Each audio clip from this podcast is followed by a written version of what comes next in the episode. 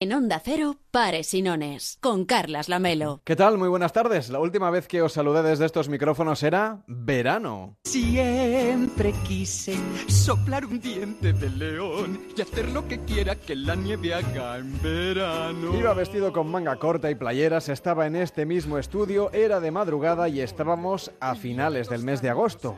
Acababa la sexta temporada de Noches de Radio. Que llega el invierno y que nosotros, pues como hacemos habitualmente, recogemos la sombrilla, la toalla, nos ponemos after sun y hasta la próxima oportunidad que tengamos de sentarnos Y aquí. fijaos, ya es invierno otra vez y estamos celebrando la Navidad con un nuevo programa que ahora arranca. Y como todos los programas, necesitaba una sintonía. En cuanto me dijeron que me iba a hacer cargo de las tardes de Onda Cero de hoy, de mañana, del 31 y la primera tarde de 2017, empecé a pensar en la música que íbamos a poner.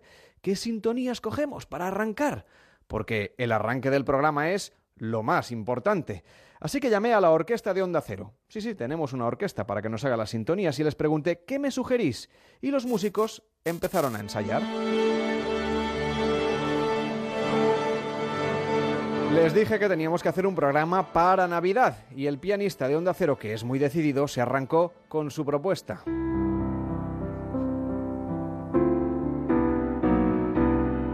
Yo les insistí, este es un programa que se emite en Navidad, pero que no es el programa de Navidad. Pero los músicos, ya se sabe, son artistas y van a la suya. Y al pianista se le unió a toda velocidad el primer violín.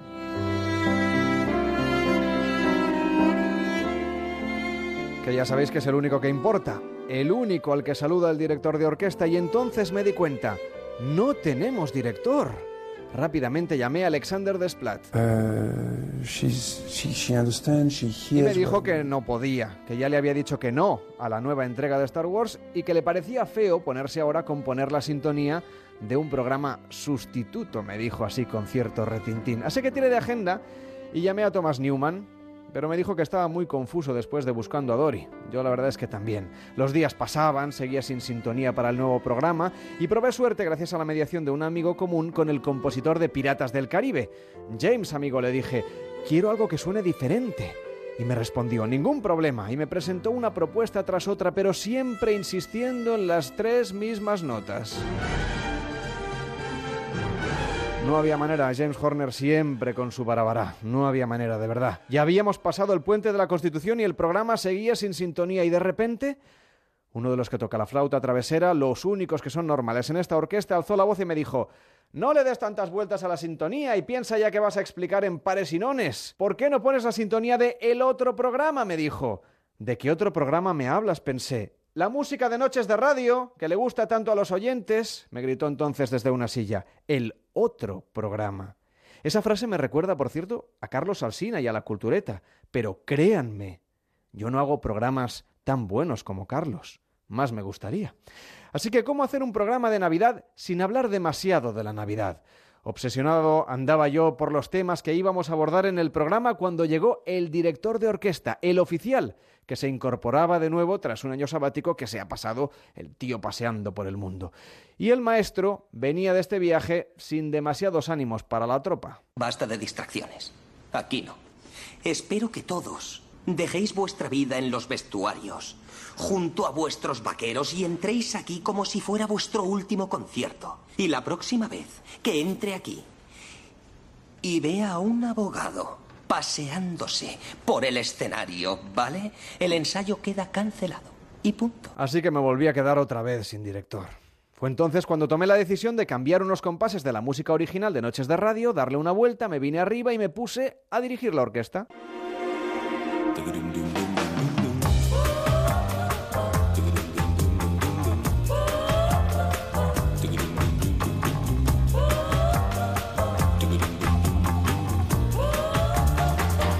En Onda Cero, Pares y Nones, con Carlas Lamelo. Y así arrancamos el programa, el nuevo programa. Bienvenidos a Pares y Nones, el nuevo radio show de Onda Cero donde puede pasar cualquier cosa. Estaremos con los oyentes toda la tarde y también mañana y el próximo fin de semana. Esto es Pares y Nones en Onda Cero. ¿Nos acompañan?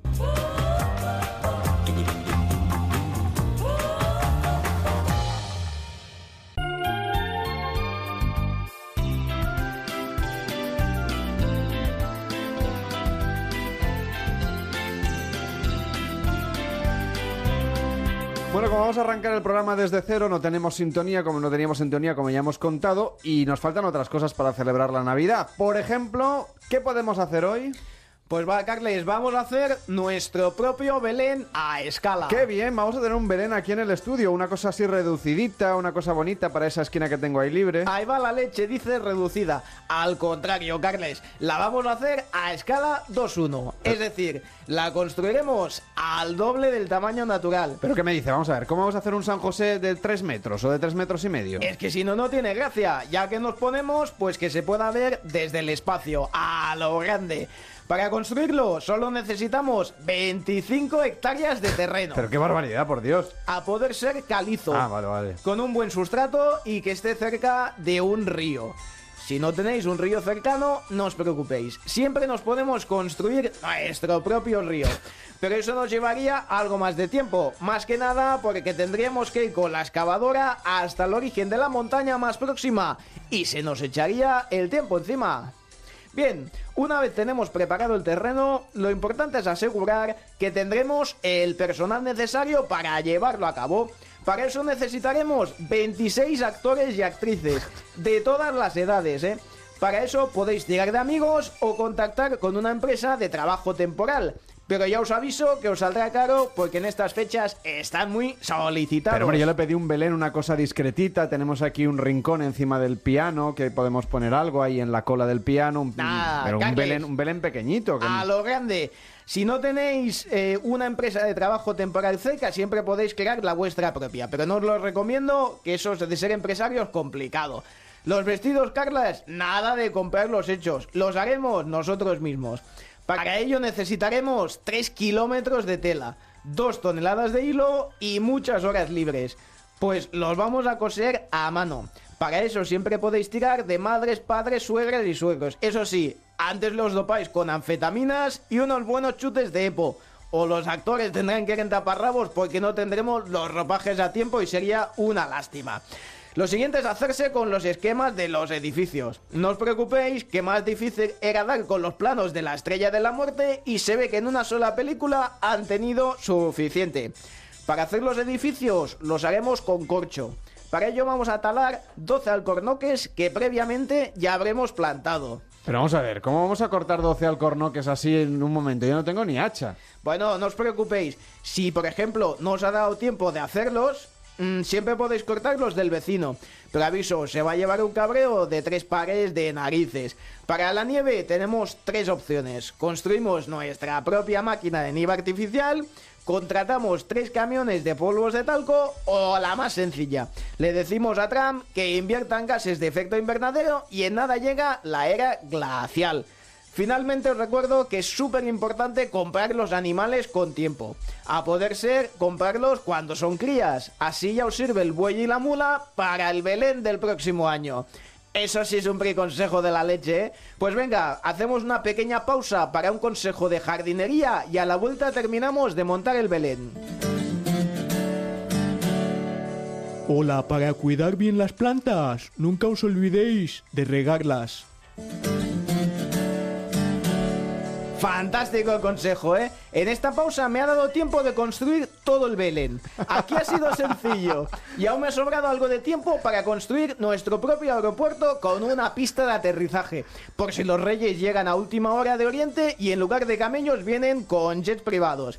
Anda, no me diréis que no ha sido sencillo. Mañana, más Bueno, construcciones. no, pero, pero no me lo puedo creer. ¿Qué me ha hecho usted aquí en el estudio? Que yo ahora tengo que seguir haciendo el programa. Pero a que pero está- pero a que está pero navideño. que está entrando un Airbus. ¿A que está navideño esto? Sí, no, mu- muy navideño, sí, sí. Ahora a ver cómo aguanto yo aquí hasta las 8 o las 7 en Canarias. Bueno, gracias por estar aquí, ¿eh? Mañana Menuda más. manera de arrancar. Creo que nos faltan otras cosas para tener una Navidad de ensueño, por eso las vamos a ir construyendo aquí entre todos en pares y Onda Cero. Con Carlas Lamelo.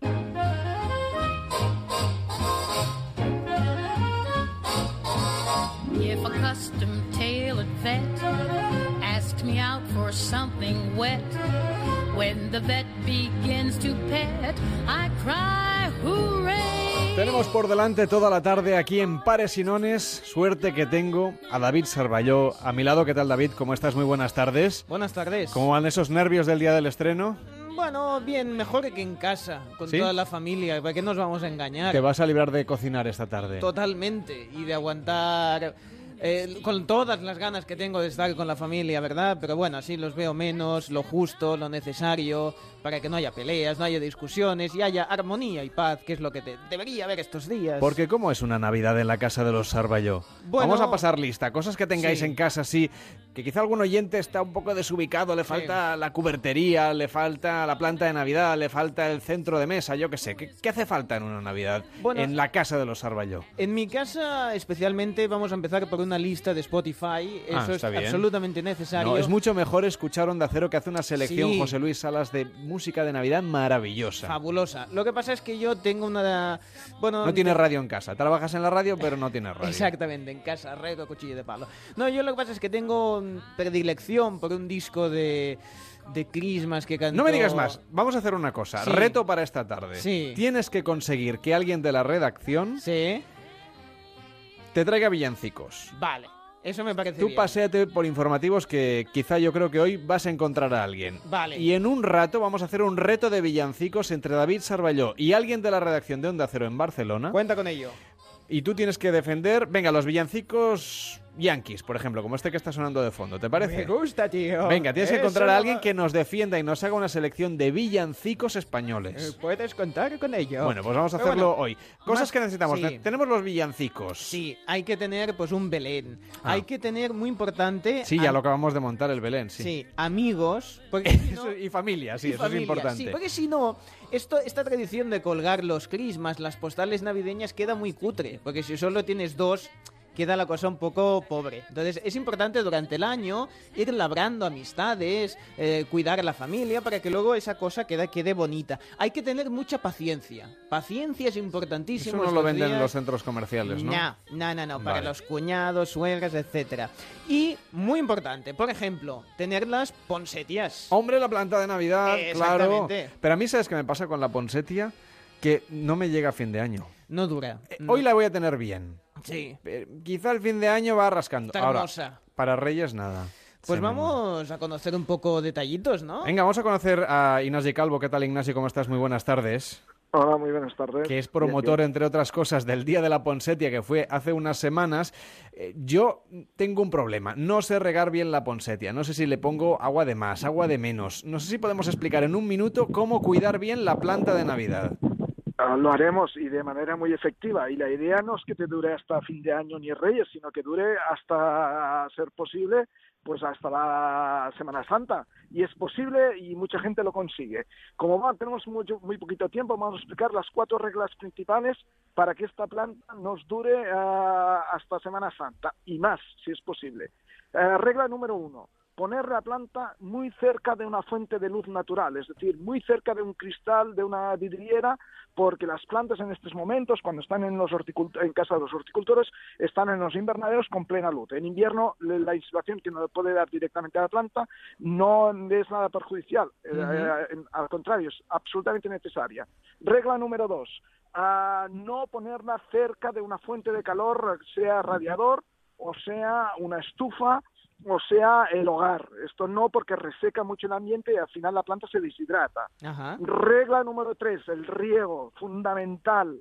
Ah, hay que sospesar la planta para saber si nos falta agua o no nos falta. O sea, es Ah, eso. prohibido, prohibido poner un recipiente en la base con agua encharcada que se quede ahí estancada. O sea, quitamos Esto ese plato que hay debajo. Exactamente, es un mortal de necesidad. Si la Bien. planta queda encharcada, ah, las, Adiós, Ponsetia. no Eso no va a ser lo que me pasa a mí.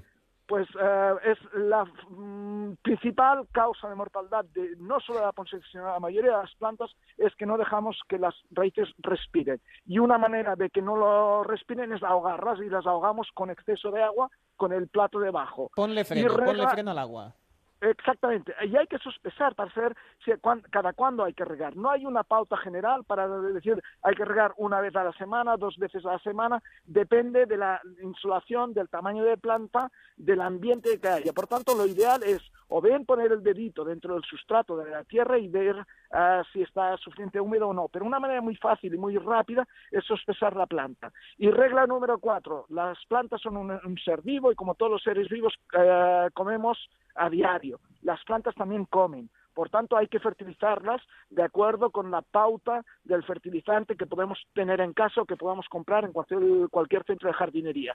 Seguir la pauta, si es una vez cada semana, cada 15 días, con la dilución que nos diga el prospecto del fertilizante. Y con esto ah, seguro que las plantas nos duran hasta Semana Santa. Oiga, Sobre pues, todo la yo- regla número uno, fuente de luz natural. Venga, luz natural, nada de calefacción, nada de plato debajo y un poquito de fertilizante. Y con eso tenemos planta hasta la Navidad que viene. Oiga, Con gracias eso por tenemos explicarlo. el 99% asegurado del éxito de la planta. Pues nada, yo voy a llamar ahora, voy a mandar un WhatsApp que, que quiten el plato.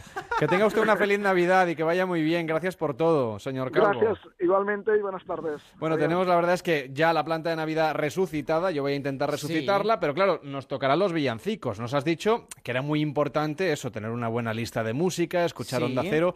Pero yo, por ejemplo, no tengo zambomba. Ah, tengo botella de anís para hacer el raca raca, eso sí, Sí. pero me falta la zambomba. Incluso puedes tener varias botellas con diferentes niveles de anís. Sí, eso ya es ¿eh? para, en Sí, fin, para melómano. ¿Tú tienes zambomba en casa? Yo mm, este año no. Y Pues vamos a hacer una zambomba, pero no la vamos a hacer con nuestro amigo que nos está enseñando a hacer un Belén, ¿eh? Ah, no, en sí. este caso, dejadme que salude a Mario Gross. ¿Qué tal, Mario? ¿Cómo estás? Muy buenas tardes. Hola, buenas tardes. Mario Gross es profesor de la Escuela Municipal de Música de Zaragoza y hace unos días organizó un taller para que los chavales de un colegio montasen su propia zambomba. Vamos a hacer una zambomba a través de la radio. ¿Qué nos hace falta?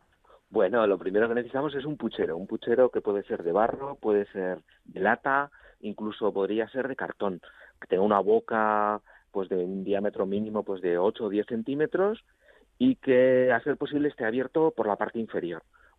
Incluso una maceta pequeña podría servir también para hacer una zambomba. Después necesitamos un parche, un parche que puede ser un pergamino de cabra, como los que se utilizan para emparchar tambores, pero que antiguamente también se utilizaban, por ejemplo, pieles de conejo Mm. con el pelo o la vejiga de un cerdo de la matafía reciente. Y Bueno, yo no sé si ahora es en algo más fácil de encontrarlo sí. de la polsetia, pero bueno, Sí. nosotros estamos tomando nota. No sé si llego a tiempo. Sí, y por último, pues necesitamos una caña, un trozo de, de caña o de carrizo, que es la que sirve para, para que hacer que la zambomba suene.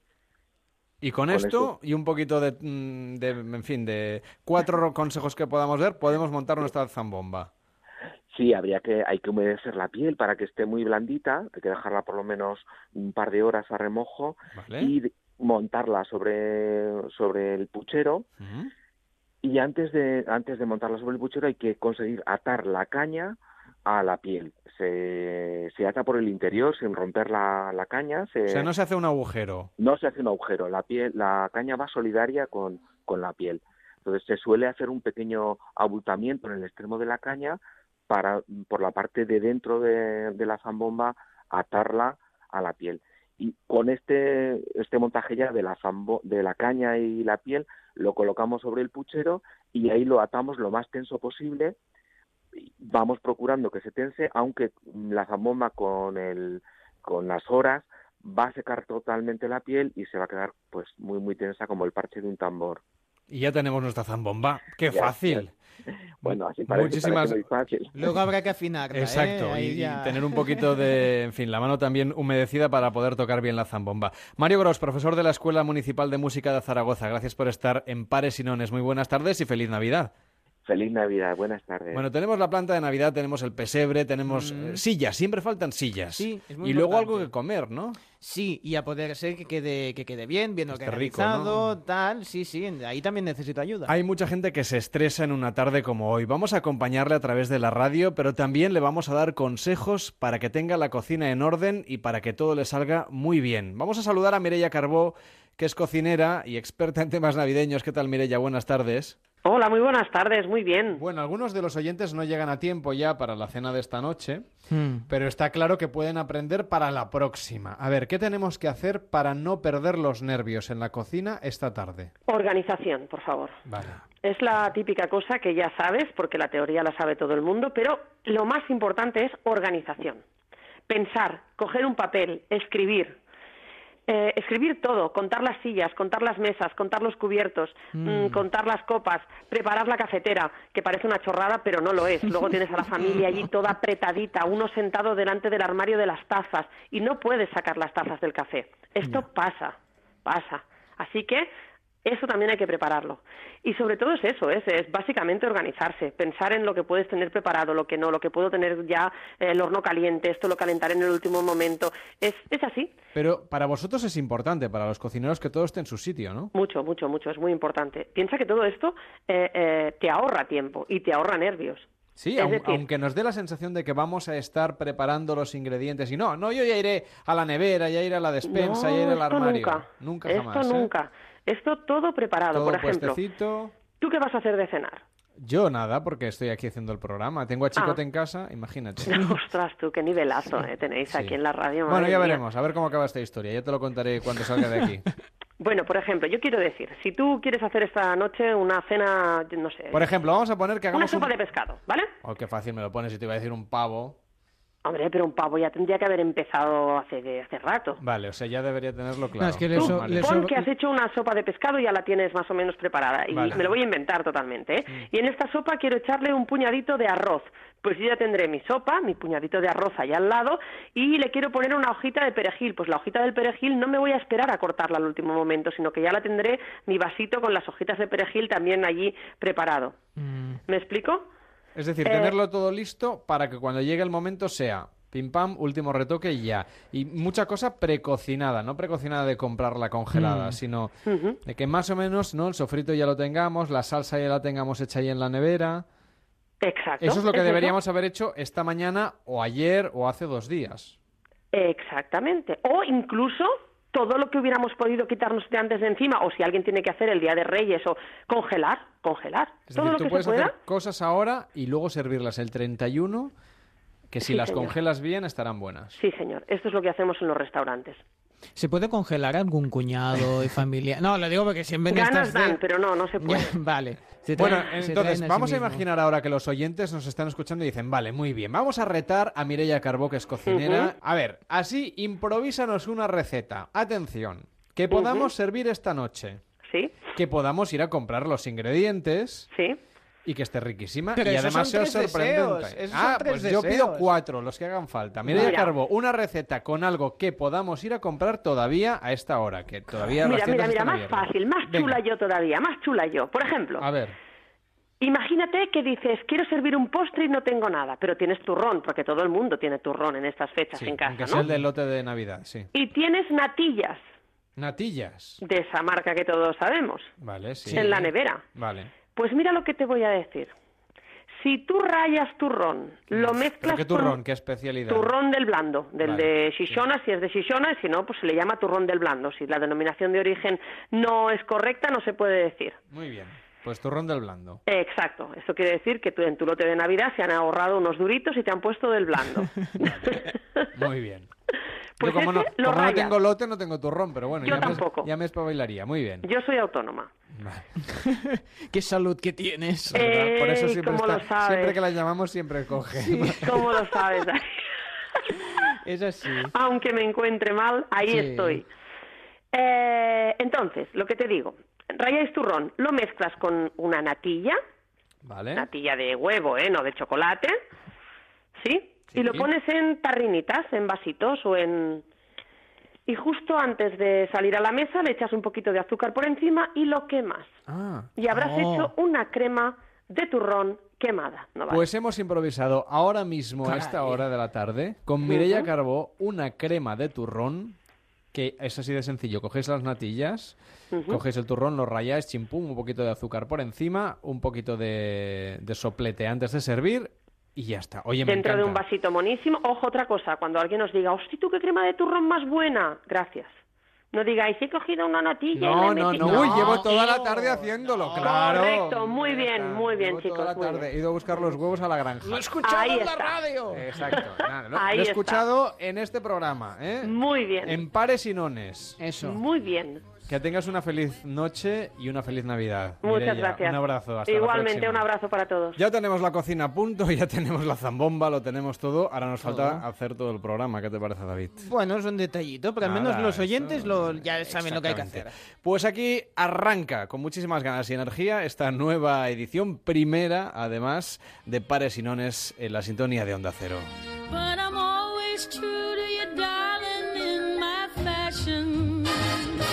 En Onda Cero, Pares y Nones, con Carlas Lamelo.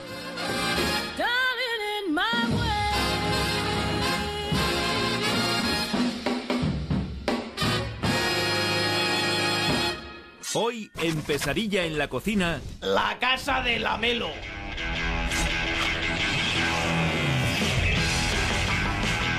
Es tradicional ya desde hace unos años que en mi casa vengan a cenar todos mis familiares esta noche. Pero claro, hoy tengo programa aquí en la radio, no voy a poder cocinar, así que le he pedido a un amigo, un amigo que se llama Alberto Chicote, que cocine por mí y le hemos mandado una unidad móvil para que nos vaya contando un poco qué es lo que está ocurriendo y a ver si me prepara alguna cosa que esté bien, porque yo en cuanto salga de aquí me voy pitando. Alberto, me tienes que poner la mesa también, ¿eh? Acuérdate. Para empezar, macho, no encontraba esto ni de casualidad. Lo he puesto en el Google y el Google me ha dicho, no tengo ni idea de dónde está.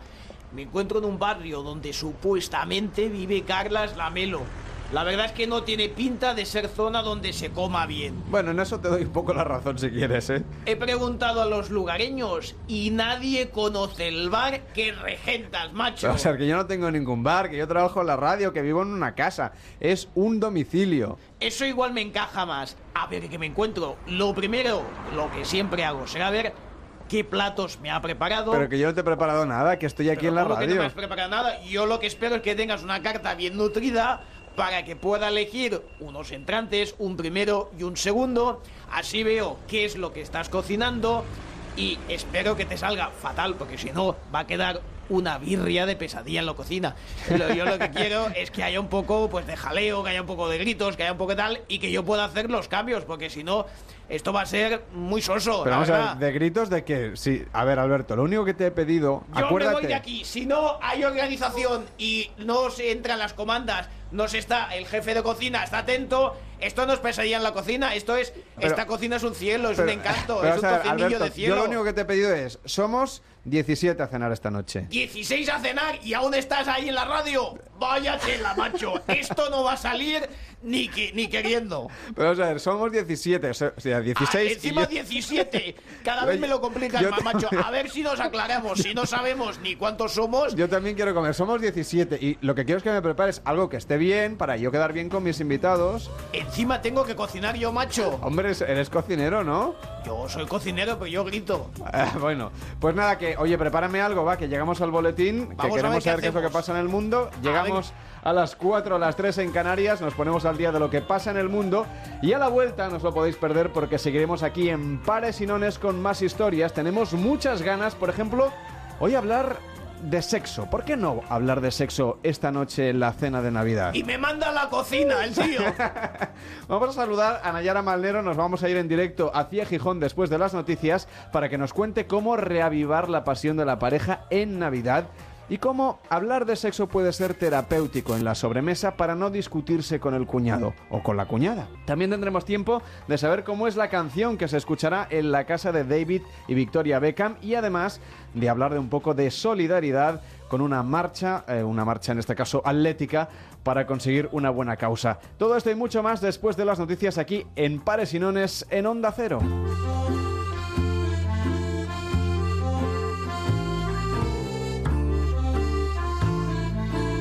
Por cierto que la gente nos puede seguir en las redes sociales, en facebook.com barra paresinones y en Twitter solo tiene que buscar arroba paresinones OC, David. OC de Onda, Onda cero, Cero, está clarísimo. Onda Cero. Pues venga, llegamos a las noticias y a la vuelta más historias aquí en Pares y Nones. Hasta ahora mismo.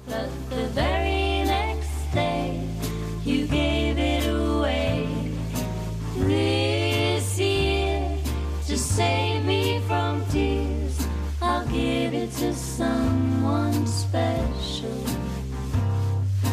Last Christmas, I gave my heart, but the very next day, you gave it away.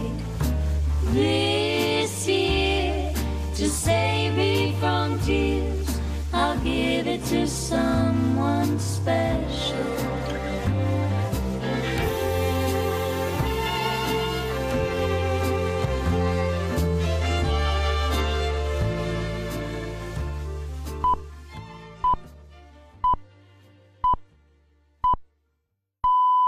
Son las 4 de la tarde, las 3 en la comunidad canaria.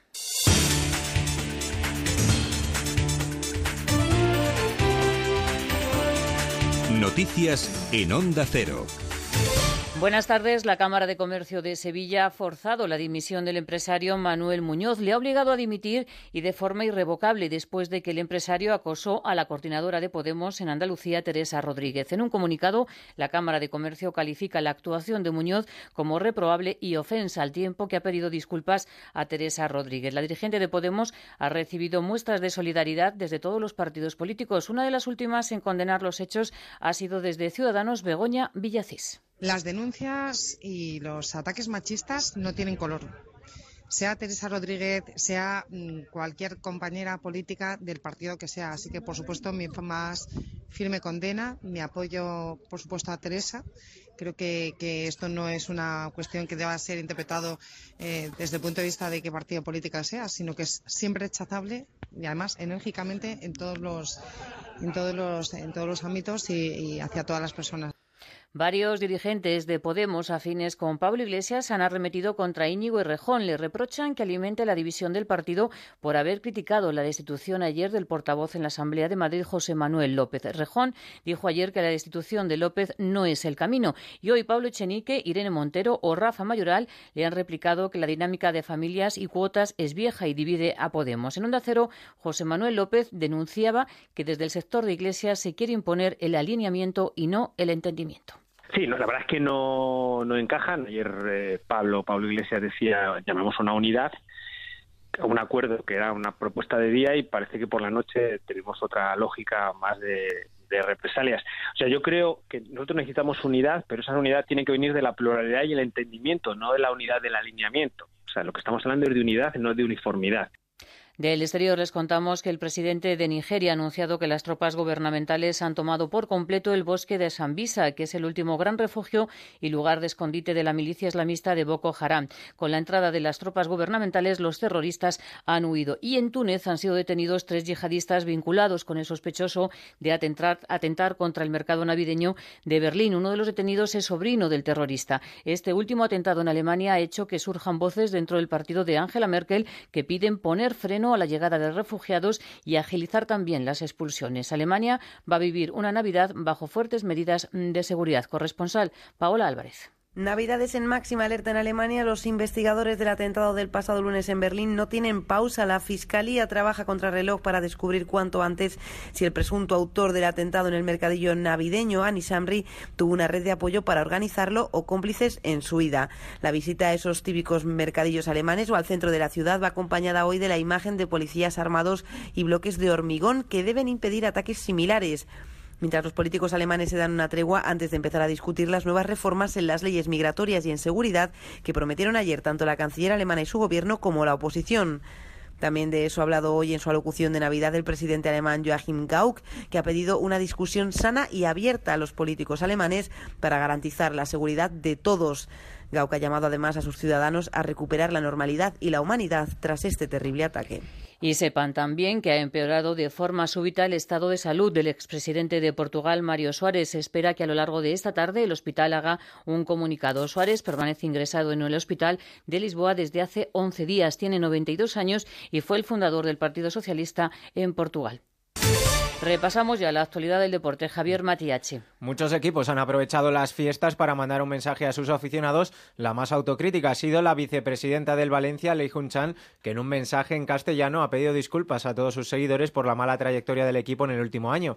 En el fútbol internacional, la noticia del día es el traspaso de Julian Draxler desde el Wolfsburgo al Paris Saint-Germain de Unai Emery. Los franceses pagarán en torno a 40 millones de euros. El que está más cerca de salir es Gese. El jugador ha reconocido que no le importaría a salir cedido a Las Palmas. Y en segunda división, el entrenador del Nastic, Vicente Moreno, ha presentado su dimisión. El club catalán ha anunciado que decidirá si la acepta o no antes del día 28.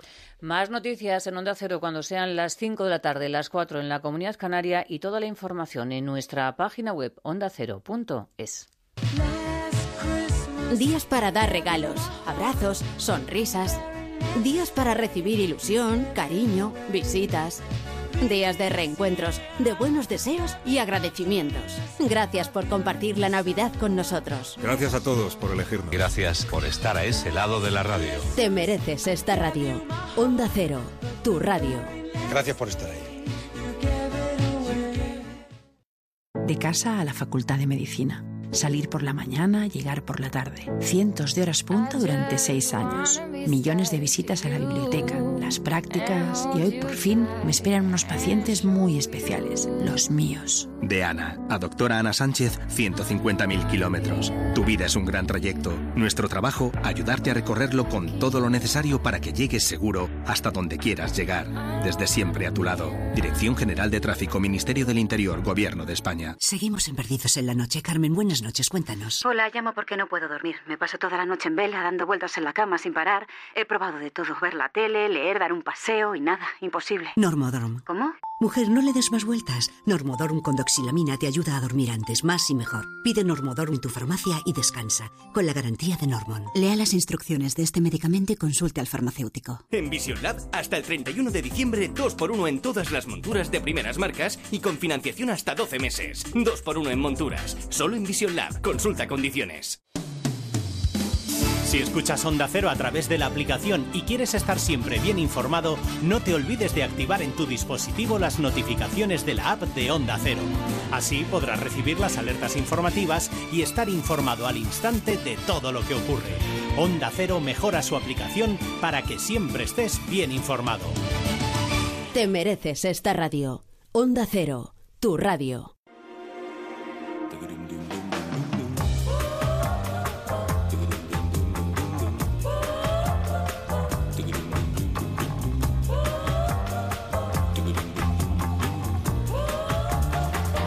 En Onda Cero, Pares y Nones, con Carlas Lamelo.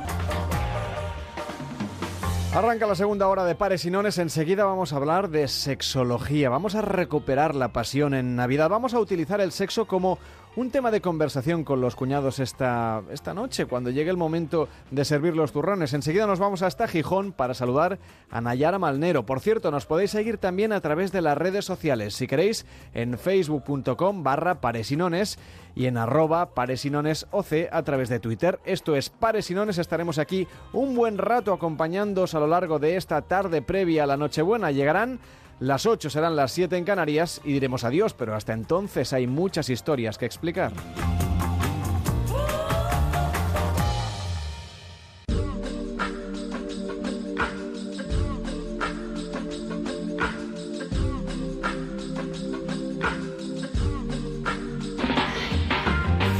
En la Navidad no todo van a ser solo polvorones, aunque también podría ser una buena idea regalarse unos polvorones un poquito sexys. Es la propuesta que tenemos a esta hora en Pares y Nones. Nos vamos hasta Onda Cero en Gijón para saludar a una experta en esto de la sexología. Es Nayara Malnero. ¿Qué tal, Nayara? Muy buenas tardes. Hola, muy buenas tardes. ¿Qué tal? Te seguimos en internet a través de www.sexperimentando.es, que es el nombre además de tu último libro, un libro publicado por la editorial Planeta y donde vamos a ver algunas de las respuestas a la cuestión sexológica que mucha gente se pregunta. Como estamos en un horario un poquito especial, hay niños eh, que quizá nos están escuchando, vamos a ser, como siempre, muy elegantes y políticamente correctos. Pero sugerimos a la audiencia que ahora que aún están a tiempo de pedirle a los Reyes Magos, incluso quizá a Papá Noel, si se dan mucha prisa, alguna especie de resurgimiento de la pasión en el mundo de la pareja, no sé qué consejos nos puedes dar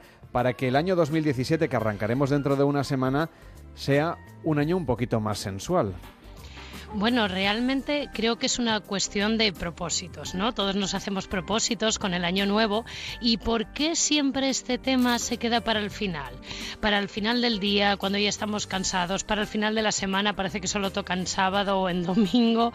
Bueno, creo que tenemos que empezar a darle prioridad porque de no ser así pasa lo que nos pasa a todos, ¿no? Que caemos en la rutina, en el aburrimiento, que siempre hacemos lo mismo y de la misma manera y la verdad es que muchas veces pensamos pensamos que esto del resurgir de la pasión es algo muy difícil, que conlleva mucho esfuerzo y considero que es todo lo contrario. Con pequeñas claves y detalles podemos crear grandes cambios y contribuir a una mejora muy sustancial de esta temática. Entonces, ¿cómo nos abalanzamos, digamos, eh, sobre la pasión de la pareja que se ha perdido por el camino? Hablamos, lógicamente, de momento, de relaciones que ya llevan un tiempo y que, por lo tanto, nos hemos acostumbrado para lo bueno y para lo malo a convivir con el otro. Bueno, yo empezaría por la premisa de que no es que se haya perdido, es que lo hemos olvidado, lo, lo, hemos dejado ahí a un ladito, ¿vale?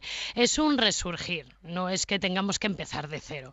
Y de hecho, la segunda premisa que utilizaría es que muchas veces pensamos que tenemos que hacer algo increíble y que funcione muy bien, ¿no? Sorprender a nuestra pareja y conseguir un encuentro fantástico.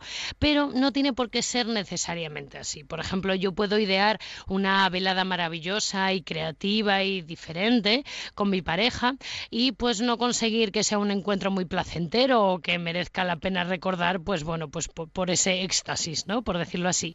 Sin embargo, por el mero hecho de hacer algo diferente o de echarnos unas risas porque esto, bueno, pues nos da un poco de vergüencilla, ¿no? El hacer cosas diferentes o el simplemente crear un ambiente distinto, eso ya va a merecer la pena en sí mismo, porque muchas veces por el miedo a no lograr el éxito no damos ni siquiera el primer paso de conseguir algo que sea agradable y mínimamente diferente. Por eso ese mínimo ya es suficiente para comenzar y para empezar a dar un poco de, de rienda suelta a este tema que es que quién empieza, cómo seguimos y sobre todo cómo vamos mejorando. Si nadie empieza, nunca vamos a mejorar. Eso ¿no? Entonces... también genera un poquito de presión, ¿no? La idea de pensar, bueno, es que ahora soy yo el que tiene que preparar como una noche de pasión. Por ejemplo, hombre, hoy no sé si es el mejor día, pero en cualquier caso cualquiera de las, de las noches que podamos encontrar más adelante y que tengan que ver justamente con eso, ¿no? Con la idea de recuperar la pasión cuando nos encontramos ante la necesidad de estar con la pareja de una manera un poquito más fogosa de lo que lo hemos ido haciendo últimamente. Bueno, como tú has dicho, cualquier noche vale, quizás la de hoy no sea la más adecuada porque estamos acompañados probablemente, pero cualquier noche y cualquier día. Como decía antes, siempre esperamos a la noche, a última hora, estar cansados y hay momentos increíbles, pues por la mañana, si tenemos suerte de tener un ratito para la siesta, cualquier momento es bueno, que eso es, es lo que se nos olvida, que siempre pensamos que tenemos que crear algo grande y súper especial y por la noche y no, cualquier excusa es buena, esto nos lo tenemos que grabar a fuego. Cualquier excusa y cualquier detalle puede marcar la diferencia, crear un clima diferente y hacer pues que esta pasión o que esta originalidad o creatividad en pareja pues que aumente y que sea divertida, que al final para eso estamos, para divertirnos y pasarlo bien. Vamos a darles ideas directas a los oyentes de Pares y Nones, algunos consejos, algunos tips básicos, algunas recomendaciones de esos pequeños detalles que pueden estimular la pasión y que pueden despertar el deseo sexual en nuestra pareja. ¿Alguna Bueno, sugerencia? Ujú. Como sugerencia, les diría que recuerden momentos buenos del inicio de la relación. Al inicio de la relación casi todo era como súper espontáneo y todo era novedoso, claro, porque como no nos conocemos bien y estamos probando y relacionándonos por primera vez, pues bueno, en los, en los primeros meses, primeros años, tomábamos la iniciativa y éramos pasionales. ¿Por qué ahora no lo hacemos? Hay parejas cuando les dices, pues según entre por la puerta, mira, abalánzate y dale un beso y abrázala y, o abrázale y lo que surja, ¿no? Y hay muchos como dicen, ay, qué corte, qué pereza ahora. Bueno, ¿y, por qué no claro, porque repetir? te puede, te puede hacer una cobra monumental también. Ah, bueno, ya, por supuesto, pero también te la podría haber hecho al principio. O también para los perezosos, para los que siempre esperan a última hora del día. Eh, ir a saco, por decirlo así, a última hora del día no es buena estrategia. A lo mejor utilizar pues un masajito, algo más tranquilo, un baño calentito ahora que hace tanto frío y preparar un- unos detallitos así de esa manera, más sensual, puede ser buena, una buena entrada para crear un clima de intimidad y si surge algo más, pues oye, mejor que mejor. Fíjate que todo el rato vas diciendo, ¿y si surge algo más? Eh. De manera que rompemos esa idea de que la relación sexual tiene que estar necesariamente al final, por lo que interpreto de lo que estás diciendo. Sí, interpretas bien, porque ¿qué pasa? Que muchas veces nos negamos a estos pequeños encuentros, eh, a, los inicios, ¿no? O a los preparativos, nos negamos precisamente porque nos da pereza llegar hasta el final. Si no, eh, es como, bueno, mi pareja ya quiere tema, y, y no es exactamente eso lo que tú sugieres. Claro, lo que veo muchísimas veces en consulta son parejas que no tienen momentos de intimidad y, de cariñitos, por decirlo así, porque es que como me ponga esto sé que vamos a llegar hasta el final y no me apetece. Y esto acaba generando no solo menos encuentros eh, entre las parejas, sino que también menos intimidad y menos comunicación afectiva, porque no, no hay mimitos por miedo a que surja algo más. Y claro, tenemos que empezar por eso y luego, como digo siempre, lo que surja. ¿Qué pasa? Que si nos planteamos ese y lo que surja, es más probable que surja. Esto todos sabemos el ejemplo de el día que no me quiero liar de fiesta es el día que hasta más tarde me quedo, ¿no? Pues lo mismo pasa con la sexualidad, que cuando vamos muy directamente al grano y con objetivos muy marcados, pues luego casi nunca llegamos, porque con esa presión es muy difícil trabajar, ¿no? Estamos en una tarde muy especial donde muchas personas que nos están escuchando, pues a lo mejor están ultimando los detalles para la cena, están poniendo la mesa, están acabando las últimas compras. No sé si es un buen día, una buena tarde para aprovechar, pues entre, qué sé yo, entre preparación de canapé y canapé, pues a lo mejor darle una alegría al cuerpo antes de que llegue la tarde. O es un día de mucha pasión, muy apasionado en el sentido de mucha tensión, cierta sensación de que las cosas no van a salir bien. Es una tarde complicada esta. Yo creo que cuanta más tensión, más necesidad de relax tenemos y no hay nada que nos relaje más que un buen encuentro con nuestra pareja. Así que, si me estáis escuchando... a que, si, si eso dejamos, en lugar de tres platos, hacemos cocinamos solo dos, y nos, nos dedicamos un homenaje con la pareja. nos van a saber mucho mejor. Mira, yo daría como consejo, si me están escuchando, seas hombre o mujer, no importa, y tienes a tu pareja en la cocina, acércate, dale un abrazo, dale un beso por detrás, que nos encanta a todos que nos abracen mientras cocinamos, o eh, si eres tú el que está cocinando, pues vete y, dale a probar con, con, tu dedito a ver qué sabe esa salsa que estás haciendo, ¿no? A ver qué surge de ahí y alimentando y cuidando un poco a nuestra pareja en todos los sentidos, podemos crear un, momento especial y reducir un poco esa tensión que, mira, este día de hoy es para disfrutarlo, solamente para eso, para encontrarnos entre nosotros y para crear lazos. Así que eh, lazos de todo tipo. En este caso, por ejemplo, también tenemos la oportunidad de ir preparando la carta a los Reyes Magos que llegarán dentro de unos días y donde podemos incorporar también alguna petición, algún regalo que pueda estimular la relación de pareja. ¿Qué consejos darías a los oyentes de Pares y Nones para aquellos que se inician, digamos, en la posibilidad de incorporar en la carta algo un poquito subidito de tono? Luego, si quieres, ya hablamos de los que están un poquito más experimentados. bueno, para empezar, casi siempre nos da un poco de corte y no sabemos cómo elegir, ¿no? Porque además, ay, si compro algo y no le gusta o no resulta, yo siempre recomiendo que acudan a expertos. Por suerte, en la mayoría de las tiendas eróticas eh, un poquito elegantes de toda España, ya tenemos con un experto en sexualidad. Muchos son sexólogos o sex coaches o, bueno, tienen una formación en esto y están acostumbrados a que les digamos más o menos qué presupuesto tenemos y en qué condiciones estamos, ¿no? Yo misma trabajé en una tienda erótica y había mucha gente que me preguntaba y yo les comentaba, bueno, a tu pareja qué le suele gustar, qué te parece si empezamos pues algo suavecito, con un aceitito de masaje, como he dicho antes, que los masajes siempre son buena idea, o con algo, con un juguetito pequeño que sirva para la, para los dos, para la pareja, que no asuste, que sea elegante. Em, siempre hay un montón de ideas que sirven para romper el hielo. Tampoco nos tenemos que gastar muchísimo dinero, que hay mucha gente que cree que, los juguetes o de la cosmética erótica es muy cara. Y empezar eh, poquito a poco, con pequeños pasitos. Incluso ahora eh, existen muchas tiendas donde además de asesorarnos nos pueden preparar una cestita bonita y personalizada. Yo creo que tenemos que atrevernos a preguntar, igual que nos atrevemos en, pues en una floristería, oye, para hacer un ramo, ¿qué flores me recomiendas? ¿no? Pues lo mismo para para esto. Y para eso estamos los profesionales. Yo también desde mi propia tienda erótica asesoro y muchas veces encuentro resultados sorprendentes de, bah, he incluido esto y de repente... no bueno, pues cuéntanos qué es lo que se está vendiendo más estas navidades. Bueno, pues mira, yo eh, de lo que más suelo vender, no me dedico precisamente a la venta, porque yo soy terapeuta, pero bueno, cuando, cuando recomiendo este tipo de bueno, productos... o lo que la gente te pregunta en terapia, oye, ¿qué puedo regalar? Pues mira, sobre todo eh, productos de cosmética erótica, lubricantes, aceititos o geles que son estimulantes, ¿vale? Podemos probar e integrarlos en cualquier momento de, la relación y pasarlo muy bien. O también hay juguetes que están pensados eh, para hacer el amor con ellos y para satisfacer a ambos miembros de la pareja. Y muchas veces pensamos que, que el juguete erótico siempre es eh, el típico vibrador que todos conocemos, ¿no? Con la misma forma y de la misma manera. Y por suerte, hoy por hoy contamos con productos totalmente diferentes, como decía antes, que no asustan a nadie ni intimidan y que sirven para el placer de ambos. Y esto es una idea fantástica. Hay productos específicamente diseñados para esto, muchas parejas se animan a probarlos y la verdad es que los resultados son sorprendentes, solo diré eso. tenemos una posibilidad también y es que esta noche nos vamos a encontrar con toda la familia y vamos a reunirnos, evidentemente, en esta noche de Nochebuena y, por supuesto, mañana también, que será Navidad, incluso en algunas partes de España el, lunes será festivo y en Cataluña en concreto, por ejemplo, además es un día eh, muy tradicional también de reunirse con la familia.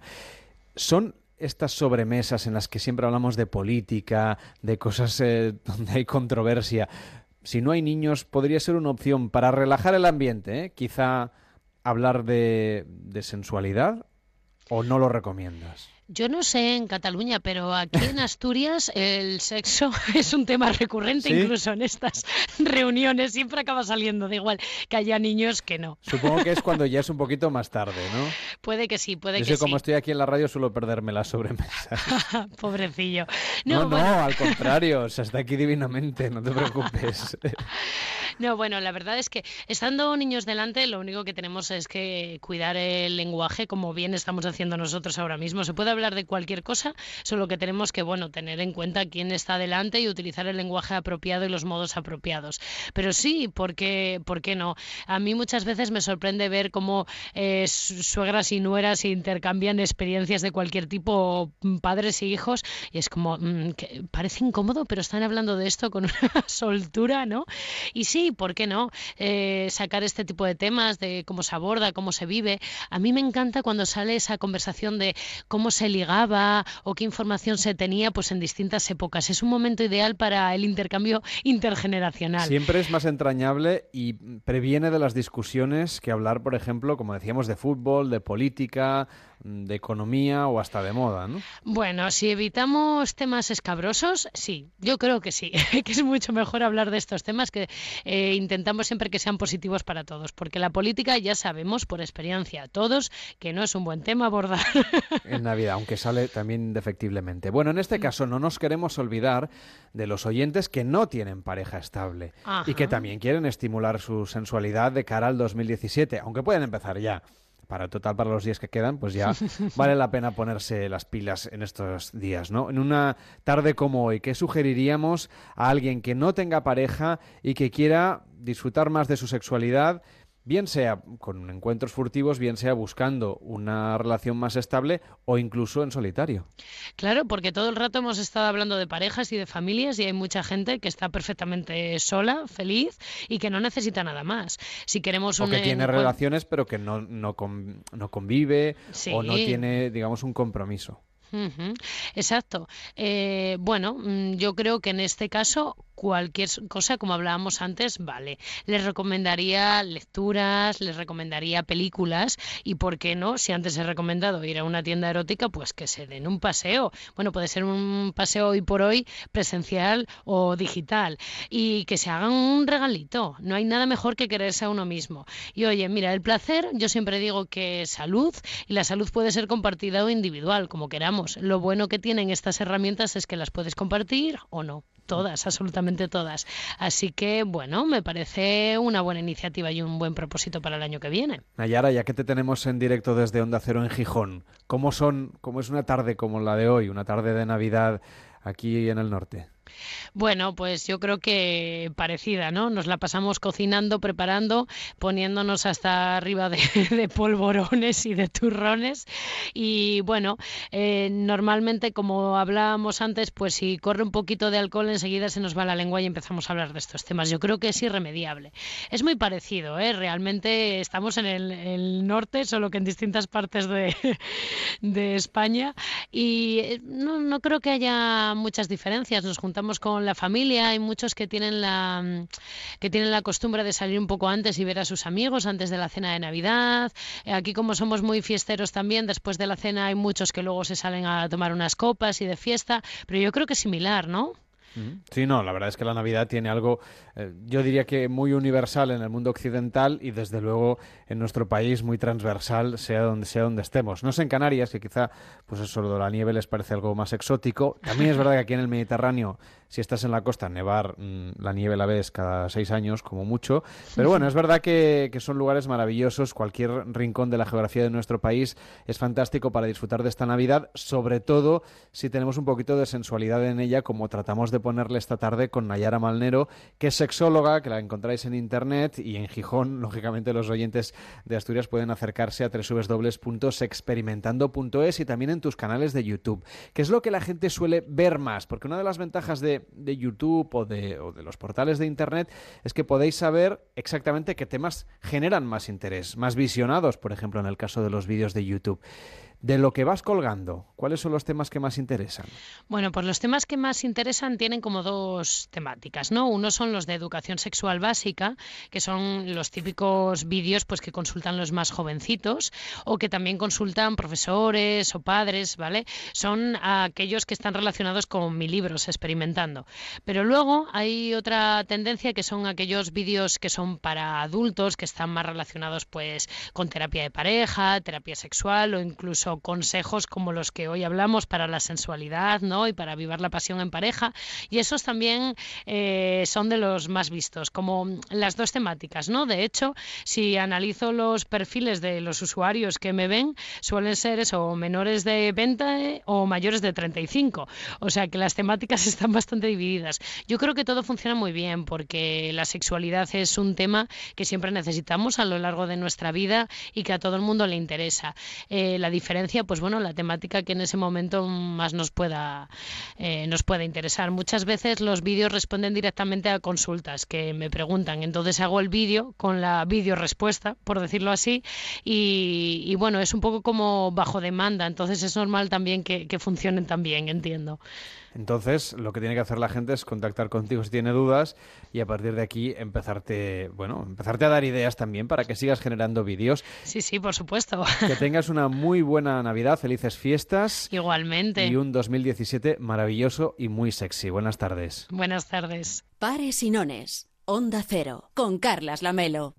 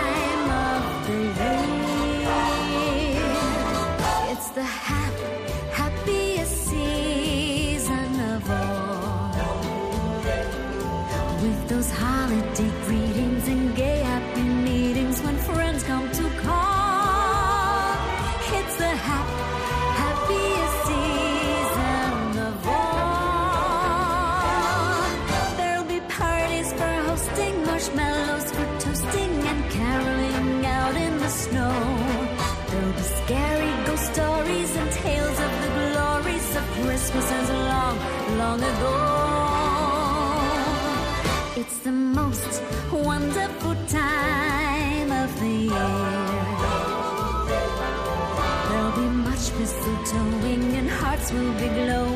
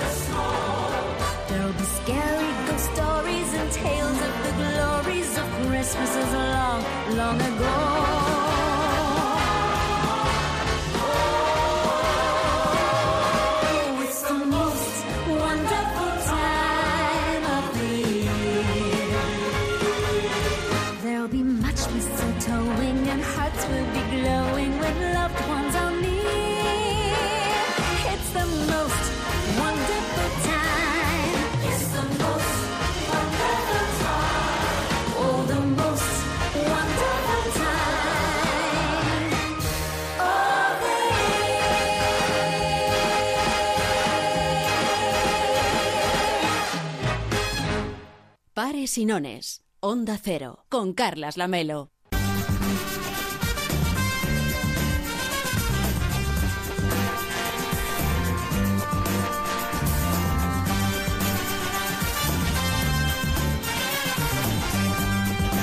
Bueno, vamos a intentar pasárnoslo bien en esta tarde de Navidad con Marc Mayolas. ¿Qué tal, Marc? ¿Cómo estás? Muy buenas tardes. Buenas tardes, ¿qué tal? ¿Cómo estáis? ¿Cómo vas a celebrar tú la Navidad hoy? Eh, pues mira. Como te dejen, ¿no?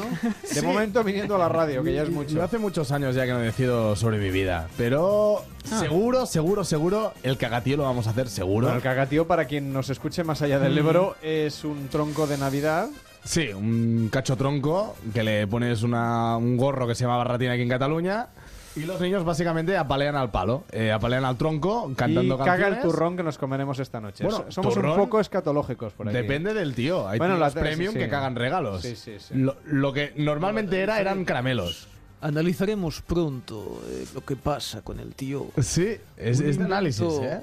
Bueno, en el área 51 y el, el Club Bilderberg crearon el tío hace muchos, muchos años. Su intención básicamente la de meternos micrófonos en las casas.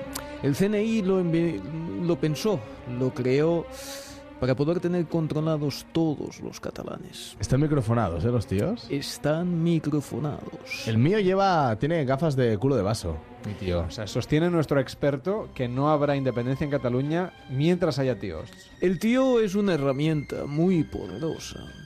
Cada vez que se le acaba la batería, le atizamos con el bastón y dura un año entero.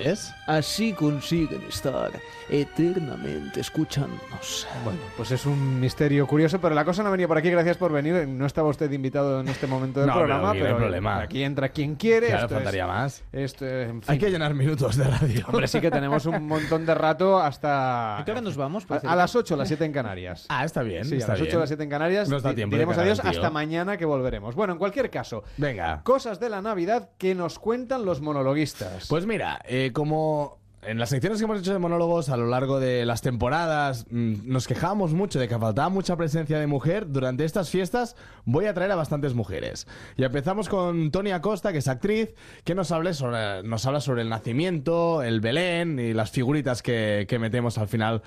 Acaba siendo un batiburrillo eso. Lo escuchamos. Eh, ¿Habéis visto el nacimiento que hay en el vestíbulo? ¿En la entrada? No. Precioso, precioso, de verdad. Yo me he quedado ahí un rato mirándolo, pero hay algo que no me encaja. La Virgen María está como demasiado peinada para estar recién parida, ¿no? Sobre todo para ser madre primeriza. Bueno, yo os cuento que cuando tuve a mi primer hijo, que tuvieron que usar forceps, pero para peinarme luego. Era una cosa... Para mí que el Belén, el de verdad, el del año uno, aquel, pues no se parece en nada a lo que montamos ahora en casa. A ver, empezando porque aquello estaba en Palestina, ¿no? Y no en Suecia. Que yo miro mis figuritas y menos Baltasar, allí son todos rubios. No, y luego está lo de los animales. De verdad, nos volvemos locos, metemos de todo. Vaca, cerdo, gallina, cocodrilo, leones. Parece que lo ha montado Frank de la jungla. No, en serio, os digo que nuestro Belén no se parece en nada a Belén. Belén de verdad. Y eso pasa porque nos empeñamos en meter cosas que no tienen ninguna lógica. Por ejemplo, ponemos palmeras y luego le echamos nieve por encima. Digo nieve como harina, polvo de talco, azúcar, pan rallado, matarratas. Vamos, lo que cada uno tenga en la cocina, ¿eh? Aquello se trata de poner palmeras para que se vea que es el desierto y que hace calor, y luego nieve para que se vea que es Navidad y es invierno, pero todo junto ahí, todo revuelto. Sí, sí, que por la misma regla de tres yo lo que haría es poner a las lavanderas en bikini y con bufanda. Y a los romanos le ponía la faldita pantalón y sandalias con calcetines. ¿Vuestro Belén qué tiene en casa? Yo lo he pensado algunas veces, ¿eh? No, Bueno. yo soy muy sencillo. Tengo un nacimiento y ya. No tengo, por no tener, no tengo ni mula ni buey. O sea, yo la vir- los tres imprescindibles. La Virgen María, San José y el niño. No tengo ni ángel, ni portal, ni nada. Yo tengo un problema con, lo- con los Reyes Magos, que los primeros días los pongo muy lejos y van avanzando poquito a poco. Ah, tú eres de los que hacen un, un pesebre realista. Sí, sí, en tiempo Que real. Empiezan en la cocina y acaban llegando al salón. Exactamente. Vale. Lo que pasa es que a medida se va acercando, cada vez van más deprisa. Porque digo, no van a llegar. Porque o sea, es, es como un paquete de Amazon, que Sí, luego sí. al final tienen que llegar tal día y... Y pum, venga. de golpe se teletransportan el último día y llegan. Yo este año no tengo Belén, pero cierto, el año pasado había dinosaurios en mi Belén. Bueno, hombre, Esto es muy viajas un poquito más en el tiempo Había y dinosaurios. está. Este año no hay nada porque me compré un árbol de Navidad que mi hijo se enamoró de un árbol, eh, no puedo decir de una tienda de chinos, y Bueno. le gustó el blanco. Ah, Y el, Ah, sí. el- Ese es muy exótico, El ¿eh? señor chino me dijo, te llevas el último. Oh. me lo ha Es empaquetado. que triunfan un montón los Sí, sí. árboles blancos. Me lo he empaquetado, la ilusión, lo abro y era verde. ¿Qué me dices? ¿Y ¿Qué has vuelto? No, no me acordaba el chino donde lo compré, porque era un, un recorrido nuevo que hice. Ah, mira. Y mi hijo dijo, es igual, eh, ya el año que viene ya Lo el blanco. pintas, Este compras un año spray el verde. Bueno, Marc, en un ratito te tenemos aquí otra vez, ¿eh? Con Vale, más pues, monólogos de Navidad. aquí estaremos, Aquí claro. en Pares y Nones, en Onda Cero. Pares y Nones. Onda Cero. Con Carlas Lamelo.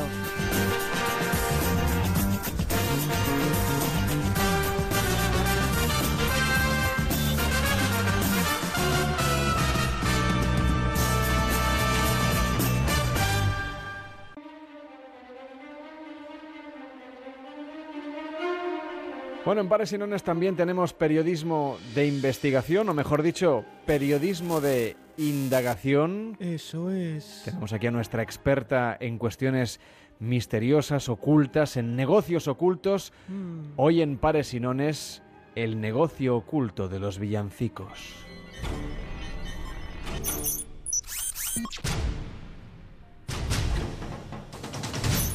Se escuchan todas las navidades.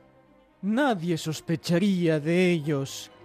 Grupos de niños cantando canciones navideñas. Todo con un objetivo perverso. Llevarse el aguinaldo. Hoy en equipo de indagación, los villancicos. Los verán disfrazados por la calle en las grandes superficies, con vestidos navideños, cantando. Cerca de ellos el elemento clave, un plato y monedas. Ahí esperan las donaciones, ahí es donde se mueve el dinero. Las monedas caen de todos lados, de cinco céntimos, de diez, incluso de un euro. Ese dinero tiene un destino y es el de los grandes cárteles de niños cantores. Con ellos financian sus organizaciones. En el argot callejero los llaman corales. Con el dinero recaudado aparentemente hacen obras sociales cuando en realidad lo que compran es lo que más les gusta. Coca. Colas.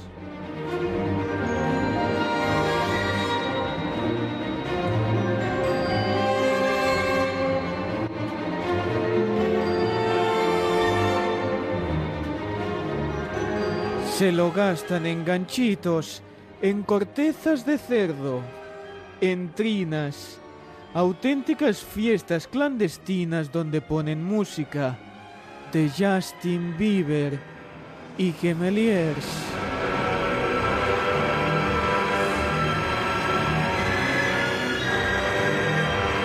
Yo no es que le quiera romper aquí el clima que ha creado usted. Bueno, un ni- poco ni- lo hace. Ni romperle el rollo, pero ¿qué, ¿qué es esto que nos está contando? Pobres niños. ¿Qué pensarían sus familias si supiesen que estos jóvenes angelicales en realidad están escuchando canciones en inglés? Y que en lugar de comer magdalenas comen cupcakes.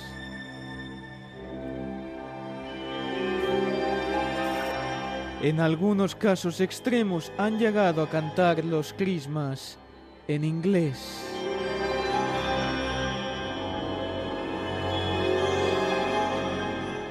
¿Qué es lo que lleva a estos jóvenes a, en lugar de ir a la discoteca, emborracharse, cantar canciones de Navidad? El sacarse unas monedas para el cerdito Ucha.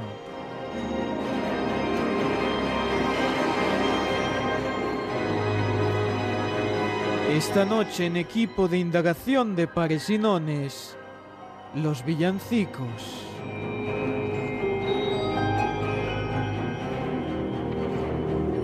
Pero vamos a ver, siendo sinceros, no hay ningún problema en cantar villancicos. No, la verdad es que no. Lo que pasa es que no teníamos más temas para hablar. Entonces esto es un relleno o algo así en el programa. Se nos estaban terminando las historias de mafiosos, de trapicheos, y teníamos que encontrar algo. Por suerte dimos con estas organizaciones clandestinas. En Onda Cero, Pares y Nones, con Carlas Lamelo.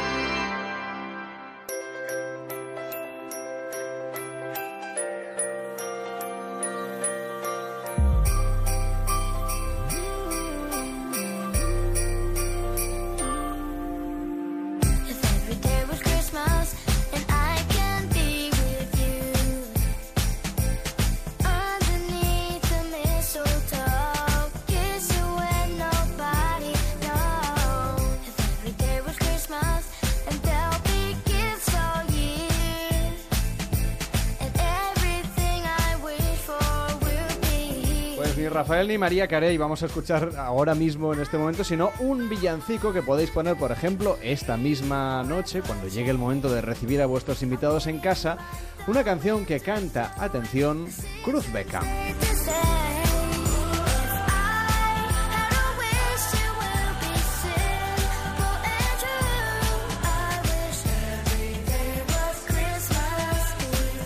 Claro, pero el apellido ya queda delatado. ¿Qué tal, Alan Journet? Muy buenas tardes. Muy buenas tardes, Carlas. Hola, Gala Genoves, ¿qué tal? Muy buenas Hola, tardes. muy buenas a ver, tardes, contadnos qué es esta canción que estamos escuchando y por qué uno de los hijos de David y Victoria Beckham han decidido componer y cantar un villancico. Quiere Mira. dedicarse el chaval al mundo Sí. de la música. Tiene Sí. 11 años. Exacto. Pues es complicado, ¿eh? Con 11 años ahora dedicarse a la música porque, Llega el momento, voz- exacto. Es un momento conflictivo, pero Quizá por eso ha aprovechado ahora el momento de decir, antes de que me cambie la La voz, voz. con la adolescencia, Sí. me lanzo y grabo una canción. para ser el pequeño ruiseñor británico, ¿no? Porque ha creado, ha grabado una canción, un tema muy navideño, cuyos eh, beneficios irán a una organización infantil que se llama Make Some Noise, que es una organización que pretende dar voz a, a colectivos que, que no son muy escuchados, ¿no? Por decirlo de alguna manera. ¿Y qué tal se le da? Pues mm, suena muy bien. A mí me gusta la, Sí. can- la, la voz del niño. mm, Tiene un aire a Justin Bieber antes de ser hombre, ¿no? ¿Quieres decir cuando era más jovencillo? Exacto. De hecho, ah, tiene el mismo productor ah, que Justin Bieber y Ariana Grande, que es Scooter Brown, y es el que se ha encargado de, de gestar este proyecto. Bueno, contadnos más cosas sobre la familia Beckham, porque tienen, tienen más hijos, ¿no? Bueno, sí, tienen al, al mayor, que hace poco hizo Se llama una campaña. Brooklyn, ¿puede Brooklyn ser? Beckham. Sí. Ah, Romeo. Sí, ah, y la eh, Brooklyn Beckham ah, hizo hace poco una campaña para Inditex, ah, viajó a Galicia para hacer toda la promoción de, de la nueva campaña y participó en un gran evento allí donde iba acompañado de cuatro gorilas y pasó como un rayo. Sí, así volando. ¿no? Sí, debería tener el jet privado para irse rápidamente otra vez para casa, pero lo hizo así, en un pim pam. Bueno, pues nada, que gracias por venir a contarnos esta historia tan curiosa que es que Cruz Beckham se ha animado a meterse en un estudio de grabación Sí. a cantar esta canción que se llama If Every Day Was Christmas y que es el, uno de los villancicos de esta Navidad, al menos una de las novedades desde el punto de vista de los famosos Sí. y que nos han venido aquí a contar. Gala Genovés, gracias por venir. Feliz Muy- Navidad. Feliz Navidad, muy buenas noches. Y Alan Journet, hasta la próxima. Feliz, Feliz Navidad, Navidad. y muy buenas tardes. Gracias. No comáis mucho turrón esta noche, ¿eh? Solo un poco. Portaos bien.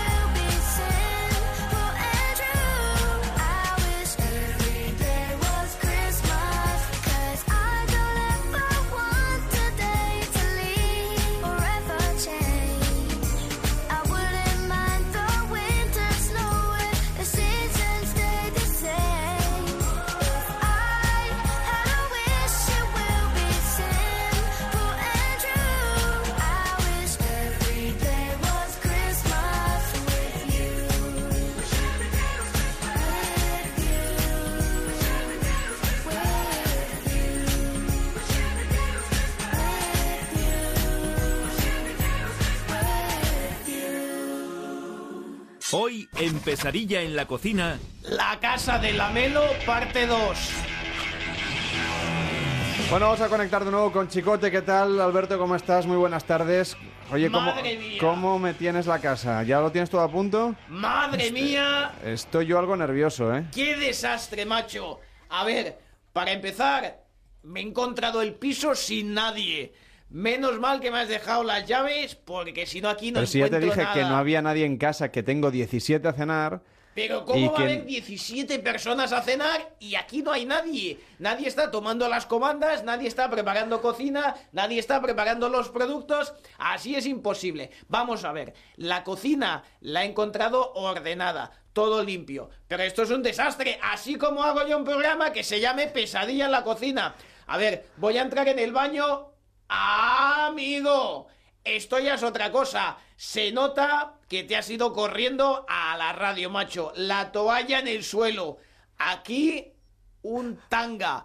Lo que me faltaba por ver. ¿Y aquí cocinas tú? No, que yo lo cocino en el lavabo y además no te dije que fueras al lavabo, ya lo recogeré yo cuando llegues y eso es un momento. Pues- Lo que necesito es que me pongas la mesa, que somos 17, te he dejado encargado un centro floral en la floristería de la esquina que te dije y además recuerda que somos 17 y que hay uno que es vegano. Necesito que me hagas 16 mm, menús normales y uno para un vegano. Y un vegano dice, me cago en... Vamos a ver, vamos a ver.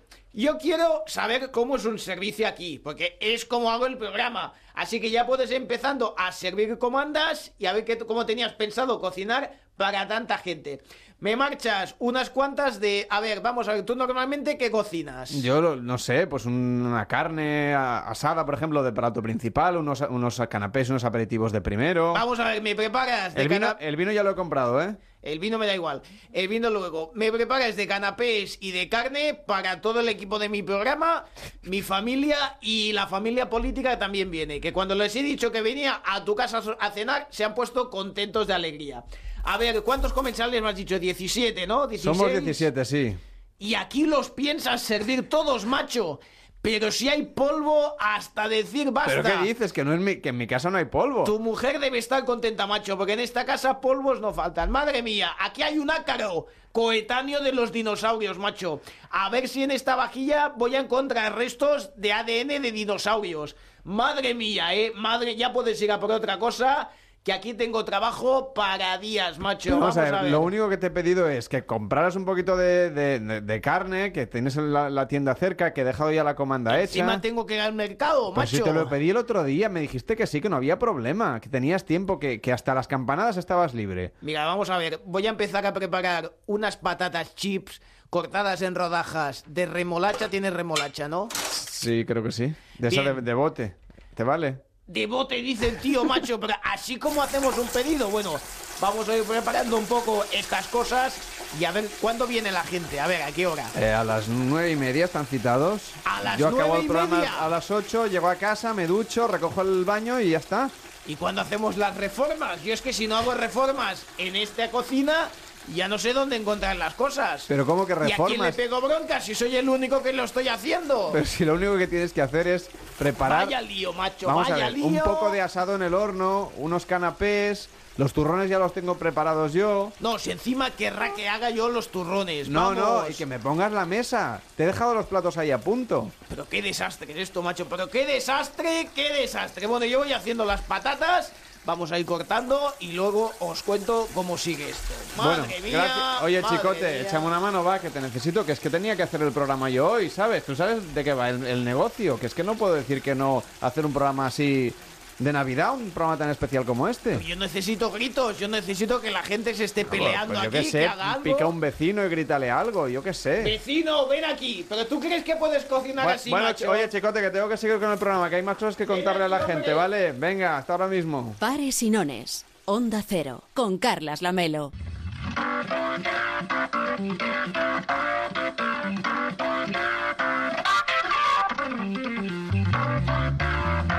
El deporte también puede tener una parte solidaria, so- sobre todo, por ejemplo, pensando en la próxima semana. Se correrán las carreras de la San Silvestre, tan tradicionales, el último día del año.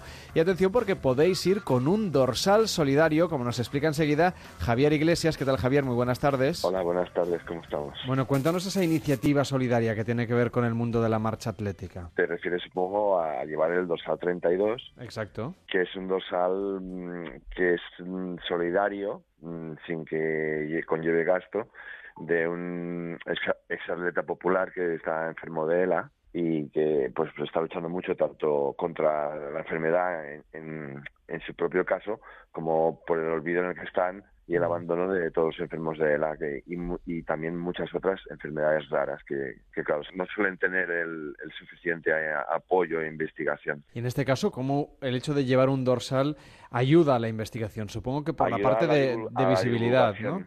Dime. Ayuda a la divulgación del, de la enfermedad y de pues de su caso también. Y él además ah, personalmente él y su mujer Maite hacen muchas actividades para, para darlo a conocer y para, para luchar por el tema. Podemos seguir a través de Twitter, Leira, Le- Leira Almagro. Leira Almagro, podemos seguir sus historias y cómo evoluciona esta historia con la que hoy nos hemos querido solidarizar, como hay tantas historias que tienen que ver con el deporte y la solidaridad, como nos cuenta también David Sarballó, que también es atleta y que también se ha sumado en ocasiones a iniciativas que no son nuevas en el mundo del deporte popular en este caso, porque no estamos hablando de competición olímpica ni de deporte, digamos, de, alta competición. Sí, lo, lo que se acostumbra a hacer es, por ejemplo, esto ya viene sobre todo de Estados Unidos, por ejemplo, hace muchos años que se hacen las maratones, que gente pues eh, suma su, su iniciativa a disputar esa prueba con el hecho de recaudar fondos pues para alguna asociación, para alguna investigación en concreto,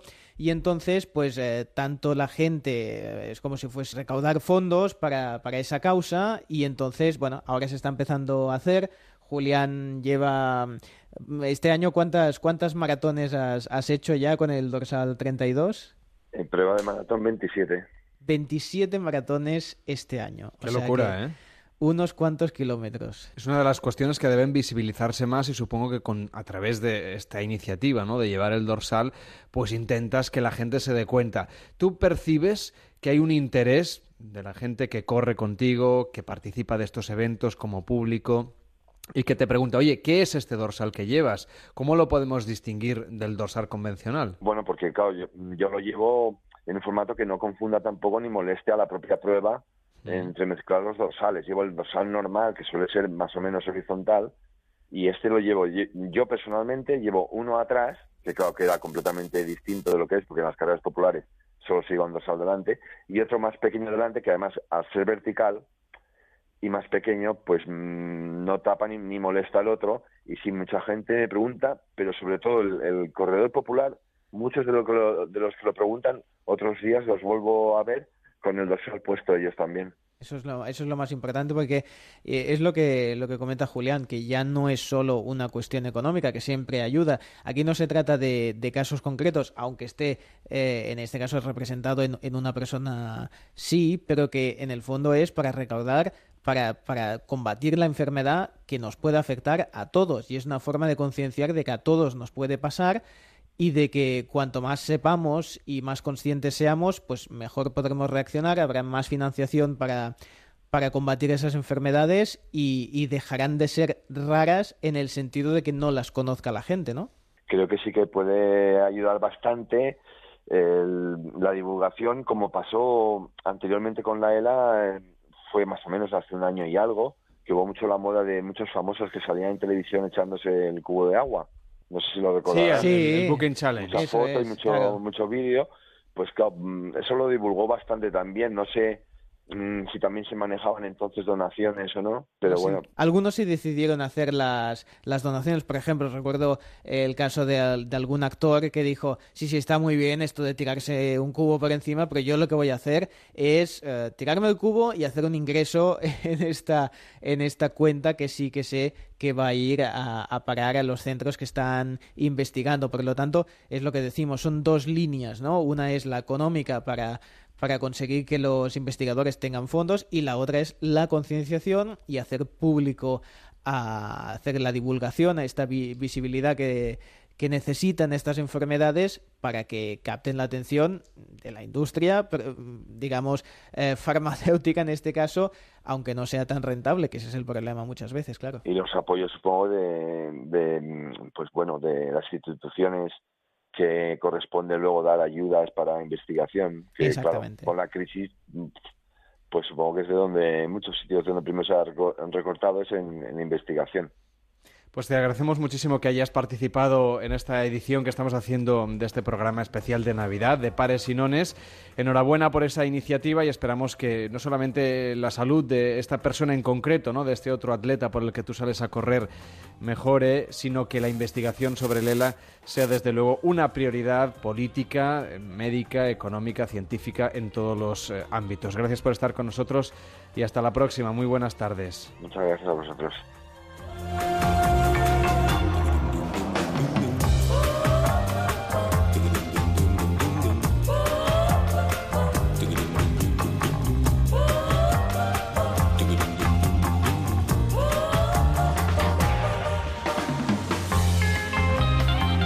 Nosotros nos vamos a las noticias de las 5 de la tarde, serán las 4 en Canarias y a la vuelta más historias aquí en Pares y Nones. David, tenemos tiempo, por ejemplo, de evitar las discusiones de Navidad Hombre, eso está de muy bien. esta misma noche.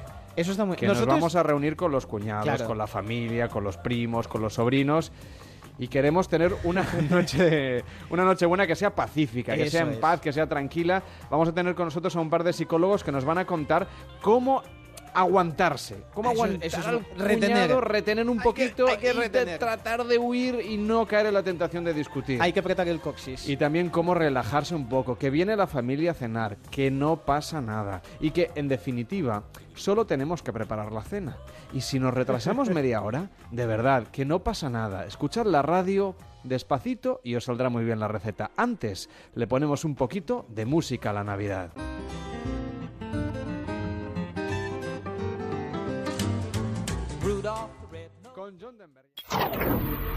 Houston, suspendemos la misión. Nos vamos a Ocasión Plus.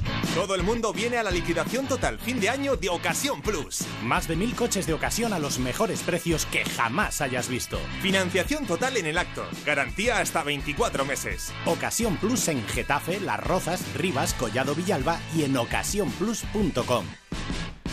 Cambiarles neumáticos nunca fue tan fácil. Entra en ineumáticos.es, introduce tu matrícula y te decimos cuál se adapta mejor a tu coche entre más de 100 marcas, al mejor precio, sin colas ni esperas y con la máxima comodidad. Tú eliges. Cámbialos en tu taller de confianza o si lo prefieres, nosotros lo hacemos por ti. En tu casa, en la oficina o donde quieras. ineumáticos.es, a un clic de tu coche. ¿Te salen trabajos esporádicos, pero como no eres autónomo no puedes facturar? Pues esto ya no te va a pasar. En Factu facturan por ti y tú cobras tus servicios. Cuando te pregunten facturas, tú dirás, por supuesto. Factuo.es con doble O, la mejor solución para el freelance. Vuelve la tarifa plana de teatro. Estas navidades regala espectáculo. Un año más para ver todos los shows del Gran Teatro Bankia Príncipe Pío por solo 50 euros. Rafael Amargo, Alex O'Doherty, Quique San Francisco, Clandestino Cabaret. Disfruta con tu abono de más de 20 espectáculos. Cómpralo ya en abonoteatro.com. Plazas limitadas. En Clínicas Dermalia te ayudan para que estés y te sientas más guapa que nunca. Ahora tienes rejuvenecimiento facial en un tratamiento combinado por solo 499 euros. Adiós a las arrugas en una sesión sin cirugía. Además te regalan una mesoterapia de vitaminas. Hay tres centros en Madrid. Encuentra el tuyo en clínicasdermalia.com. Clínicas Dermalia. Bella por dentro, bella por fuera. Por el trabajo, por la familia, por la aseguradora, por tus hijos, por los vecinos, por el banco, por la empresa de telefonía, por un accidente, por los impuestos, por un imprevisto, por la agencia de viajes, por una huelga, por un robo, por una denuncia. Por casi cualquier cosa del día a día puedes perder tu tranquilidad, a no ser que cuentes con una protección jurídica a tu medida como la que te ofrece De Vuelta Legal. Con De Vuelta Legal tendrás protección jurídica para toda la familia durante un año por mucho menos de lo que te costaría una única consulta en cualquier otro abogado. Llama ahora gratis al 900-900-637, 900-900-637 o devueltalegal.es. Tu abogado de cabecera. Grupo Reacciona. Soy Concha Velasco, amigos míos. Si quieres evitar sustos en tu vieja bañera, te recomiendo Duchamanía. Te instalan un plato de ducha antideslizante en pocas horas y sin obras molestas. Y te ahorras un buen dinerito. Haz como yo. Confía en los auténticos profesionales. Confía en Duchamanía.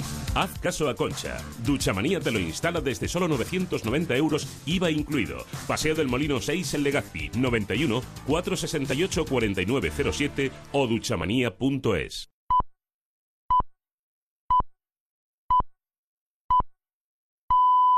Son las 5 de la tarde, las 4 en la comunidad canaria.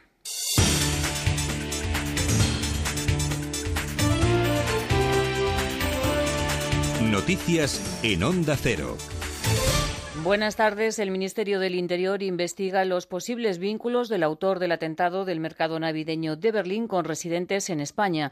El ministro Zoido ha confirmado que los servicios de información están estudiando estas posibles conexiones a través de Internet. Lo decía el ministro en declaraciones a la cadena COPE. Y le puedo asegurar que es verdad que de los datos que hemos recibido, según tengo noticias de las autoridades alemanas, pues lo que estamos haciendo es investigar todas las posibles relaciones que se tenga con nuestro país, con alguna persona en concreto. El presidente del Gobierno, Mariano Rajoy, se ha comprometido a garantizar la ayuda a los militares para hacer frente al terrorismo. El presidente expresaba este compromiso durante una videoconferencia mantenida con los mandos militares que participan en misiones fuera de España. José Manuel Gabriel. La novedad en la videoconferencia de este año ha sido el saludo al contingente de militares desplegados en Colombia para garantizar el cumplimiento de los acuerdos de paz. Junto a ellos, el presidente Rajoy ha transmitido sus buenos deseos y el apoyo del Gobierno a los más de 2.000 militares desplegados en 15 misiones a lo largo de los cinco continentes. El balance, ha dicho Rajoy, es para sentirse orgulloso. Los números hablan por sí solos. Más de 8.400 inmigrantes rescatados por nuestros barcos. Más de 450 embarcaciones avistadas desde nuestros aviones o cerca de 17.000 efectivos adiestrados en Irak. Son ustedes un valor fundamental para la acción exterior de España y un ejemplo para todos nosotros. Yo personalmente me siento muy orgulloso de nuestras Fuerzas Armadas. El presidente ha recordado a los militares españoles en el extranjero que su misión no concluye hasta que regresen a casa sanos y salvos.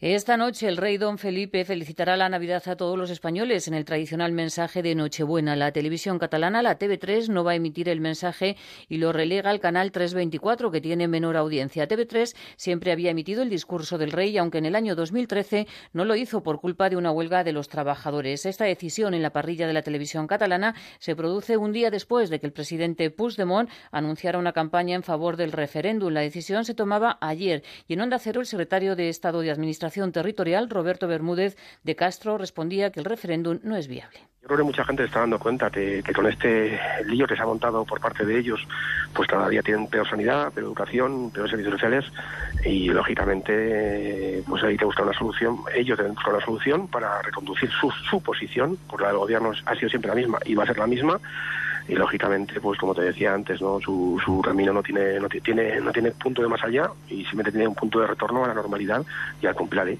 del exterior les contamos que en Turquía las autoridades han enviado a la cárcel a más de 1.600 personas por realizar comentarios en las redes sociales. Estas detenciones se han producido en los últimos meses y, según ha informado el Ministerio del Interior, a los detenidos se les acusa de expresar provocaciones y odio al Estado y de alabar a organizaciones terroristas. Y sepan también que la reina Silvia de Suecia ha sido ingresada en un hospital de Estocolmo tras sufrir varios episodios de mareo. Según ha informado la Casa Real, la reina padecía un fuerte catarro desde hace días catarro que se le ha ido agravando con vértigo. Silvia de Suecia tiene 73 años, permanece en observación y se le van a realizar distintas pruebas. A actualidad del deporte, Javier Matiache. Día de, de, felicitaciones navideñas de los clubes. El Sevilla ha publicado un mensaje en el que su entrenador, Jorge Sampaoli, se muestra ambicioso. Lo que, lo que vamos a hacer, vamos a luchar por todo. Vamos a luchar y luchar para tratar de, que el Sevilla logre eh, pelear todo lo que juegue. Eh, ojalá que lo podamos lograr. No sé si se va a lograr, pero sí que se va a luchar para ello. Feliz por haber concluido un 2016 de esta forma, pendiente de todos los torneos, peleándolos todos. O sea, la verdad que feliz por eso. En el Valencia ha hablado su vicepresidenta Lei Jun-chan en un discurso en castellano. Ha pedido perdón a la afición por la situación del club. Además, en segunda división, el técnico del Nastic, Vicente Moreno, ha presentado su dimisión. El mejor situado para sustituirle es el que estuviera en el Betis, Juan Merino. Y en fútbol internacional, el Bosburgo ha confirmado la venta de Draxler al Paris Saint-Germain por una cifra en torno a los 40 millones de euros. Más noticias en Onda Cero cuando sean las 6 de la tarde, las 5 en la Comunidad Canaria y en nuestra página web ondacero.es. Síguenos por internet en ondacero.es.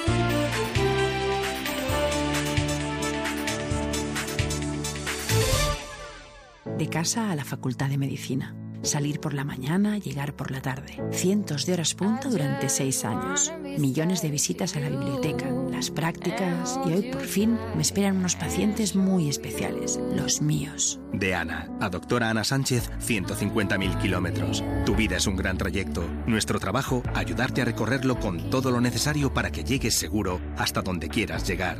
Desde siempre a tu lado. Dirección General de Tráfico, Ministerio del Interior, Gobierno de España. En Vision Lab, hasta el 31 de diciembre, 2x1 en todas las monturas de primeras marcas y con financiación hasta 12 meses. 2x1 en monturas. Solo en Vision Lab. Consulta condiciones.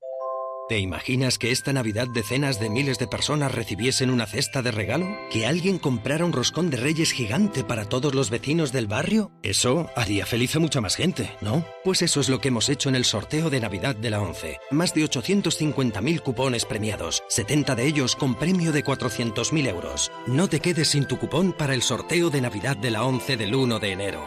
Deja que te toque. Además, ahora la 11 te lleva a casa por Navidad. Entra en la web 11tellevacasa.es y consigue miles de premios. Bases depositadas ante notario. En Vision Lab, hasta el 31 de diciembre, 2x1 en todas las monturas de primeras marcas y con financiación hasta 12 meses. 2x1 en monturas. Solo en Vision Lab. Consulta condiciones.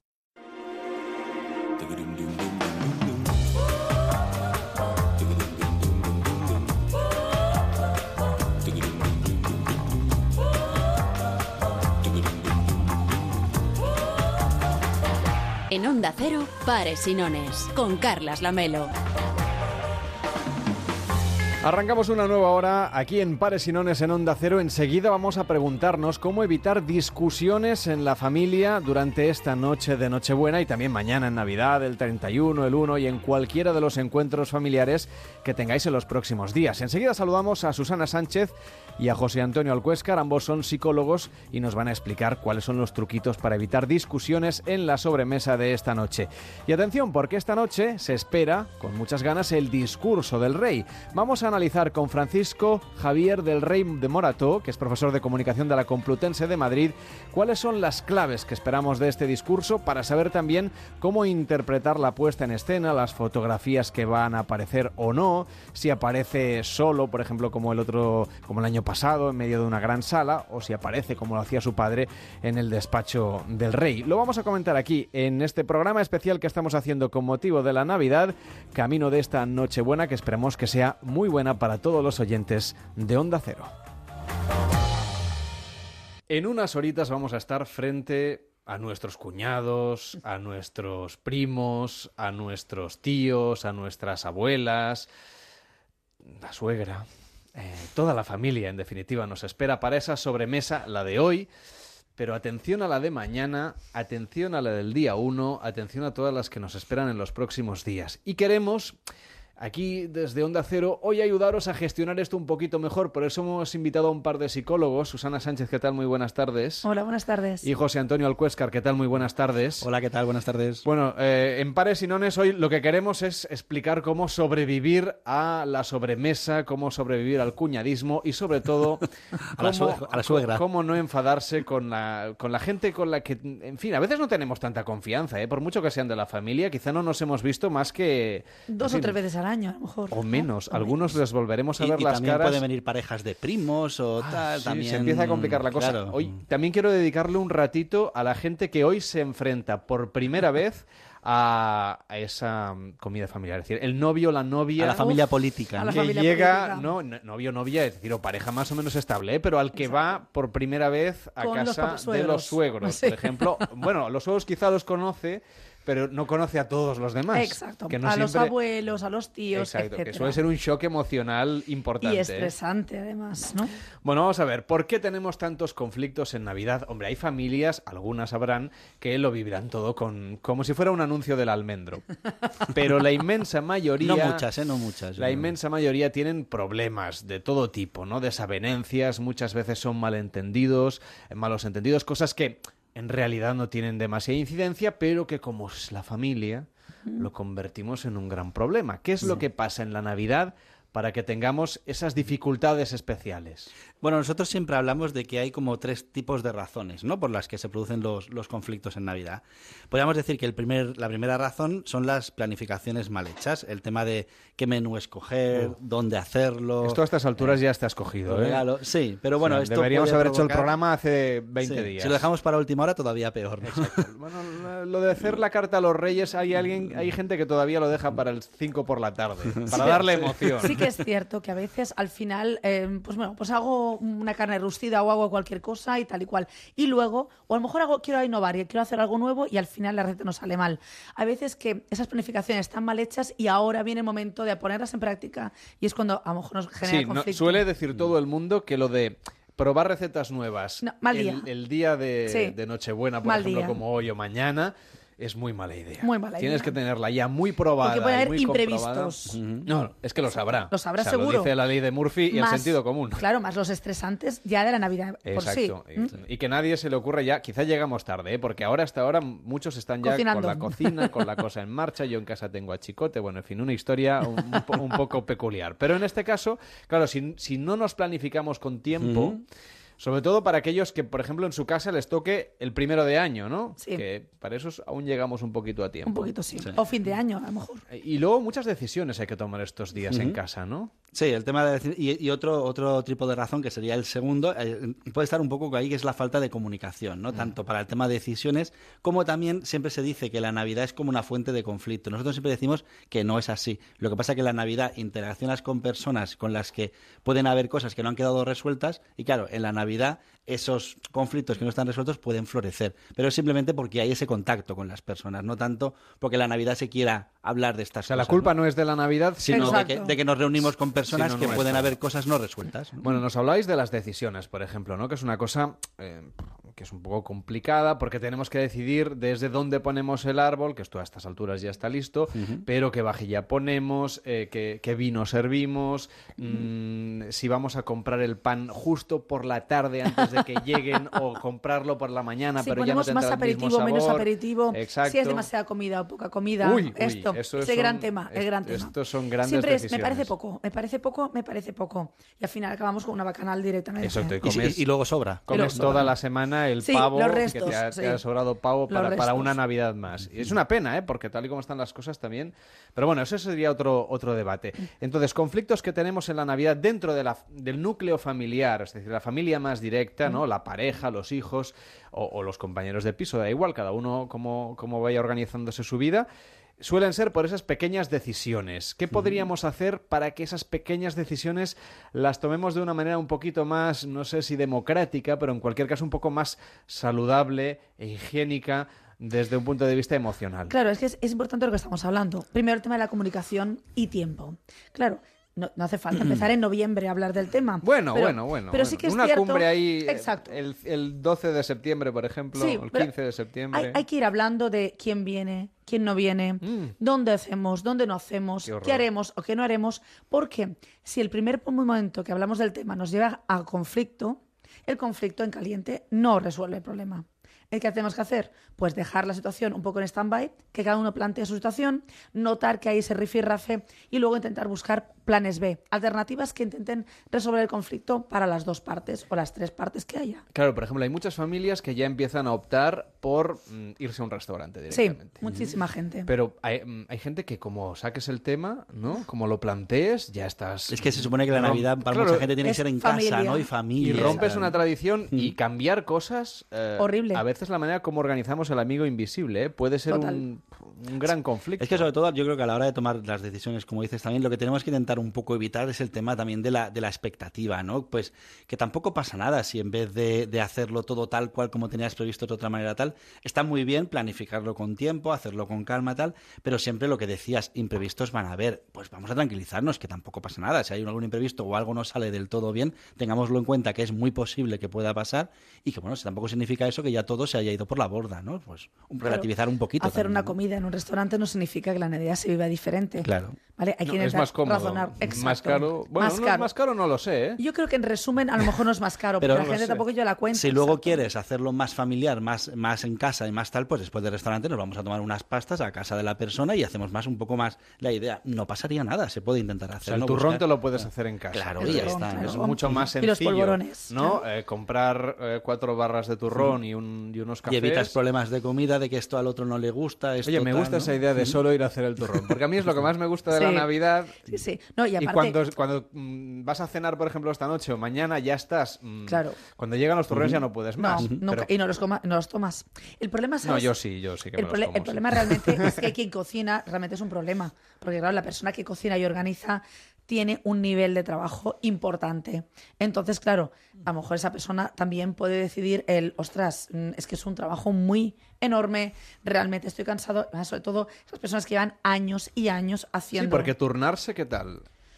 Porque lo que suele, suele pasar en muchas familias es Bueno. que la gente se reparte los días, Sí, sí. pero eso quiere decir que te cae la losa todos los años. Todos los años te cae. Si no es un día es otro. No pasa nada si celebras el 31 y el 1, oye, mm, cada Es uno en su casa. Es que el día uno, es que a veces que las familias tienen esa necesidad y en ciertos momentos no pasa nada. Volvemos, los cambios no significa que no se viva la Navidad de la misma manera. Parece que estemos ofendiendo ¿no? el alma o la- el, el- el alma de la Navidad. Bueno, la caso, tradición, ¿no? seguramente, Exacto. ¿no? Que es, es, bueno, en fin, es bonita y desde luego está muy bien que las familias se reúnan y no lo vamos a, sen- a- a No. significar siempre como una cosa negativa. Lo que sí que es verdad que a lo mejor tenemos la Navidad Mm. un poco idealizada. Pero es esto, pero son, hay muchos días, entonces podemos, muchos días en los que hay festivos, muchos días que son señalados, pues bueno, podemos intentar buscar, buscar un poquito más de, de diversidad, ¿no? No hace falta que todos los días sea en la misma casa, con la misma gente, comiendo lo mismo, pues bueno, un día nos vamos a un restaurante, otro día vamos a hacer tal, siempre y cuando la gente lo pueda aceptar bien, creo que es una buena manera para también distender un poco el ambiente, ¿no? Y buscar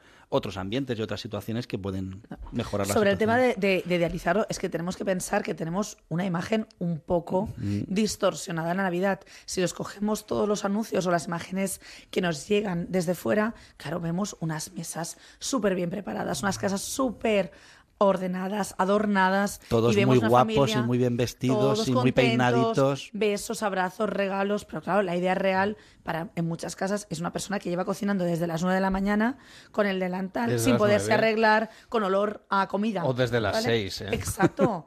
¿Vale? Y claro, es muy, muy complicado que para, para las personas tengan ganas de sentarse a cenar en muchos momentos, están cansados. Claro, si bajamos esa idea idílica de lo que debería ser la Navidad, puede que lo que tengamos delante también esté muy bien sin tener que esperar toda esa felicidad aparente, que tampoco es necesaria.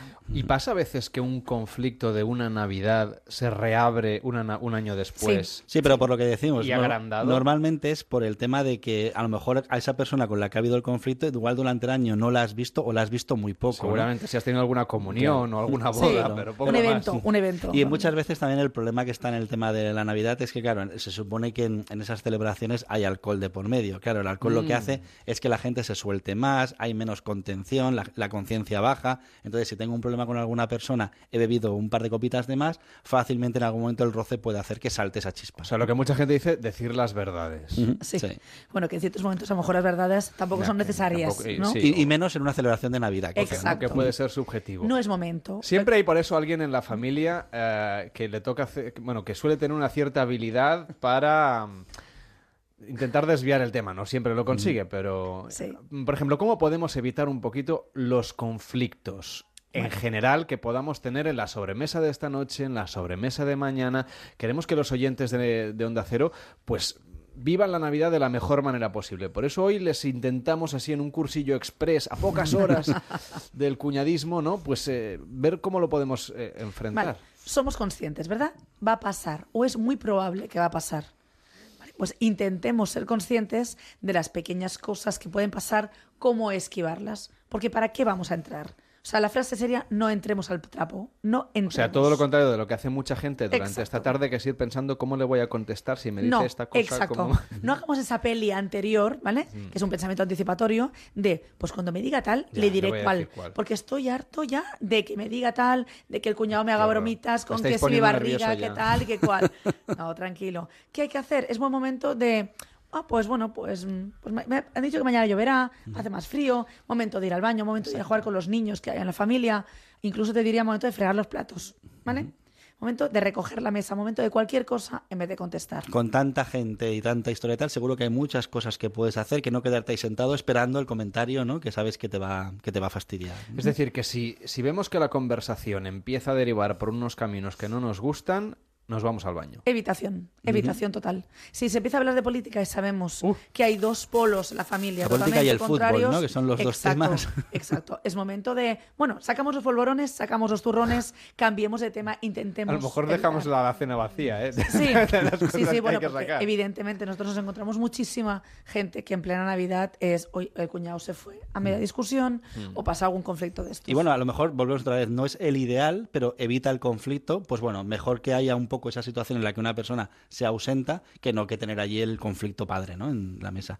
Y una cosa que nosotros también recomendamos, que a lo mejor parece un poco incluso de guardería, ¿no? Pero realmente va muy bien, es también el tema de los asientos, el tema de vigilar un poco a quién se sienta al lado de quién, ¿no? Se vamos Más a que- poner tarjetitas como en una Sí, cena Las tarjetitas gustará, le gustará a la gente y esto va muy bien. Además, porque aunque te pon- si te ponen al lado de una persona con la que no tienes a lo mejor muy buen rollo o hay cuentas pendientes, como decimos y tal, a lo mejor no interaccionas con esa persona, pero ya simplemente el escuchar que está diciendo ciertas cosas, ¿no? O ciertos temas que sabes que no estás muy de acuerdo, ya te pueden ir calentando. Y si encima sumamos al alcohol, como decimos, pues mal. Mejor si podemos separar a esas personas, sentarlas un poquito en una punta, otro en otra, que haya gente por ahí en medio, también puede allanar un poquito la situación. ¿Qué pasa, por ejemplo, si alguien, eh, de manera insistente, ¿no? Navidad tras Navidad, pues eso, mm, no tiene mesura en el consumo pues de- del cava, del vino, del aperitivo, del alcohol en general.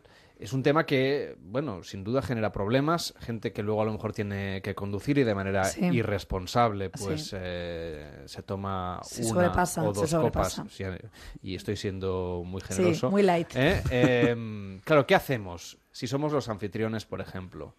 O si somos la pareja o, o- o el- Claro, o es el, padre diferente o ser el hijo anfitrión de... o la persona realmente responsable de. No sé sea, qué es peor, ¿eh? Siempre hay alguien responsable de. Entonces, creemos que lo lógico es que la persona responsable de sea quien lleve las riendas de la contención de esa persona, en este caso, ¿vale? No el anfitrión. A ver, hay veces que sí que, que es, es la relación, porque a lo mejor es la pareja de, pues si Ujú. la pareja del anfitrión no se mueve de casa, ¿vale? Que es lo, lo que Sí, es menos es la peligroso. ventaja, sí. Muchas veces lo que pasa, que muchas discusiones familiares son con el tema de los abuelos. Los abuelos que comen lo que no deben, los abuelos que beben lo que no deben esos días y genera mucha discusión en ese sentido. Abuelo, deje de comer, abuelo, no beba más, abuelo tal, abuelo cual. Este tipo de discusiones que alteran, porque los abuelos normalmente pues suelen actuar a su, a su manera, sí que genera mucha discusión. Siempre hay que intentar ver, observar, evitar la discusión directa. Si vemos que está bebiendo demasiado, pues vayamos sacando el alcohol de la mesa. Que come demasiado, pues saquémosle los turrones de delante del plato, ¿vale? Pero no hace falta verbalizar todas estas cosas. Intentemos conductuas, hacer cosas que sirvan para solventar el problema en vez de mandar o dar órdenes a los otros. Por ejemplo, se podría intentar con el tema del alcohol, a lo mejor es retrasarlo al máximo, ¿no? Ya no sacar el alcohol de primeras, sino empezar con la comida, empezar con Los refrescos, refrescos. empezar con tal, e intentar retrasar el alcohol, pues bueno, es un tiempo que ya vas ganando, ¿no? Por ejemplo, para el aperitivo, pues, eh, mira, he hecho un, Sí. un cóctel. ¿no? Exacto. Probar esto que es muy bueno con algo Cóctel, más sí, tal exacto, que- cual, que hay ¿vale? un montón de recetas de cócteles Exacto. sin alcohol. Exacto. Y por lo menos ya el primer plato, que además es cuando la gente no Ya viene hemos ganado un tiempo que- Exacto. y ya sacas el vino pues con el pavo o con la- Haces la pequeños carne o con chupitos el marisco. de melón con jamón, haces diferentes cosas que sean líquidas y que envuelvan un poco, enmascaren la Y no situación. estás evidenciando que lo que estás intentando es que la persona en concreto esa sea la que no quieras que beba, ¿no? Sino que lo retrasamos un poco todos en general. ¿vale? Ah, Bueno, me parece buena idea. ¿eh? Estamos dando hoy ideas a los oyentes de Onda Cero para que puedan vivir una Navidad en paz, una, En paz. una- una Navidad tranquila. Eh, ¿Qué hacemos, por ejemplo, cuándo nos van a presentar a la familia, que es un problema también. A, a lo mejor es una familia maravillosa donde no hay conflictos y hemos Sí. tenido la suerte de caer ahí. Por ejemplo, si tenemos una pareja nueva, hay que advertirle y al mismo tiempo condicionarle sobre, no, verás que mi tía mm, no sé qué, hace no sé qué, no le hagas También, caso. también estaría bien que quizá no fuera la primera vez. Por ¿eh? la primera vez que- que conozca a los Uy, pero suegros es y tal. muy habitual, ¿eh? Sería mejor que hubiera conocido previamente, por lo menos a una parte. ¿no? Sí, Que no- a los, sea- a los suegros es fácil, pero Sí. claro, todos los demás, hay familias que se reúnen, una treintena de personas fácilmente. Sí, pero también puede ser que a lo mejor la persona utilice, ¿no? Como ese momento para la presentación a todo el mundo, ¿no? Mejor no hacerlo esto en Navidad, ¿no? Luego ya ahora hablamos un poco de tema tíos y otras historias que esto es más complicado. Bueno, pero hay gente que ya está pre- preparada para, para irse a, a- a que le, le arrojen ahí a la arena de la familia. ¿Qué hacemos? Eh, pre- de- ¿Prevenimos de alguna manera a nuestra pareja? Mm, Es igual, a lo mejor puede ser un amigo o una amiga, ¿no? Que nos, que nos acompañe en Navidad. ¿Le prevenimos de los tics de, de cada uno o eso puede condicionar en negativo? No. Y... Es que eh, eh, está bien comentarlo porque yo creo que genera comunicación en la pareja y eso es bueno, ¿vale? Lo que pasa es que, o claro, provoca que el otro salga corriendo Claro. o le cogen unas anginas pero lo va a ver igual. O sea, si realmente lo que yo le transmito es lo que es, lo va a ver. Si no es ese día, lo verá en otro momento, ¿vale? Lo importante es que la pareja ese día se tiene que comedir. O sea, ese momento es una persona que tiene que llegar ahí, observar y callar, ¿vale? Es una persona que tiene que intervenir poco. En esa observación, ver a los tics de todo el mundo. Y luego podemos comentarlo. Sí, tenemos ese buen rollo, si tenemos esa buena comunicación. Claro, si mi pareja es de aquellas impulsivas que a la mínima que hay algo tiene que decirlo, revienta, pues no sé yo si cargarle la, la pistola antes sirve de mucho. Depende de, pues eso, del talante que tenga nuestra pareja. Lo que sí que es importante es que la persona en cuestión, ¿no? La que se enfrenta, ¿no? A la, a la arena, como dices, ¿vale? Esté bastante pasiva, esté bastante comedida, mm, no sea muy crítica ni con la comida ni con nada.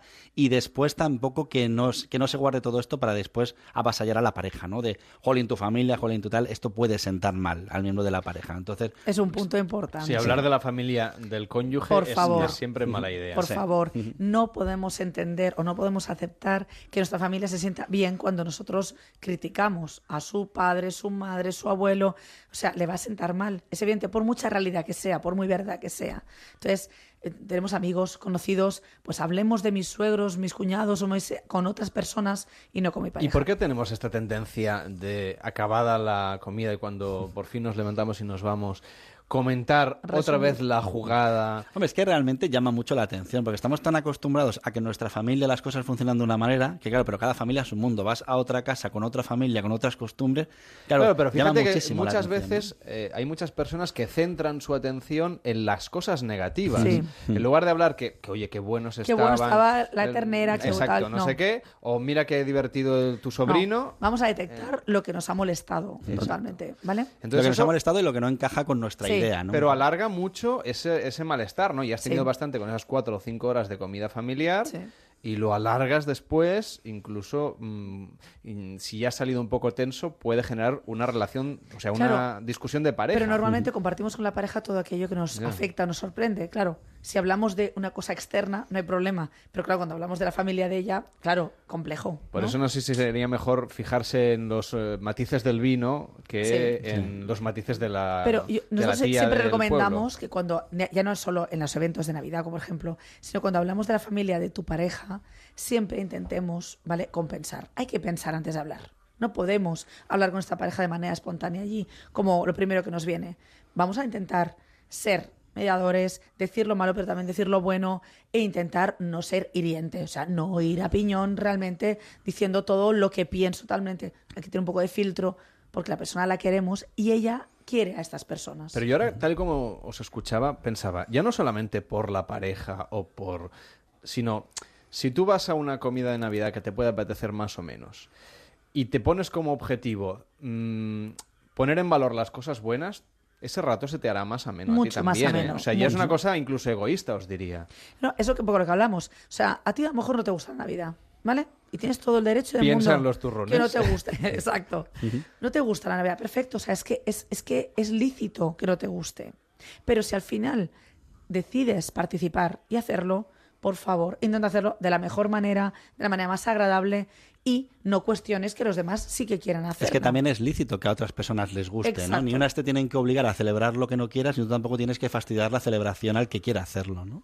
En este caso, por ejemplo, si pensamos en, en personas que tienen la Navidad, pues eso, eh, ya a las puertas, porque ya van a tener a los invitados picando huele, a la puerta. ya huele, dentro de ya está ratito, oliendo ¿eh? Ya la- eh, los mm, patios de luces ya, ya huelen a, a pavo y ya A huelen rustido, a, a sí, rustido. a todo tipo de asados en este caso. Bueno, pues en- eh, si, si ya tenemos la Navidad a la vuelta de la esquina, mm, pero Ya. ahora sí que ya inminente, porque dentro de un ratito ya nos van a picar a la puerta. ¿Qué podemos hacer para intentar que esta noche sea una noche más especial eh, que otras noches? ¿Alguna idea que podamos aportar, no solo para, para hoy, quizá que es, eh, tenemos poco margen, ¿no? Pero, pero yo sé que en alguna ocasión algunos de vuestros pacientes les llegáis a recomendar, oye, pues ¿por qué no organizáis que la tarde de Navidad, es decir, mañana, en lugar de alargarnos y empalmar con una cena improvisada, que nunca es improvisada No. porque se hace todos los años, ¿por qué no nos vamos todos al cine?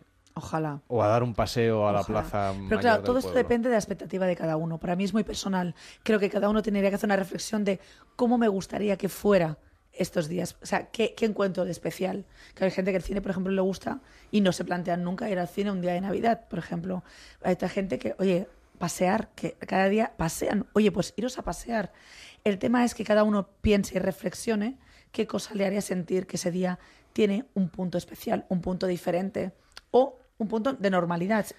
¿Y qué hacemos con toda esa gente que yo he escuchado, por ejemplo, estos días en, en- en la, co- en la cola, en el mercado, ¿no? De, es que estoy deseando ya que pasen estos días. Bueno, es que está de moda hablar así.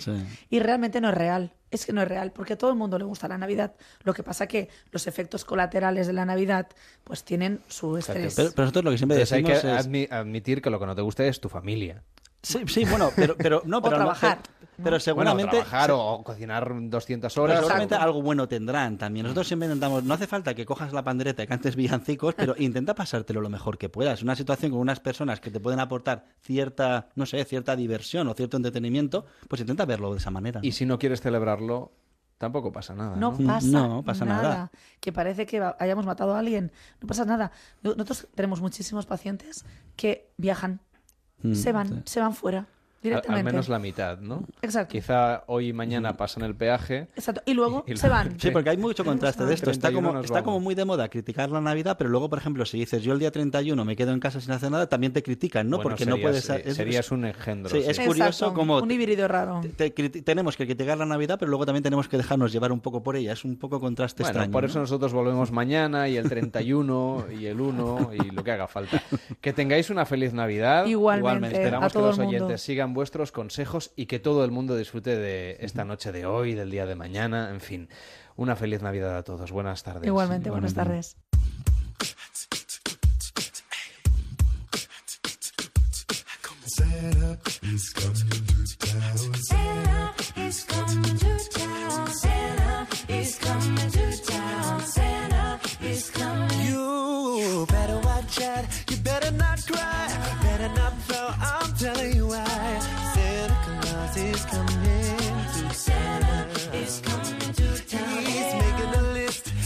Checking it twice. Gonna find out who's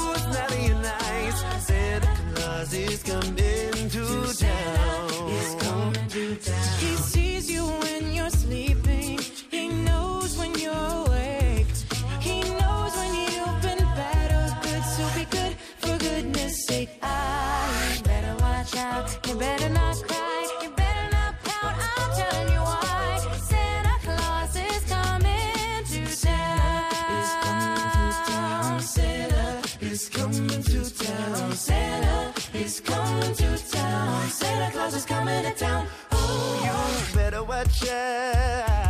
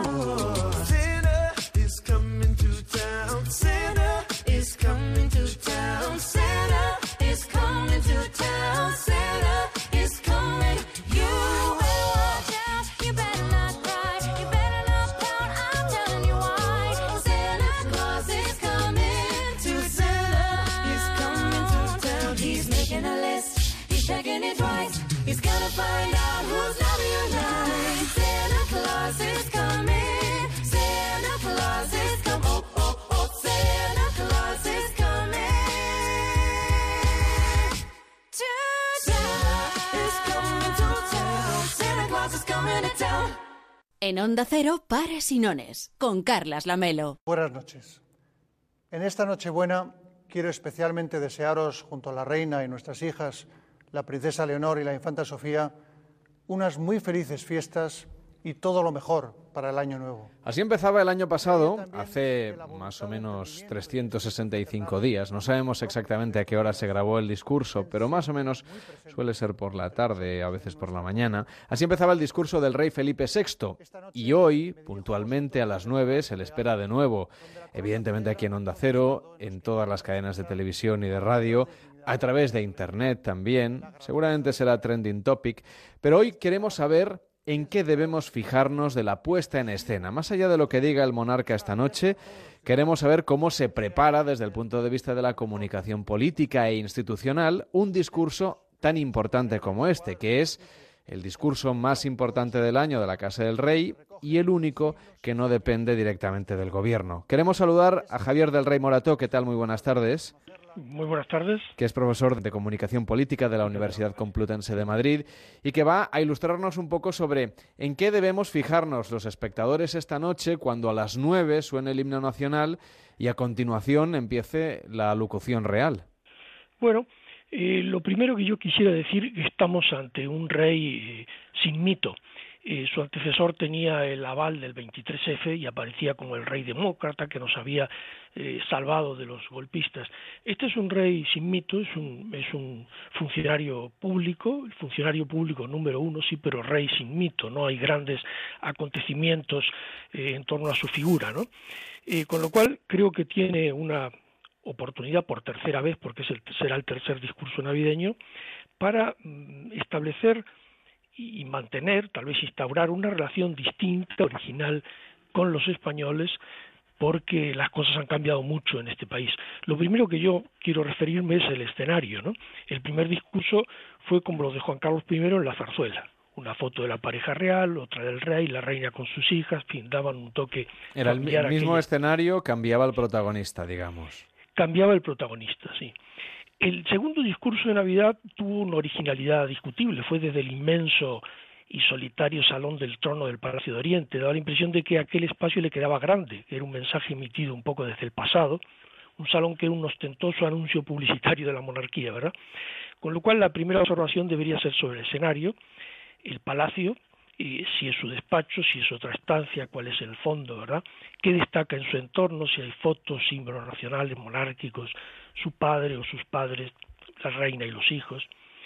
Si solo hay símbolos de la institución, es decir, símbolos políticos, o si también hay categorías humanas, fotos, como dije antes, paseando tal vez con sus hijas.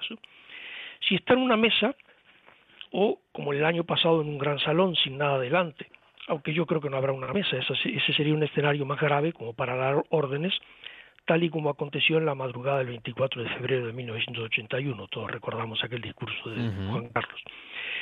También mm, nos podríamos fijar sobre la espontaneidad conseguida o la lectura distante y aburrida. ¿no? El telespectador tiene que tener en cuenta que el rey está trabajando, está leyendo el teleprompter y, mm, bueno, eh, parte de la habilidad del monarca para salir airoso del desafío está en la, redacción del discurso. Es bien distinto una redacción institucional fría y distante, que impone, digamos, una lectura tan fría y distante como la redacción, que un discurso elaborado para ser hablado mm, de manera algo más informal. ¿no? ¿Usted qué cree que redacción- pasará, por ejemplo, respecto al del año pasado? No fue, mm, digamos, un discurso muy pensado para ser hablado, ¿o sí? Eh, yo pienso que no. Yo pienso que hubo Era muy un- institucional. y- muy institucional, eh, algo distante. eh, como dije antes, él era un rey, un rey sin mito, y yo creo que no instauraba una relación distinta, original, mm, más propia de, de la edad del monarca, una relación distinta con los españoles. Me da la impresión de que seguía excesivamente empaquetado y distante, ¿no? O sea, que usted le aconsejaría que de alguna manera actualizase el lenguaje y la estructura de lo que nos va a contar esta noche. Por supuesto, porque hay dos elementos en el mensaje, en todo mensaje y especialmente relevantes en este, que son la información y la comunicación. La información será lo que nos diga, pero la comunicación es el tipo de relación que pretende establecer con los ciudadanos, que puede ser de continuidad institucional o puede suponer eh, una modificación en algún sentido, ¿no? digamos, eh, la comunicación, y, en la comunicación se produce la relación que el monarca quiere establecer. Puede ser una relación eh, familiar, que puede ser protectora, paternal, autoritaria o institucional, puede ser un lejano, distante monarca, puede adoptar el registro de un padre protector, eh, puede ser una relación que yo creo que sería novedosa y buena para, para el monarca y buena para, para el país, una relación de mediación entre los ciudadanos y el gobierno, tomando distancia del gobierno, criticando lo criticable, por ejemplo, con más énfasis que en ocasiones anteriores, aunque ya lo hizo, como es la corrupción, como es la falta de capacidad para alcanzar acuerdos, pactos, y va a haber que van a ser necesarios muchos acuerdos y muchos pactos, un poco al estilo de- de- del, del consenso alcanzado en la transición, porque si no, no va a haber una legislatura viable y sobre todo eficaz para, para el país, ¿no? Yo Hay una cosa que... realmente sí ha cambiado en este último año y es que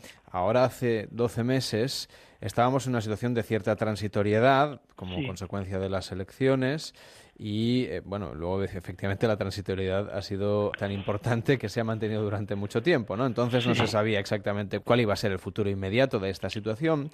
Pero en cualquier caso ahora sí que tenemos un gobierno formalmente establecido. Entonces eso, desde el punto de vista del discurso, ¿en qué cree usted que va a cambiar lo que el rey nos cuente esta noche, a partir de las nueve, en ese discurso, y también su puesta en escena? Ambas cosas, ¿no? Lo que va a explicar, lo- los argumentos que va a utilizar en su discurso y al mismo tiempo, no sé si este discurso en un espacio tan especial como fue el año pasado obedecía más bien a eso, un- una cierta transmisión de una imagen de que pese a la transitoriedad en la que se encontraba el gobierno, digamos, las instituciones del Estado funcionaban, que es un poco lo que intentamos leer, ¿no? Y si el registro podría ser muy bien el de mediación entre los ciudadanos y el gobierno. Por una parte, eh, referirse a la nueva circunstancia, que es una novedad, que es positiva, pero referirse también a la fragilidad de la nueva circunstancia, sometida a continuas eh, votaciones en las que puede perder el gobierno y terminar en una consulta electoral, que tampoco es un drama, ¿verdad? Porque es parte de la, de la democracia.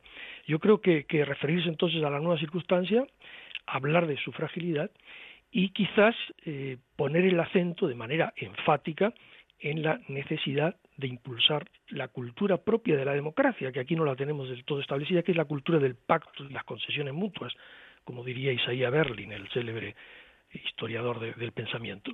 Es, yo creo que eso es lo que nos hace falta, eso es lo que da la impresión de que se está estableciendo y eso es lo que debería mm, presidir esta legislatura, que en principio sería bueno que fuera larga, ¿no? Probablemente sería bueno para todos, también para el PSOE y, para Podemos.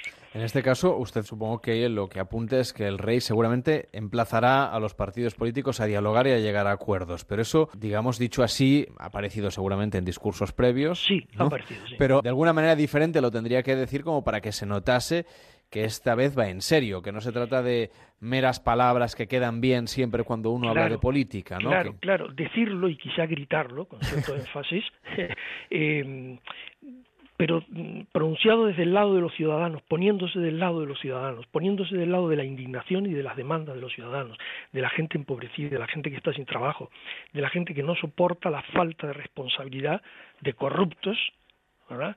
que da la impresión de que se han adueñado del sistema para engordar su, su cuenta corriente, ¿no?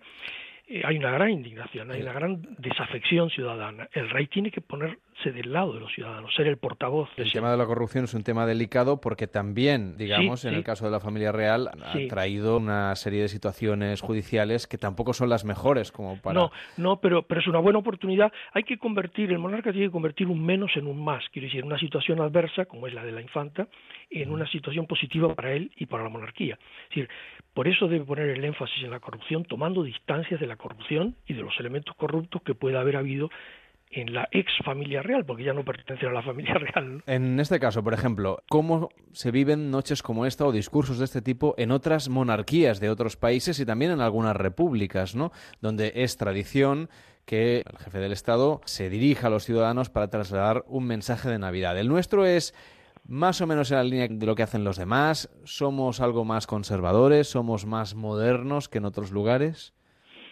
Es difícil decirlo porque, bueno, es bien distinto esos términos de, de modernidad o de tradición, en fin, es distinto aplicado a repúblicas y a monarquías, ¿no? Y- Bueno, pero la puesta en escena de alguna república recuerda bastante a, a la puesta en escena de quizá, determinadas quizá la monarquías. francesa, quizá la francesa. Por ejemplo, sí, estaba pensando justamente. que se habla de nostalgia nostalgia borbónica o nostalgia eh, eh, monárquica. Eh, es probable que haya menos pompa, menos boato en los discursos de los de- del rey anterior y de este rey que en los discursos de, de la reina de Inglaterra, ¿no? Evidentemente, ¿no? Aquella es la monarquía de todas las monarquías, digamos, ¿no? Y la tradición es bastante más importante y está mucho más consolidada que aquí, entre otras cosas porque es un país con con monárquicos de pedigrí de varios siglos. Y aquí yo recuerdo lo que se decía en el año 75, que los monárquicos eran cuatro y cabían todos en un taxi.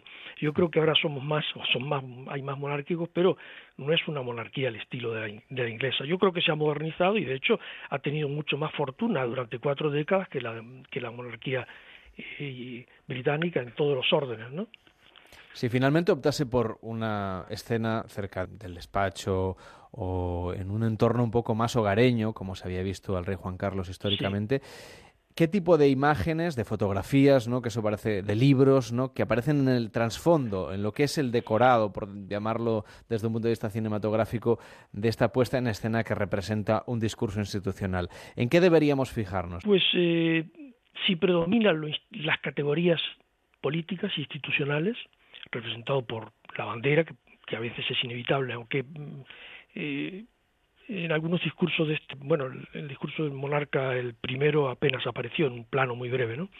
Esto, o categorías humanas, es decir, eh, la- el rey con la reina y, con su, su familia, ¿no?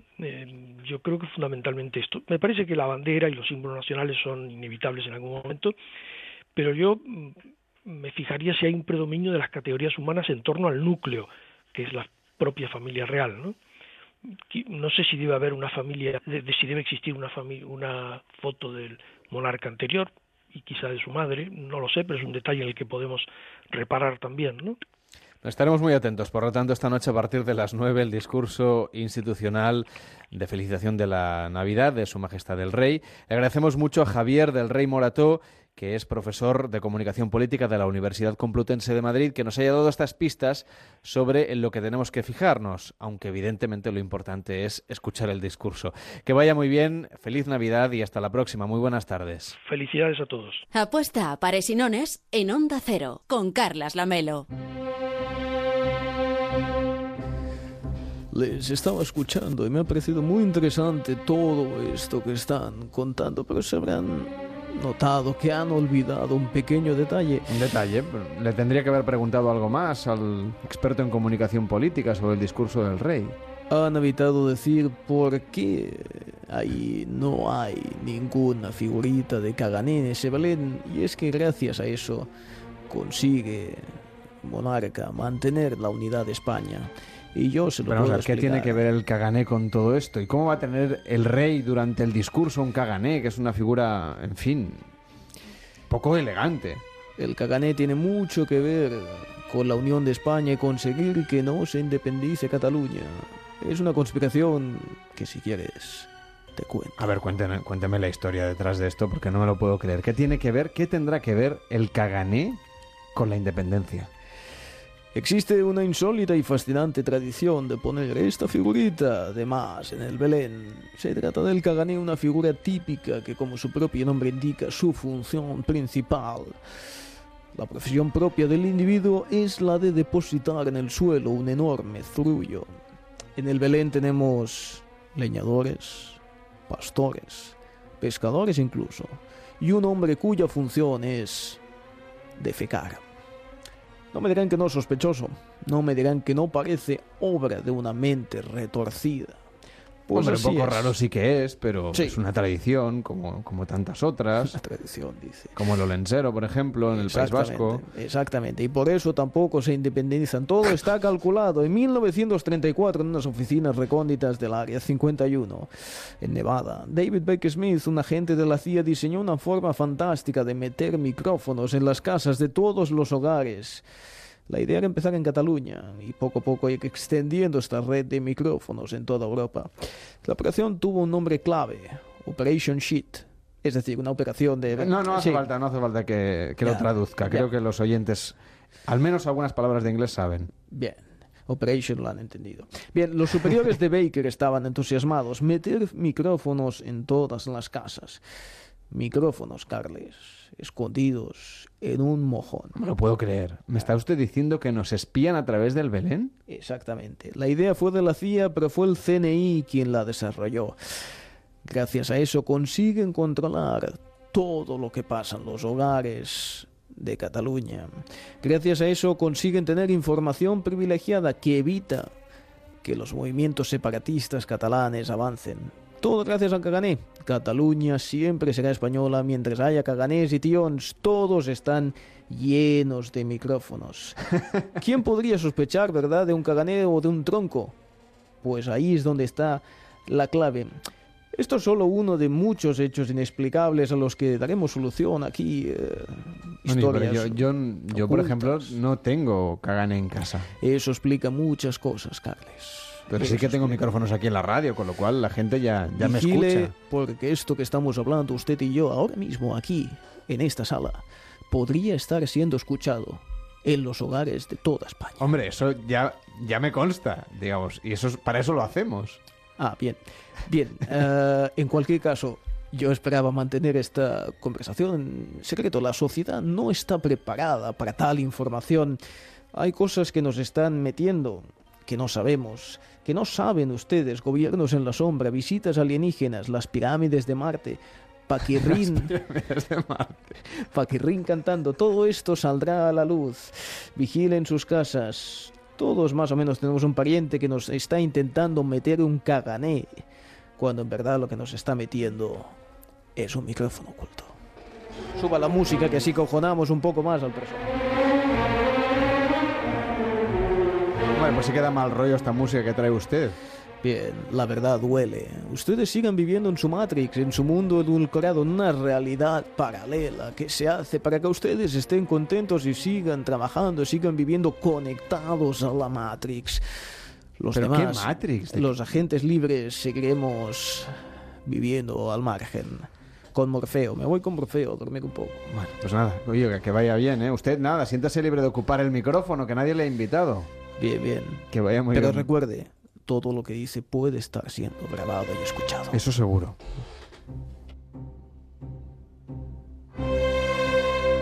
En Onda Cero, Pares Sinones, con Carlas Lamelo.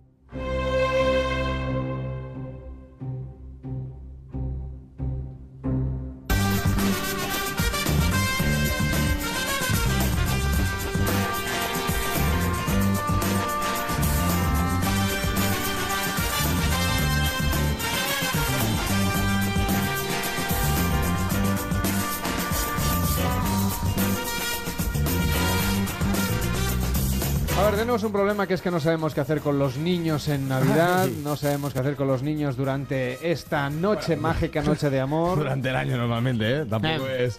Evidentemente en Navidad tenemos un problemón porque si trabajas, eh, ¿qué haces con los niños? Claro, pues los niños tienen muchas vacaciones. Pero eh, durante el año también tenemos problemas, pero son diferentes, no son, no son donde, dónde dejarlos. Bueno, pero los Porque no hay campus de Navidad. los- el gran problema es que no hay campus de Navidad. No, no existe, no, no. Los puedes llevar a un centro comercial. Hay, Claro, hay hay- quien lleva a sus niños a Ikea que tienen la guardería esa y finge que va a comprar muebles y no vuelve hasta la tarde. El- ¿Hay horario? No lo sé, no sé si hay un límite. No. No, hay padres que dejan a los niños ahí en, ese, en esa zona y hasta que no van otra vez a la tienda, Sí. no los recogen. Ah, está O bien. sea, de hecho, hay un niño que hizo la primera comunión el otro Hombre, día eh, Viven ahí dentro. entre árboles de, Hacen de noche Navidad ahí. y cosas Ah, no estaría mal, ¿eh? Hacen semanas. sí. ¿Ves? Hay centros comerciales que sí que las guarderías de niños Mm. eh, es una hora gratis para que los padres no se emocionen. Una hora tampoco. solo. Bueno. Hombre, es que Como no, el parking, ¿no? A mí no me parece tampoco muy lógico ir a un centro Pobre comercial niño, no lo y vas a dejar al niño seis horas ahí. toda la tarde.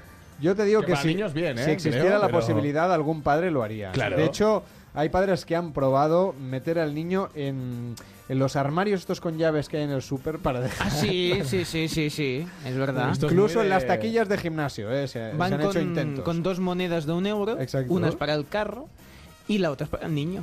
Es muy de padre del año, ¿eh? Esto. Eh, bueno, pero claro, el problemón. Yo te aseguro de que si en Navidad. lugar de las cadenillas esas para atar el carrito de la compra hubiesen esposas para, para dejar el niño, También. más de un padre y una madre, mala madre y, pa- y mal padre, lo haría. Bueno, desde aquí, Bueno, padres no lo intenten en sobrepasados, casa. ¿eh? Carlas. Sí, exacto. Sobrepasados de trabajo, de polvorones, de azúcar. Lógicamente es broma, sí, Blanca Navidad en la Puerta Sí. del Sol. Bueno, vamos a hablar de cosas que podemos hacer con los niños. A ver, dentro de un ratito vamos a llamar, déjame que cuente a, Sí. a María Luisa Ferreros que nos va a contar desde un punto de vista profesional qué hacer con los niños esta Vale, noche cuando sí. vayamos a cenar a casa de la suegra. Pero la solución también puede venir en clave de humor con cosas surrealistas como las que hemos propuesto o las que propone Agustín Jiménez. Sí, de hecho él nos habla de qué hacer con los niños durante las fiestas de, de Navidad. Porque claro, si trabajas, tú trabajas y el niño de fiesta. Por culpa de un problema que hay en este país, que no sé si lo sabéis, eh, es que hay un problema muy gordo. O, los niños tienen muchas vacaciones de Navidad, o los padres tenemos muy pocas. Va a ser lo segundo, ¿verdad? Pero bueno, que es el único problema que hay en el país, ¿eh? O sea, que, he escuchado a la cospedal y ha dicho que va de puta madre, o sea, que no os preocupéis. Pero yo digo, ¿pero por qué no hacen esto a los padres? Dice gente, es que me da miedo Halloween. Me da miedo Halloween. Halloween es un día Halloween. ¿eh? Cuatro disfrazados, ¡uh! ya está. ¿Qué miedo te va a dar Halloween? La Navidad se acojona. tres semanas, ¿dónde vas con tres semanas, tío? Tres... A eso súmale que mi mujer no tiene ni un día libre. Y yo soy freelance. No, jaja, ¿qué? ¿No sabéis lo que es freelance? Espera, espera, que lo explico. No, espera. Espera. Espera, que es más largo.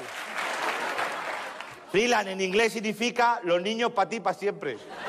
Que de free, la niños para siempre. Lance. Tres semanas le dan. Y yo a las tres horas estoy agotado de pensar qué voy a hacer con ellos. Claro, el año pasado hicimos de todo. Pues fuimos a la feria, fuimos al zoo, le echamos de comer a los patos, cruzamos en rojo los semáforos, hicimos del lunes otro, sábado. Yo ya estaba flipando. El 27 de diciembre yo no sabía qué hacer con ellos. Digo, ¿yo ¿qué hago para distraerle? Así que le prendí fuego al árbol de Navidad. Pero sin cara loco, sea, normal. ¡Ole, feliz! ¿Sabes? Pues cállate, que te lo bombero en la ambulancia una tarde cojonuda. Se pasó ya. Estuve ahí. ¡Ole! No. Muy bien. ¿Qué? ¿Que tienes que pagar la pintura del descansillo? La pago. No me importa, si me va a salir más barato que llevarlos al zoo. ¿Qué pasa? ¿Pero cómo es tan caro el zoo? Nos hemos vuelto locos. Claro, yo pensaba, digo, con la entrada te regalarán un pingüino. Digo, venga, venga, venga, Sí, aún así, aún así nos lo llevamos. Venga, venga, o no. Da igual.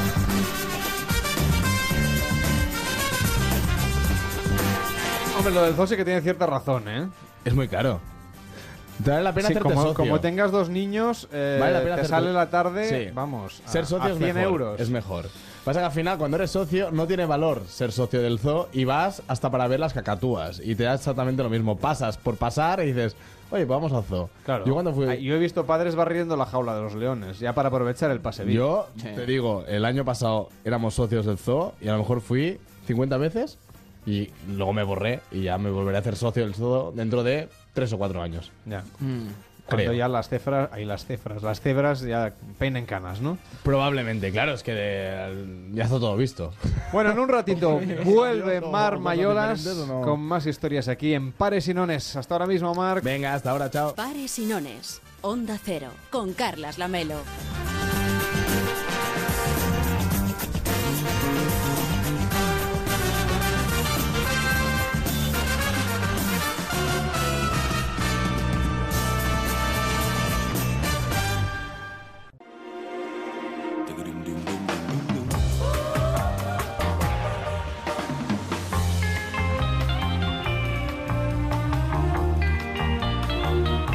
Siguiente hora en Pares y Nones vamos a seguir contando historias en esta tarde tan especial de la Nochebuena. Tendremos la oportunidad de saber qué es lo que se cena esta noche en diferentes partes de España. Va a venir Inés Butrón, que es una experta gastrónoma, a contarnos, por ejemplo, qué diferencias hay entre lo que van a cenar en el norte de la península y lo que van a cenar, por ejemplo, en Canarias, en Baleares o en el centro de la meseta. Así que no os perdáis la siguiente hora porque tenemos muchas historias, algunas muy curiosas, aquí en este especial de Navidad que estamos haciendo de Paresinones, por cierto, con música de Navidad.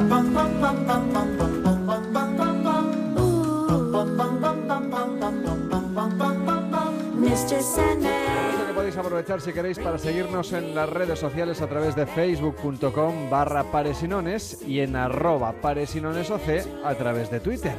Una pausita muy cortita, las noticias y más paresinones en Onda Cero. Mr. Sandman.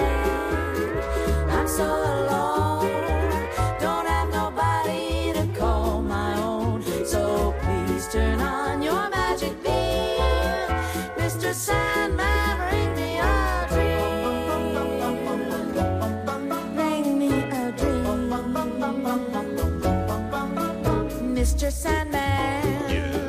Bring me a dream. Give a of eyes with a. Give a lonely heart like.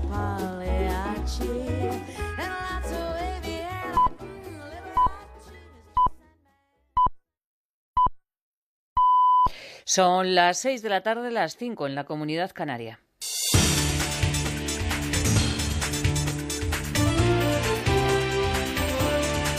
Noticias en Onda Cero. Buenas tardes. La destitución de José Manuel López como portavoz de Podemos en Madrid ha reabierto la tensión interna en el partido de Iglesias. Desde el sector de Íñigo Errejón se ha dicho que este no es el camino y el secretario de organización, Pablo Echenique, ha lamentado hoy el espectáculo que se está dando. Dice Echenique en Twitter que hay que evitar caer en la dinámica de familias y varonías que pueden romper el partido. Echenique niega que haya purgas y llama a la destitución de López un cambio. En Onda Cero, José Manuel López decía que esta forma de proceder es vieja política. Para mí ha sido una, una sorpresa porque yo creo que nosotros estamos generando una dinámica de nueva política diferente, donde las cosas se hacen diferente, donde siempre anteponemos las primarias a los acuerdos, digamos, de en las mesas camillas y esto pues no es eh, no forma parte de esa nueva dinámica política en la que yo creo y por la que he sumado a, a Podemos. El presidente del Gobierno, Mariano Rajoy, se ha comprometido a garantizar la ayuda para hacer frente al terrorismo. El presidente expresaba este compromiso durante una videoconferencia mantenida con los mandos militares que participan en misiones fuera de España. En esta videoconferencia, Rajoy también ha elogiado la labor de nuestros militares. Los números hablan por sí solos. Más de 8.400 inmigrantes rescatados por nuestros barcos. Más de 450 embarcaciones avistadas desde nuestros aviones o cerca de 17.000 efectivos adiestrados en Irak. Son ustedes un valor fundamental para la acción exterior de España y un ejemplo para todos nosotros. Yo personalmente me siento muy orgulloso de nuestras Fuerzas Armadas. Del exterior les contamos que en Italia 120 personas han quedado atrapadas en las telecabinas de la estación de esquí de Cervinia. Los socorristas tratan de evacuar a esta hora a los atrapados y tienen que subir a las cabinas que están suspendidas en el aire a través de los pilares y de los cables. Es una operación complicada y la evacuación puede durar varias horas. Entre los atrapados hay varios niños y no se pueden utilizar los helicópteros por culpa del fuerte viento. El viento ha sido precisamente el causante de la avería que se ha producido en las cabinas. Y en Israel, el presidente Benjamín Netanyahu ha tomado las primeras represalias por la resolución del Consejo de Seguridad de Naciones Unidas contra los asentamientos judíos y lo ha hecho llamando a consultas a los embajadores de Nueva Zelanda y de Senegal. En Israel hay un fuerte enfado con la postura que mantuvo Estados Unidos. Corresponsal en Jerusalén, Hanna Beris. No está claro qué es más fuerte, el estupor o la ira del gobierno israelí por la resolución adoptada anoche en el Consejo de Seguridad de la ONU, condenando los asentamientos como ilegales y más que nada por el hecho que Estados Unidos, contrariamente a lo que hacía hasta ahora, no utilizó su derecho a veto para impedirlo. La administración Obama no solo que no defendió a Israel ante este ensañamiento de la ONU, decía anoche un comunicado del primer ministro Netanyahu, sino que cooperó con ello detrás de las bambalinas. Ayer hubo en Jerusalén inclusive quien habló de conspiración entre Estados Unidos y los palestinos contra Israel. Esperamos trabajar juntos con el presidente electo Trump y nuestros amigos en el Congreso, tanto republicanos como demócratas, dijo el primer ministro, para neutralizar los daños de esta resolución absurda. Y sepan también que ha fallecido el guitarrista de Status Quo, Rick Parfit. El guitarrista ha fallecido en un hospital de Marbella, aquí en España, donde estaba ingresado tras sufrir una grave infección como consecuencia de una lesión en el hombro. Parfit tenía 68 años y había anunciado el pasado mes de octubre su intención de abandonar las actuaciones en directo por consejos médicos. Repasamos ya la actualidad del deporte. Javier Mateachi. El entrenador del Atlético de Madrid, Diego Pablo Simeone, ha concedido una extensa entrevista a Jorge Valdano en la que analiza toda la actualidad del Atlético. El argentino habla también sobre su futuro. Lo que yo le tengo claro para decirle a la gente del Atlético de Madrid, que yo marco las situaciones con hechos, que las palabras van y vienen, que las cosas que le pueden contar van y vienen, pero los hechos son lo que te determinan a las personas. Y que cuando yo me vaya de acá va a ser por una decisión clarita y contundente, porque creo que lo mejor para el club, siempre. Y eso voy a hacer. Además, Vicente Moreno ha presentado su dimisión como técnico del Nastic de Tarragona. El mejor colocado para sustituirle es Juan Merino. En el mercado de fichajes, Julian Draxler deja el Wolfsburgo para jugar en el Paris Saint-Germain de Unai Emery, según ha confirmado el club alemán. Y en la NBA mañana vuelve la competición. Destaca el partido entre Chicago Bulls y San Antonio Spurs con Pau Gasol enfrentándose a su ex equipo. Más noticias en Onda Cero cuando sean las 7 de la tarde, las 6 en la Comunidad Canaria y en nuestra página web ondacero.es. Síguenos por internet en ondacero.es.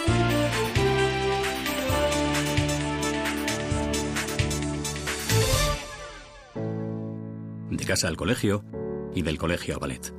Al dermatólogo, a baloncesto, al zoo, a casa de su amiga Marta a dormir, llevarla al cine y traerla del parque de atracciones. De Carlos a Carlos Papá de Isabel, 350.000 kilómetros. Tu vida es un gran trayecto. Nuestro trabajo, ayudarte a recorrerlo con todo lo necesario para que llegues seguro hasta donde quieras llegar. Desde siempre a tu lado. Dirección General de Tráfico, Ministerio del Interior, Gobierno de España. En Vision Lab, hasta el 31 de diciembre, 2x1 en todas las monturas de primeras marcas y con financiación hasta 12 meses. 2x1 en monturas. Solo en Vision Lab. Consulta condiciones. Hola María. Buenos días, Juan. Yo creo que Juan, el portero de mi casa, me ha dado los buenos días más de 850.000 veces. Y si pienso en alguien al que me gustaría que le tocase el sorteo de Navidad de la 11, ese es Juan. Bueno, y a Luisa, la de la panadería. Y a José Miguel, mi fisio. Y a mí, claro. Sorteo de Navidad de la 11. Un sorteo para hacer feliz a mucha gente. Más de 850.000 cupones premiados. 70 de ellos con premio de 400.000 euros. No te quedes sin tu cupón para el sorteo de Navidad de la 11 del 1 de enero. Deja que te toque. Seguimos en Perdidos en la Noche. Carmen, buenas noches, cuéntanos. Hola, llamo porque no puedo dormir. Me paso toda la noche en vela, dando vueltas en la cama sin parar. He probado de todo, ver la tele, leer, dar un paseo y nada, imposible. Normodorm. ¿Cómo? Mujer, no le des más vueltas. Normodorm con doxilamina te ayuda a dormir antes, más y mejor. Pide Normodorm en tu farmacia y descansa, con la garantía de Normon. Lea las instrucciones de este medicamento y consulte al farmacéutico. Esta Navidad vas a brindar con tu familia y con tus amigos. Vas a brindar con tus compañeros de trabajo. Vas a brindar por el presente y por el futuro. En 2015, 275 personas murieron en la carretera por culpa del alcohol y las drogas. En Navidad hay mucho que celebrar, pero si tienes que coger el coche, no te la juegues. Ponle freno, juntos sí podemos.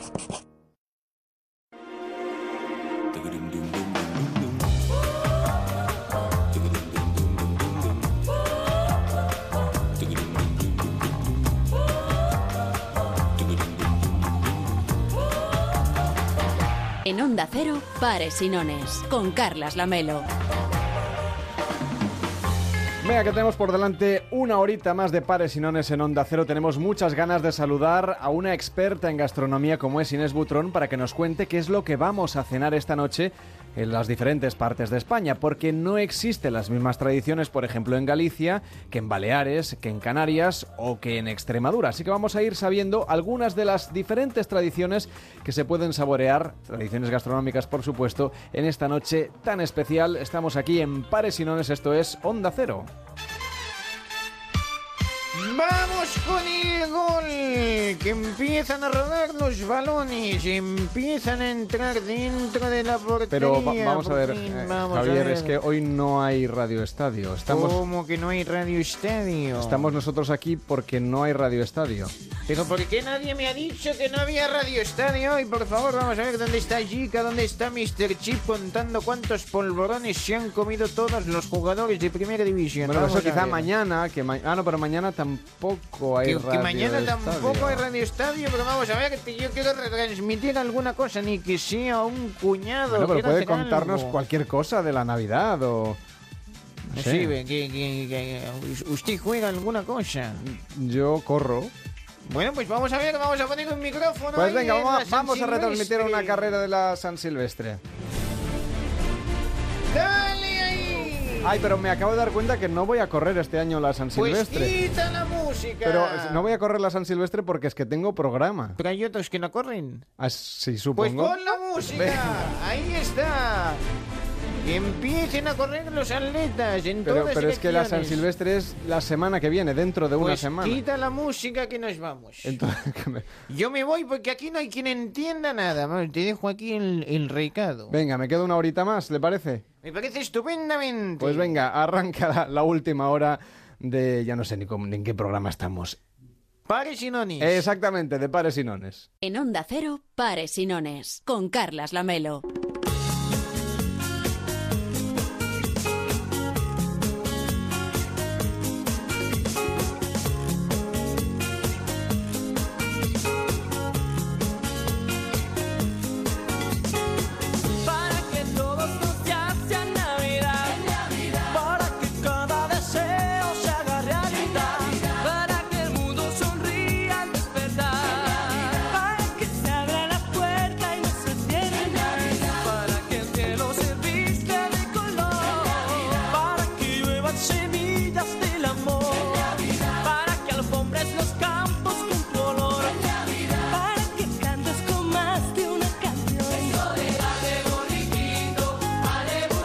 Bueno, hasta ahora los pucheros están echando lo más que pueden a esta hora y por eso nosotros tenemos con nosotros a Inés Butrón. ¿Qué tal Inés? Muy buenas tardes. Hola Carlos, ¿Qué, tal? ¿Cómo estás? Bien, bien, pues eso, ya animada, esperando... Bueno, hoy te hemos sacado de tu cocina.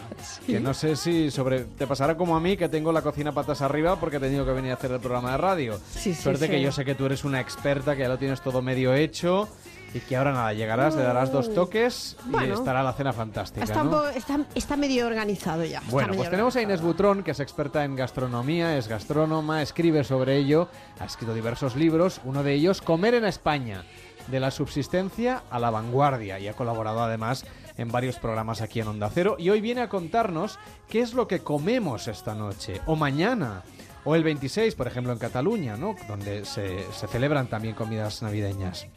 Y el 31, y el 1, y el Día de Reyes. Tenemos por delante muchas tradiciones gastronómicas, Inés. Tenemos muchas tradiciones, tenemos muchas comilonas, muchas cenas, muchas comidas. Pero echando una mirada así como muy rápida en el, en el mapa, te, das cuenta de que tampoco hay tantas diferencias. Me explico, sí, sí las hay, ¿no? Porque la gastronomía española es muy variada.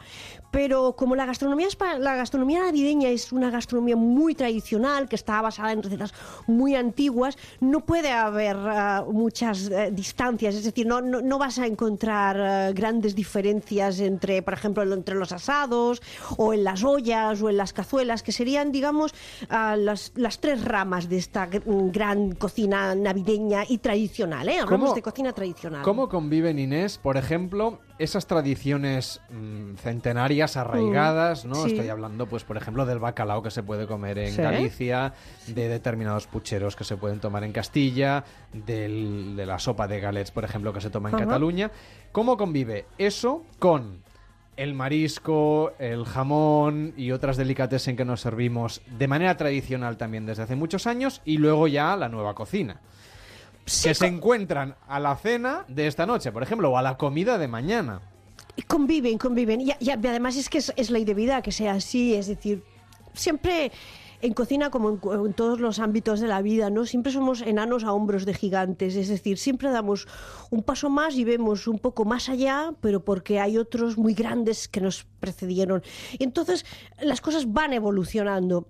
Entre otras cosas porque la despensa va evolucionando. Es decir, antes te decía, es que no, no, hay, no hay muchas diferencias. Hay que me puede escuchar y decir, no, no, oiga, pues entre un lechón asado una pursella, que es una, una- una- un cochinillo, un- en Mallorca, pues ah, hay algunas pequeñas diferencias, o entre las cazuelas de, qué sé yo, de caracoles a la montañesa que se hacen en Cantabria, que eran unas cazuelas antiquísimas, o las del bacalao con coliflor que se hacen en el norte, o entre las sopas de galés. Por supuesto que hay diferencias, pero todas esas recetas nacieron en una época en que las despensas eran muy cortitas.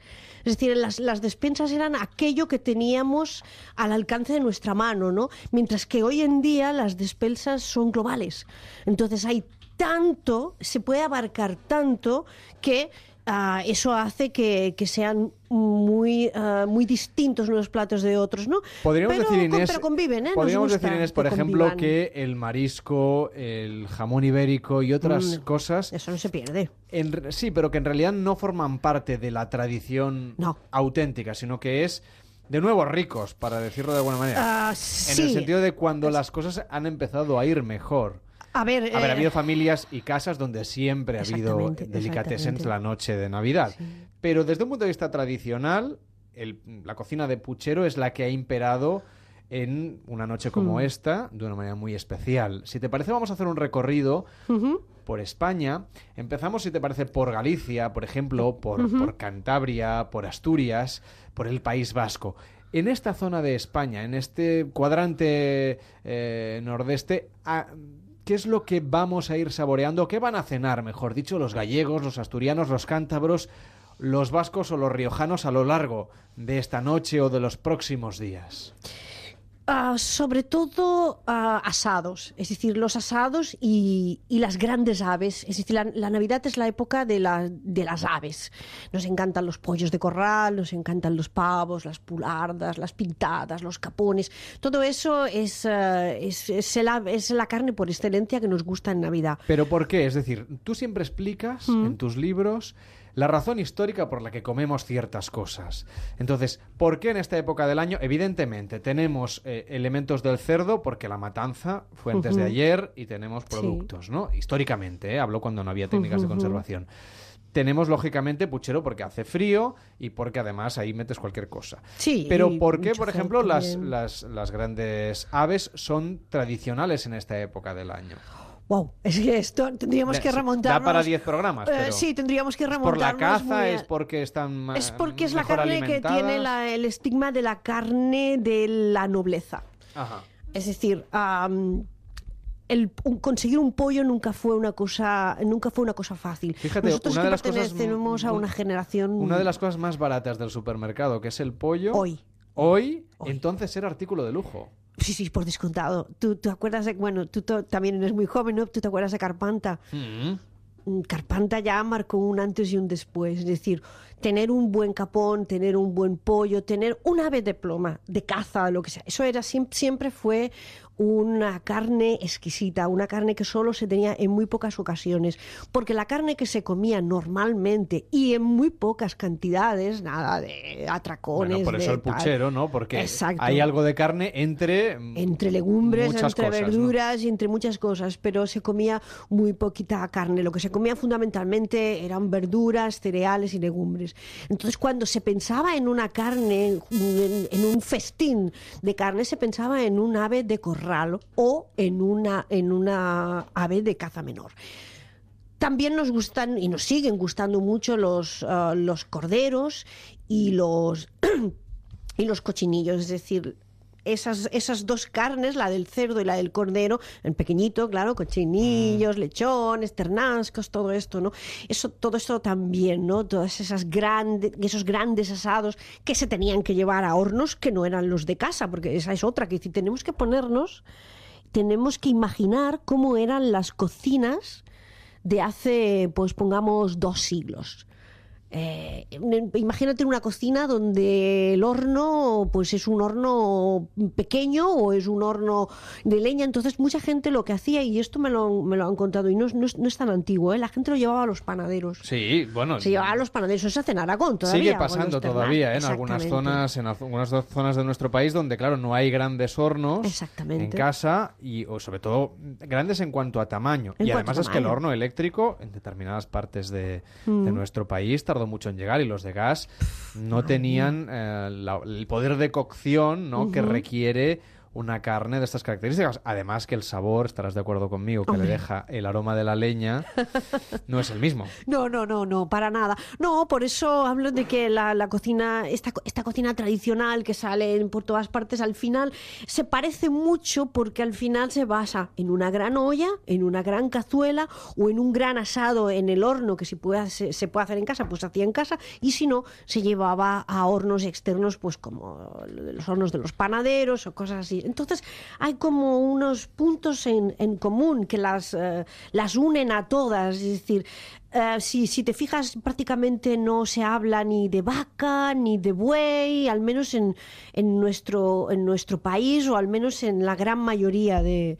Es decir, en lo que sería la península ibérica, excepto el norte, algunas. Pero la tradición, por ejemplo, esta noche en zonas como Galicia es cenar bacalao con coliflor y huevos duros. Sí, señor, un plato muy, muy, muy, muy humilde. Pero que es exacto, hoy en día lo veríamos como algo, en fin, eh, absolutamente humilde, como tú dices. Y un- los caracoles a la montañesa, por ejemplo, imagínate a comer unos caracoles a la montañesa o comer unos cardos con almendras en La Rioja o comer una ensalada con lombarda, por ejemplo, en Madrid. Es que las verduras de invierno tampoco nos faltaban en, estas, en, en estos platos de Navidad, que además está muy bien pensado, puesto que si te vas a poner como el Kiko, ¿no? Comiendo, pues yo qué sé, pues eso, ¿no? Cochinillo o, o cordero, que son unas carnes muy suculentas, pero bueno, tienen una considerable parte de grasa, entonces necesitas algo como mucho más eh, que, te, que te limpie la boca, ¿no? Que te, que te la refresque. Entonces, en medio de todo esto, suelen aparecer platos y ensaladas con cosas de invierno. Bueno, como ya hemos contado, Inés, yo hoy no tengo tiempo de estar cocinando. A ti te hemos arrancado de los fogones. Entonces tengo a Chicote en mi casa. ¿Qué tal, Chicote? ¿Cómo estás? Muy buenas tardes. Bueno, la Otra que, vez. la que se está liando en tu casa, macho. Pero Sí, vamos a ver. Pero ya veo que... ¿Qué es este ruido que oigo de fondo otra vez? A ver, vamos a tener que reforzar un poco la cocina, porque he entrado en tu horno. Madre mía, la que había en tu horno. ¿Pero qué me He dices? puesto la mano y he sacado alquitrán. Vamos. Con esto, ah, exacto, es casi chapapote. Y no eran unos Pero hilillos deja, precisamente. pero eso le deja un aroma especial a, a la comida. Pero vamos a ver, macho, si con esto lo pongo en el transformador y vamos, tira la energía de esta casa a dos semanas. Pero vamos a ver, pero ¿esto lo habías limpiado alguna vez? El hombre es pirolítico, yo le doy al botón y se limpia solo. Están más limpias las cuevas de Altamira que vamos, aquí hay sociedad del, del neolítico mínimo, chaval. Bueno, vamos a ver. vamos a tener trabajo y de la buena. ¿Pero qué es este ruido que oigo de excavador así A ver, de... chavales, vamos a tirar todo esto abajo. Vamos a... Madre mía, cuando llegue esta noche a. A ver, vamos a tener que unir. Pero si ya te había dejado la mesa puesta, chicote. Pero esta mesa, esta mesa era para cenar. Sí. Pero si me la he zampado.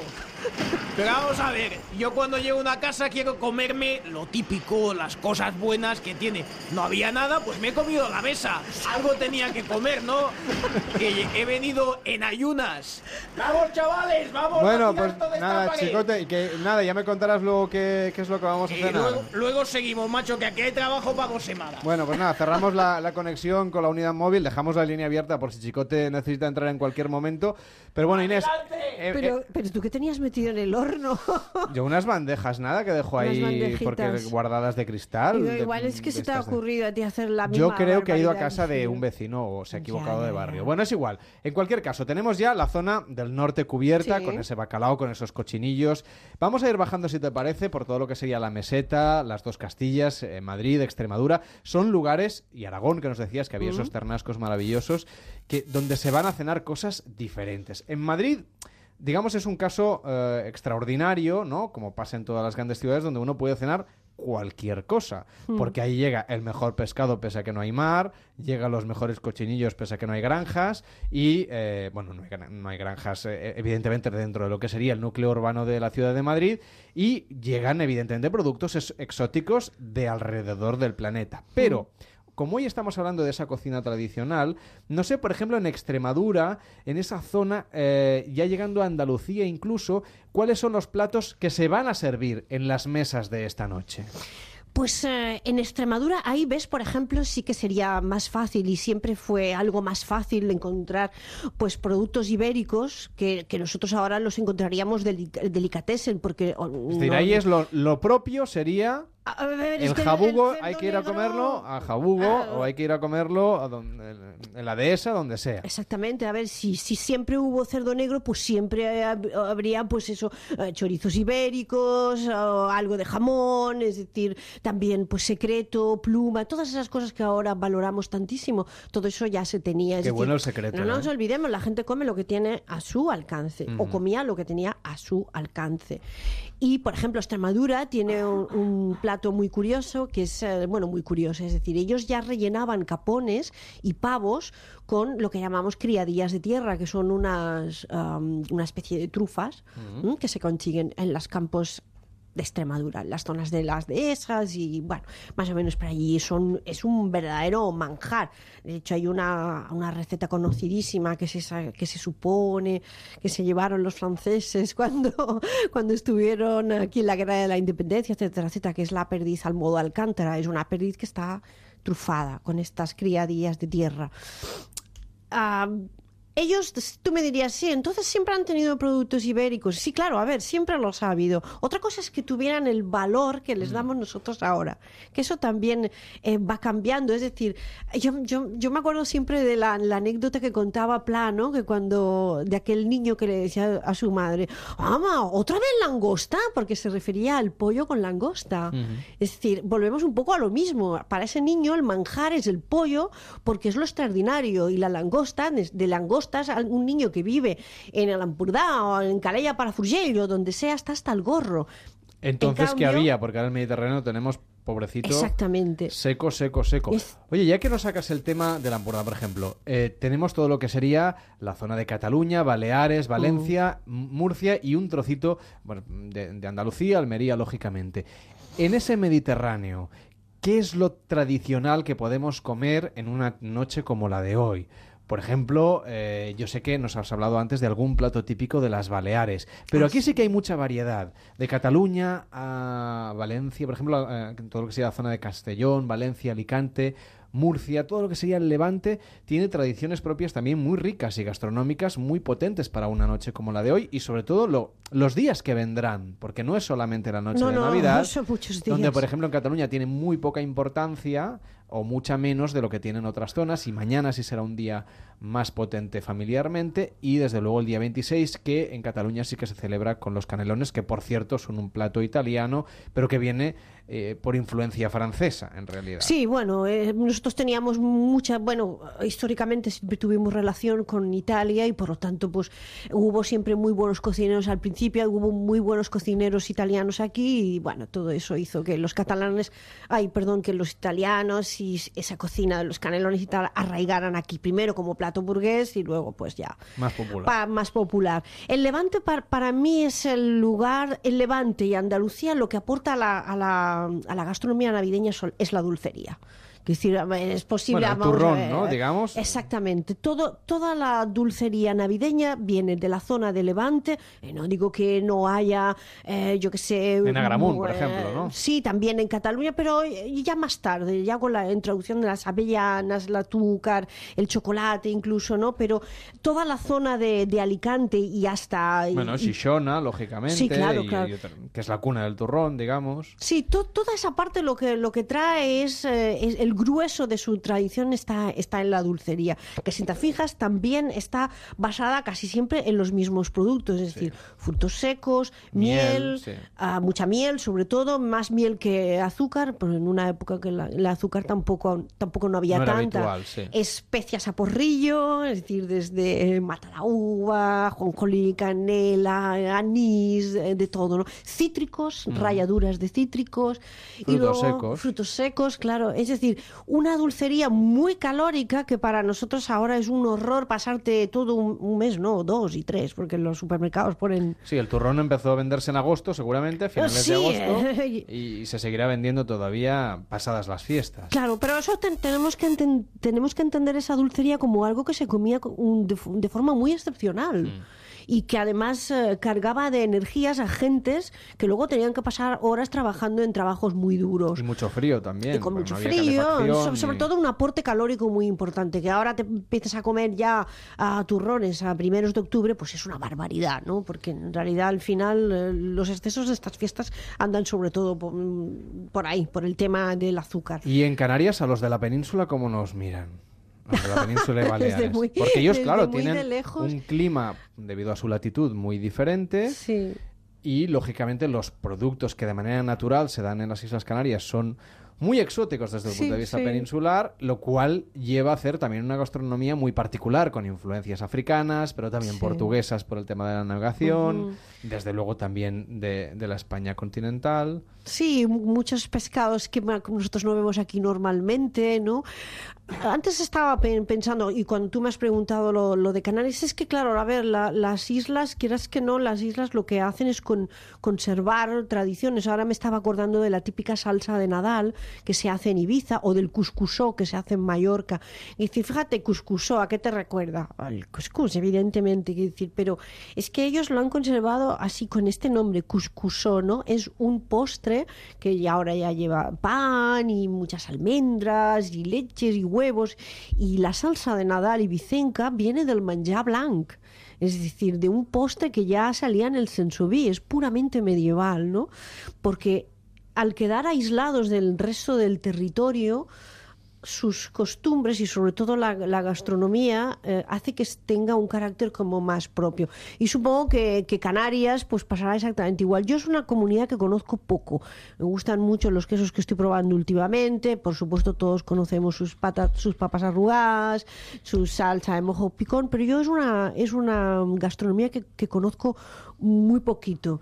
Eh, me gustaría poder ir y poder eh, probar eh, toda esa Bueno, cantidad de eh, mezclas queso de... cabra maravilloso, Sí. ¿no? El mojo. Sí, el- pero pescados, me luego gustaría los- probar muchos y luego los- pescados. Los, los, pósters que también son fantásticos, ¿no? Como ese caque de gofio, por ejemplo, y vainilla, ¿no? el soufflé de es- gofio. Bueno, en general, claro, ingredientes que vistos desde aquí, pues eh, no resultan absolutamente exóticos, pero lo que tú decías. Pero al final lo es- que es, es lo- exótico para alguien de la montaña, como sería una langosta, para alguien de la costa, pues es algo súper habitual, ¿no? Las, las gambas, por ejemplo, para alguien pues de Albacete seguramente serán una cosa, ah, en fin, mm, muy diferente de saborear que alguien que viva en la Bahía de Sí. Cádiz, ¿no? O- sí, por ejemplo, mira, me lo has quitado de la boca. Claro, yo, por ejemplo, lógicamente. cuando, cuando yo era pequeña, Las comer- gambas gaditanas ahora son maravillosas y lo han sido siempre y ahora son una delicatessen, pero seguro que hace 100 años pues era lo habitual o lo más fácil de y encontrar. 40, yo te digo que en casa de mi abuela yo he comido ostiones, no te puedes llegar a imaginar cajas y cajas, pero cajas que estaban pescadas por nosotros. Nosotros podíamos pescar ostiones. En, en- en casa de mi abuela se comían en Navidad. ¿Por qué? Porque mi, ab- mi abuela tenía un poder adquisitivo de la leche, ni muchísimo menos, porque nosotros las pescábamos, igual que pescábamos muchas otras cosas, ¿no?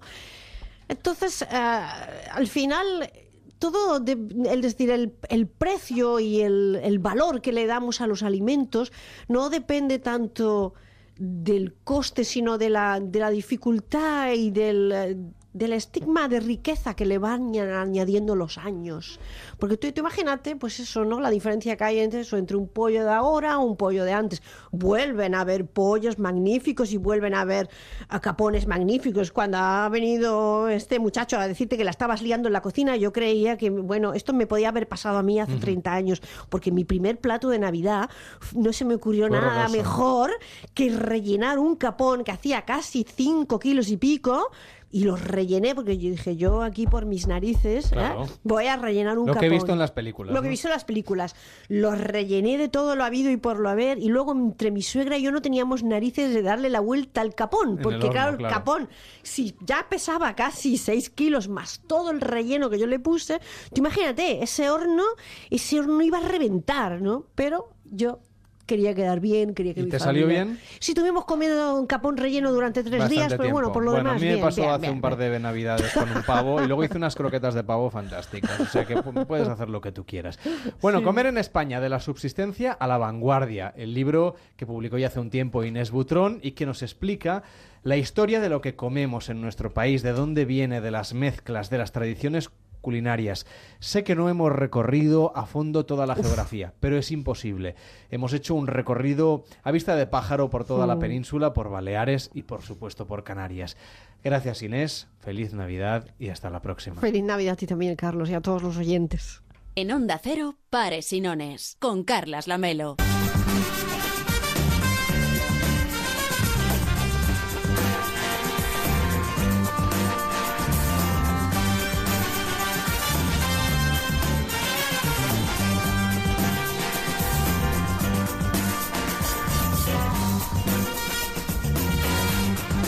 A ver, Mar, no hacía falta que trajeras hasta aquí dentro del estudio todas las uvas de todo el personal de Onda Cero. No sé si se ha caído O sea, mira, alguna hay por el pasillo, Un ¿eh? paquetito para José Ramón de la Morena, hay Sí. un paquetito para Julia Otero, Sí, hay sí. un paquetito para Isabel Gemio, Y para los de Europa y todo, ¿eh? Estoy, estoy a tope. un paquetito para Javier Cárdenas. Claro, claro, claro. Oye, para yo en Juanma familia. Romero tiene un paquetito aquí también. Aquí las uvas en familia. Si no. Oye, ¿y esas que son así con paquetes? Ah, esa es la, ah, la cesta de los peces, vale.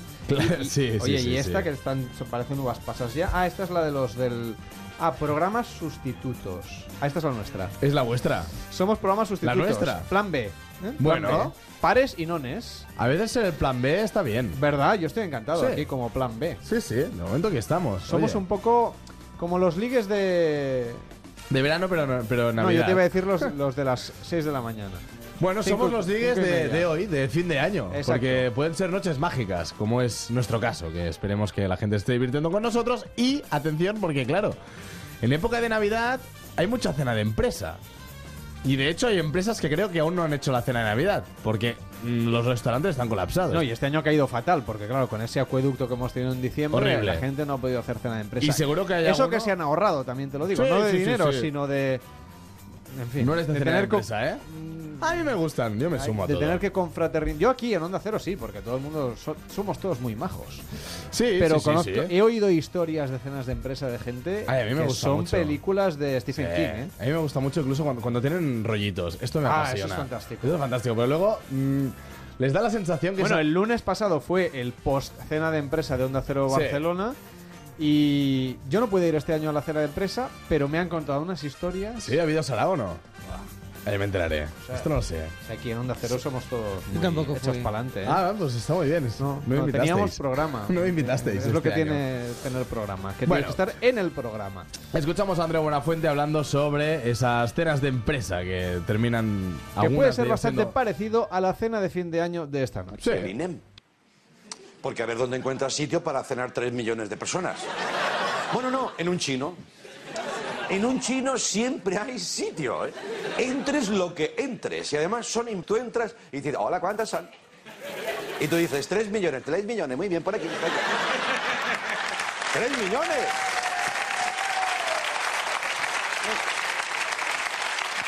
Están, están programados, creo que esto ya lo conté un día, ¿no? Programados para esa pregunta. Porque tú entras con cuatro y te ves uno, dos, tres, cuatro y sale. Hola, buenas noches, ¿cuántos son? ¿Cuánto- ¿Cuántos somos? No ves, uno, dos, tres, cuatro. Cuatro, ah, por aquí, sí, sí, sí. No, no, bueno. Bueno, en fin, eh, en, los chinos que dos toneladas de pan de gamba. Tra, ta, ta, ta, ta, que parece... que parece corcha. ¿Comes? Pues no te lo comes. Bueno, siempre he tenido una duda. Si las empresas llevan a sus trabajadores a un restaurante, los que trabajan en un restaurante, ¿dónde van? ¿Qué van? ¿A una oficina? Que dicen, barra libre de fotocopias de... Hasta la una, venga, venga. No sé. Que claro, siempre está el que ya, el que pasa de todo, el que ha tomado de más, y dice, voy de tóner hasta las cejas. Hombre, es una buena pregunta. Hombre, Sí. saldrán, me imagino que eran a otro restaurante, ¿no? ¿O qué? Sí, porque hacerlo en, ¿no? en casa propia. Que Te tienes que servir tú, tienes que cocinar tú. Hombre, lo que mola es que te lo hagan. Oyentes, camareros, cocineros, eh, jefes de sala, que nos escriban a través de Facebook y Twitter, ¿eh? ¿Qué hacéis en las cenas de empresa? Que nos busquen, somos pares y nones en Onda Cero. Venga, buscadnos. Bueno, Mar, que tengas una feliz noche, última noche de este 2016, que salgas con buen pie, que entres con buen pie, estas cosas que se dicen. Sí. Mañana te queremos aquí, ¿eh? Vale, aquí estaré. Haz el esfuerzo de venir. ¿A qué hora? Porque merece la pena. Pues vente tempranito, yo creo que a las cuatro y media. Intentaré venir dormido. Pero con hora ¿Qué te peninsular? ¿eh? No me vengas a las tres y media. No, no, yo intento venir dormido a las cuatro y media de la... No, dormido no, ven despierto. A mí, Bueno, si has dormido pero- antes o, o no, ya es cosa Habiendo tuya. pasado por la cama, quiero decir. Bueno, eso espero que, que sea con buenas intenciones. Feliz madrugada Espero que no de tantas. fin de año. Venga. Y lo que, que acabes de pasar una buena tarde. De Igualmente 2016, a la última. oyentes. Aquí en Pares y Nones en Onda Cero. Pares y nones. Onda Cero. Con Carlas Lamelo.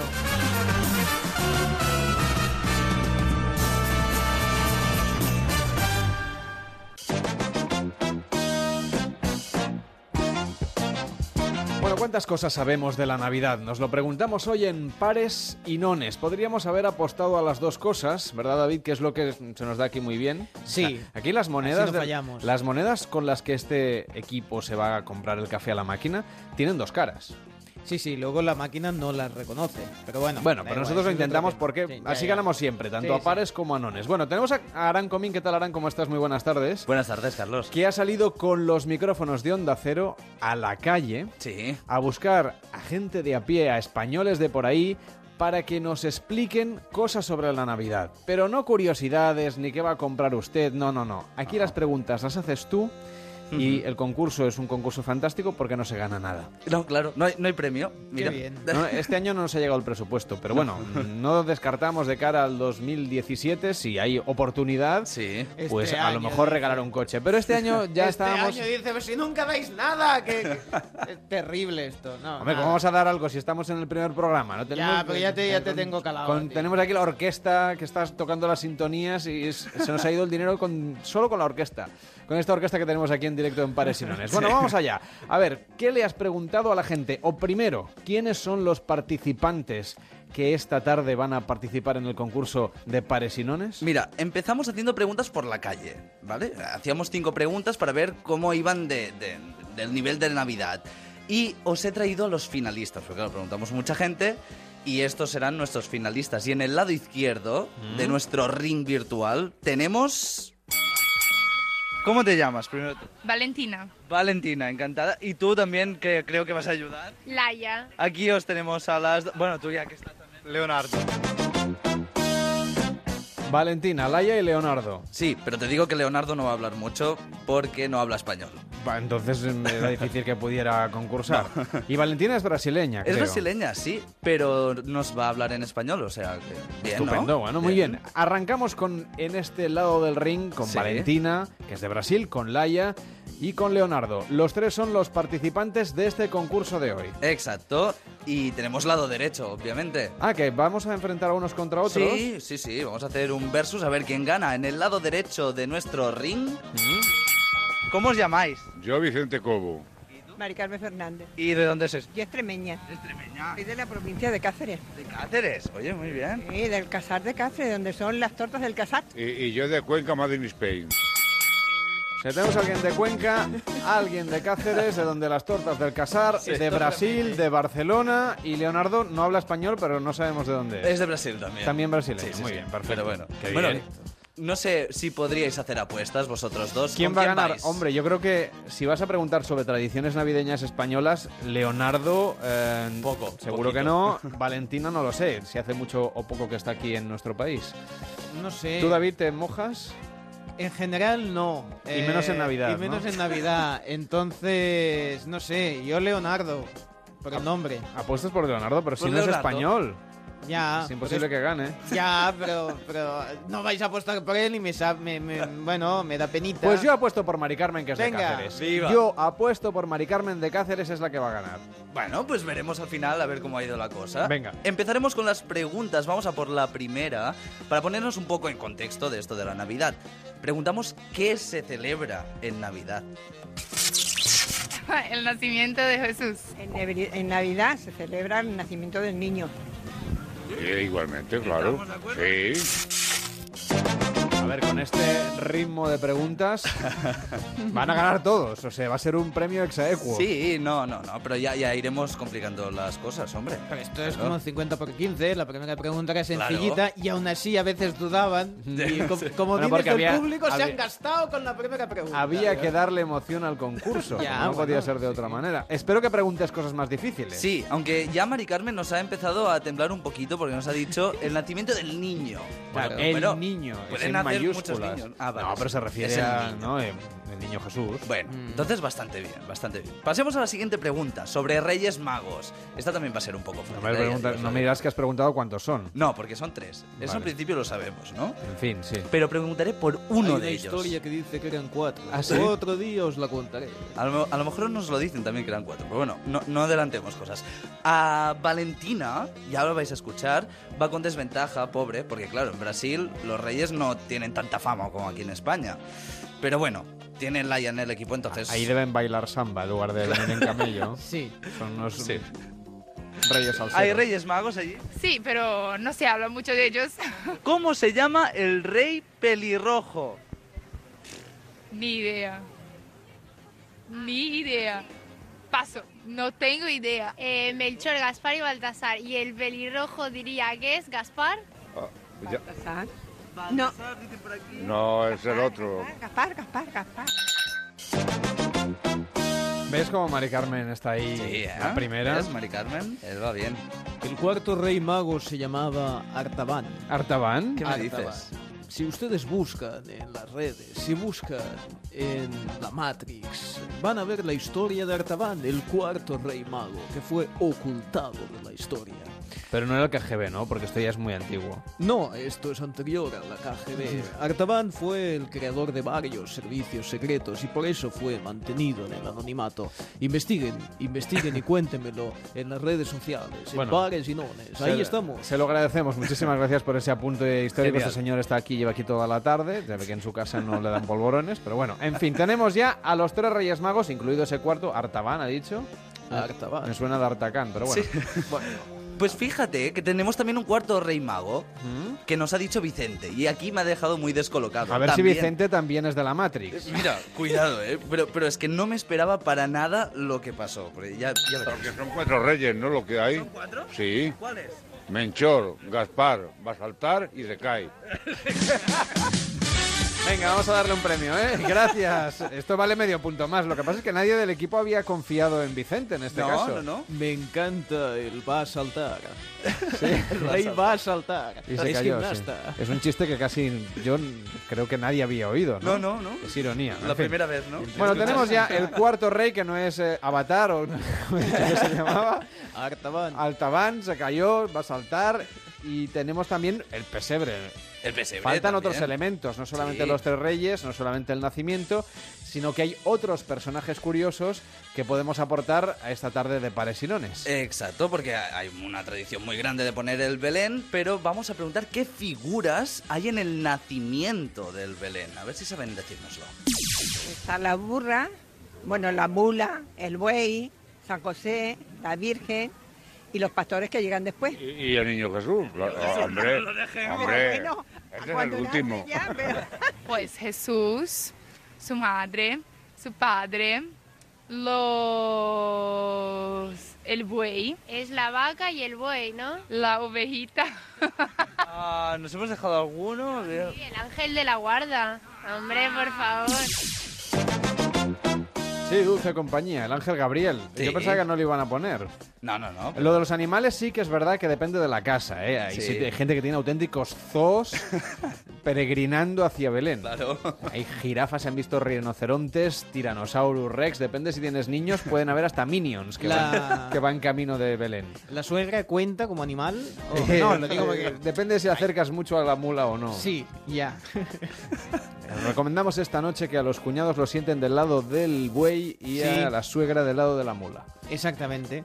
Bueyes, mulas, todos quieren ser los campeones. Esa es otra Claro, canción. es la canción Bueno. navideña. Bueno, lo del, lo del pesebre veo que lo llevan bien. Yo pensaba Sí. que ibas a preguntar cosas más complicadas. Ahora, ahora vamos. Yo que sé, como que, mm, que comen en qué sé yo, en, en un pueblo muy concreto de una pedanía pequeñita Va- vamos a lo del general. medio de la Mancha, por Sí, ejemplo. siendo el primer día, tampoco me puedo poner tanto. Pero si solo vas a venir dos. Bueno, ya o sea, tienes que gastar hoy bastantes pilas porque no vuelves Bueno. hasta el 31. Bueno, ya lo haremos el 31, entonces nos pondremos más duros. Pero no pasa nada, porque la cosa va muy bien y yo quiero que las cosas vayan bien, hombre, que, que- que es Navidad, ¿no? Sí. Que, que las cosas bien. Y porque no hay premio. Por eso quiere que vaya la cosa bien. Es que a Que ver. si hubiera premio aquí. Vamos a por más tradiciones. La decoración de un árbol con luces, adornos y hasta espumillón. Si, si te atreves a poner espumillón en el árbol, eh, que podría estar bien. Pero preguntamos qué tipo de árbol es. ¿Cómo se llama? Piñeiro. Abeto. Abeto. Un pino. Bueno, Yo diría que el- sí. Es, es- no es el. ¿Cómo se llama? Eh, el abeto. el- eso. Sí, yo de pequeño también había oído lo de pino de Navidad, Sí, pero sí. en realidad es un abeto. Es un abeto, pero se parece a un pino, entonces... pues- Hombre, se parece a un pino. Bueno, Piñeiro. Pocos pinos has Piñeiro. visto tú, ¿eh? Sí, también Bueno, es un ser. pin pequeño. Hombre, se Pero parece, de- de- claro, de- se parece más a un pino que a un mono, pero Sí. en cualquier caso no deja de ser un abeto. Un abeto, sí. Y entonces estos que son blancos de, lo- de los chinos, que son? Estos son albinos, son Que pinos son al- albinos. son pinos albinos. De una especie muy curiosa que se encuentra en un, en un lugar de la Mancha, por Está bien. ejemplo, si, si alguien los busca. Está, está muy bien. Vamos a la pregunta número 5 ya. Acabamos con este test. ah, y ahora sí que los vamos a poner a prueba, porque Ah, hasta ahora era bastante fácil. Qué bien. Pero aquí hay que pensar un poco más. ¿En qué país, y remarco, europeo, Muy bien, es un dato importante. europeo, empezó la tradición de poner un abeto por Navidad? Wow, yo qué sé, España. No era España. Alemania. Y a ver si me sabríais decir en qué país europeo empezó la tradición de poner un abeto por Navidad. ¿Qué país de Europa? Ay, ay, yo me has pillado. ¿En Belén? No, Ah, en, en- eh, no, ¿Qué país de Europa? no. Hay una mujer gobernando ahora mismo. ¿En Alemania? Correcto, muy bien. Sí. Belén, en Egipto. Sí, sí, en Egipto. Un misterio que tenemos que resolver concretamente. Dice, ¿en qué país? Dice que ahora está una mujer ahí. Ah, en la Merkel. La En la Merkel. En el país de la Merkel. Está muy bien. Tenemos a los oyentes todos hoy ojipláticos, están esperando a ver cuál es la próxima respuesta de los oyentes. Es que, claro, tú, un micrófono de onda cero, al final impone muchísimo. Sí, no, no, es verdad. Entonces hay que Es entender que la gente está pensando en el Belén, está pensando en el nacimiento, Claro, y se está va- pensando en la tradición y no se le ocurre que la cosa en realidad viene de Alemania. Pero yo, tengo, yo tengo una pregunta. A ver, si no había premio, con lo cual no tienen por qué estar nerviosos, ¿qué les ponías? ¿Unos electrodos, algo? ¿Les dabas unas descargas Que no, que y no, fallaban? que no, Os que digo, para que estén tan O tensos. lleva, lleva unos sugus en el bolsillo. Ah, y muy entonces el que acierta le da, le da un sugus de piña. De ¿eh? piña, el Solo azul. los de color azul. sí. azul. Los azules. Como la pastilla de la Matrix. Bueno, Ahí está. Han superado nuestra prueba inicial y ahora viene lo bueno, ya te digo, porque ahora viene lo bueno, ahora viene lo difícil, difícil. Están preparados nuestros concursantes para cantar. ¿qué me dices? Que sí, Oh. porque vamos a pedir que nos continúen pues unos villancicos. Ah, me gusta esto. Y Valentina, claro, la pobre no sabe mm, los villancicos españoles, es normal, ¿no? Si es de Brasil, pues que tampoco sabe lo que es un villancico. Pero Ya bueno, te digo que bailan samba. claro, claro. Hay que buscar una bossa nova navideña. Aún así, Valentina nos ha cantado, ¿eh? Sí, sí. No sé cómo lleváis los villancicos. ¿Conoces algún villancico en español? No sé qué es eso. No sé qué es eso. Las canciones. Las canciones. Ah, no. Bueno, ah, claro. A ver, ¿me podrías cantar un poco de Jingle Bells? Porque, a ver cómo suena el Jingle Bells. Poquito como Jingle Bells, Jingle Bells, na na na na na.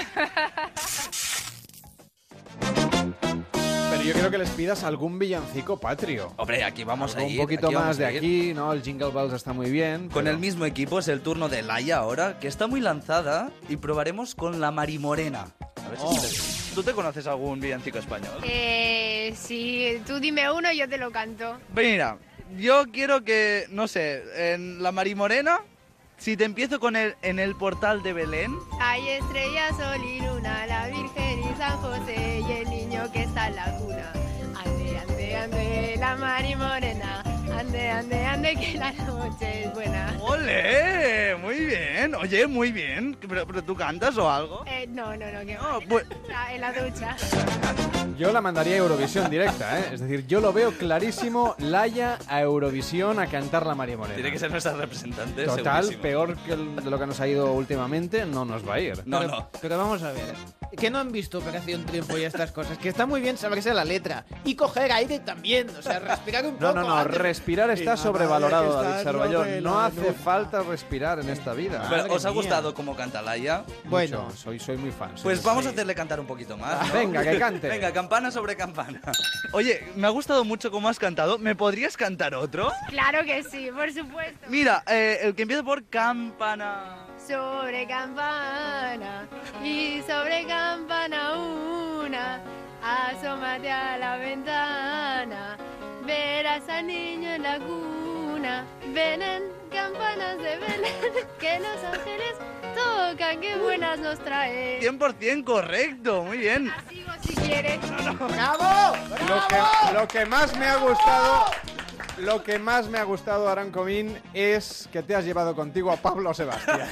Pero el pobre Pablo Sebastián le ha tocando, allí que tocando el que piano. no llego. Dale, Pablo Sebastián, que no llego, que no llego. Porque va un poco aceleradilla, ¿eh? sí, sí, Laia llevaba un poco el... Estaba haciendo una versión Oh. remix tipo David Guetta. Pues casi Sí, que sí. pero- Featuring. Oye, a mí me está gustando mucho, pero vamos a ir a por un último y aquí ya no ha ido la cosa tan bien, ya te digo, ¿eh?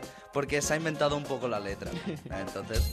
Va, otro, arre borriquito. Venga. Arre, anda más bonita que llegamos tarde, algo así, ¿no? ya no me sé más. Está muy bien. Está muy bien, todos hemos hecho eso de... Y llegamos tarde, ¿verdad? Sí, sí. Bueno, yo no me pondré a cantar, que entonces sí que mañana hay borrascas. en- y nadie va a poder volver a casa de las nieves que van a caer hasta en Canarias. No, no, no, no, no. En el otro lado del ring, no sé si os acordáis que teníamos a Vicente y Mari Carmen Ah, y sí, aún no los hemos escuchado. Pero han cantado, ¿van a cantar? Mira, tenían un poco de vergüenza, pero al final... Se animan, es que Oye, todo el mundo se anima sí. a tocar la zambomba. Eh, eh, sí. Eh, he hecho cantar a Mari Carmen y lástima la primera línea que nos ha dicho en el portal de Belén y tendría que ser hacia Belén va una burra, pero da igual, no pasa Oye, a lo, mejor en, nada. su- a lo mejor en Cáceres es diferente. Sí, claro, no, no, no. Escuchamos que bien lo que lo ha hecho. ¿Os sabéis algún villancico vosotros? Pero no para cantarlo. Yo te cantaría esa de... En el portal de Belén, rin, rin, yo me remendaba, yo me remendé, yo me eché un remiendo, yo me lo quité. Han entrado los ratones y al pobre de San José, rin, rin, yo me remendaba, yo me los... yo me eché un remiendo y me lo quité. Le han roído los cartones. Ven acá María, ven acá corriendo, que los cartoncillos se lo están comiendo. Bueno, bueno, espectacular, Mari Carmen, de verdad. Sí, un genial, aplauso, por genial. favor. Muchas gracias, Mari Carmen, por tu participación. Te has inventado un poco la letra. No pasa nada. Me encanta, yo me lo remendaba, yo me lo jejé. Yo me lo jejé. Hombre, porque Es- le hacía super- gracia que lo estaba haciendo muy bien. Es Sabía que iba a salir para todo el país. Qué grande. Claro, claro. Fantástico. Bueno, yo creo que hay que darle un premio a todos. Sí, no, A no. Todos nos han cantado un poquito. Se Y- merecen un premio, pero, pero no, no va a llegar. no, no lo hay. Que no hay buena. premio, pero hay premio para ti. Vuelves el 31, ¿te parece? Perfecto. Gracias, Arancomí. Muy buenas tardes. Venga, buenas tardes. Pares y nones. Onda Cero. Con Carlas Lamelo.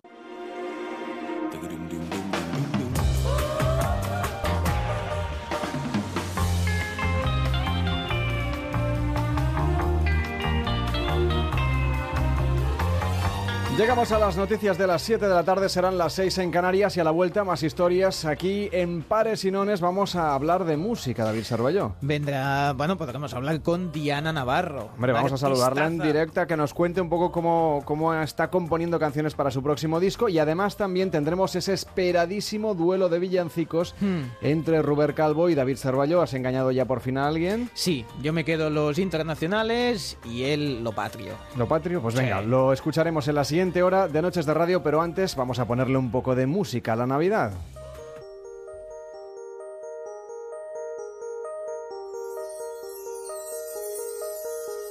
Y mientras tanto os recuerdo que después de las noticias seguimos y por supuesto que nos podéis seguir en las redes sociales en facebook.com barra paresinones y en arroba paresinonesoc a través de Twitter. Enseguida volvemos.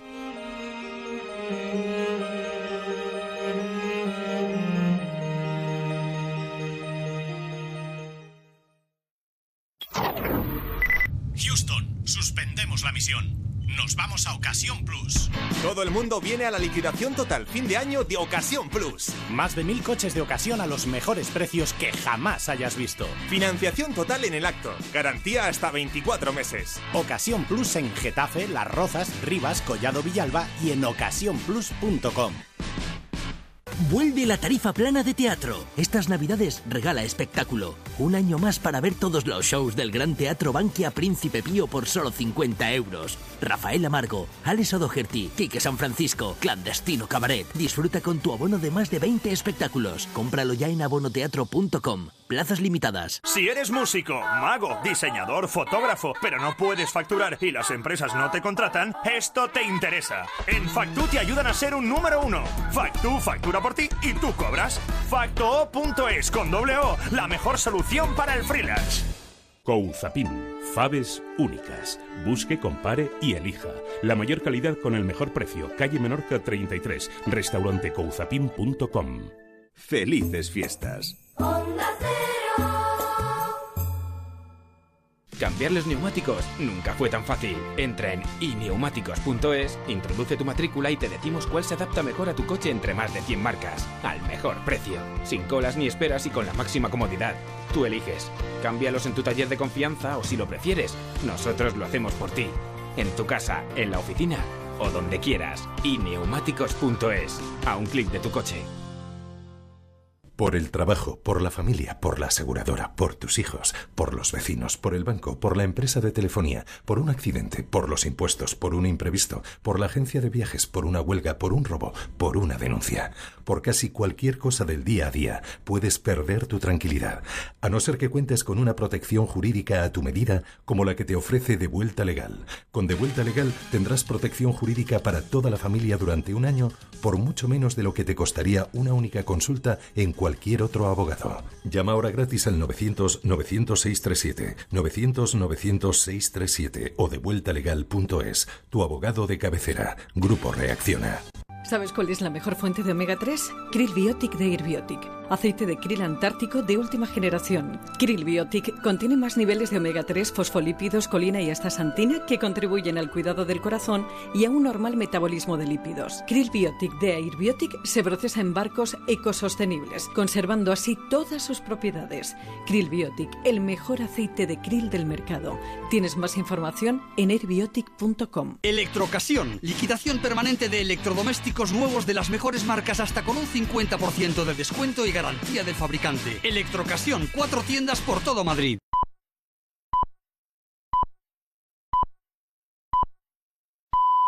Son las 7 de la tarde, las 6 en la comunidad canaria.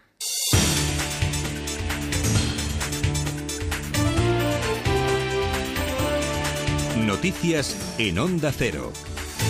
Buenas tardes. El rey don Felipe protagoniza esta noche el tradicional mensaje de Navidad. Será el tercero desde que sucedió a su padre Juan Carlos I al frente de la jefatura del Estado. Mensaje navideño en un año políticamente complicado con un gobierno en funciones durante meses. Paco Paniagua. Será el tercer mensaje de Navidad de don Felipe y como es habitual en este caso el rey hará un repaso a los asuntos que han centrado la vida de los españoles en este año que termina, un año que ha sido complicado políticamente y que por fin pudo desembocar en un nuevo gobierno, algo a lo que ya se refirió el rey en el discurso de apertura de la legislatura en el Congreso el pasado 17 de noviembre, cuando llamó a que la corrupción fuera una lacra del pasado y al entendimiento y el diálogo entre las fuerzas políticas.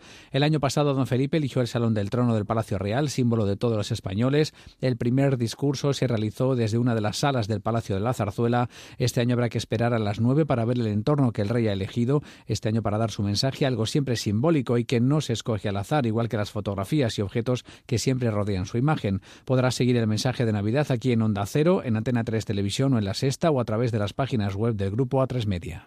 Partido Popular y Ciudadanos han criticado la cumbre por el referéndum celebrada ayer en el Parlamento, cumbre en la que el presidente Puigdemont se comprometió a hacer campaña Para convocar la consulta el próximo año. El portavoz en el Parlamento del Partido Popular, Alejandro Fernández, ha vuelto a ofrecer diálogo a Puigdemont, pero ha dejado claro que el referéndum no se va a celebrar. Es un referéndum que no se va a celebrar y que además es un auténtico día de la marmota porque esto ya lo vivimos con el 9N. Incluso ya se votó en el Congreso de los Diputados con una amplísima mayoría en contra de la celebración de este referéndum.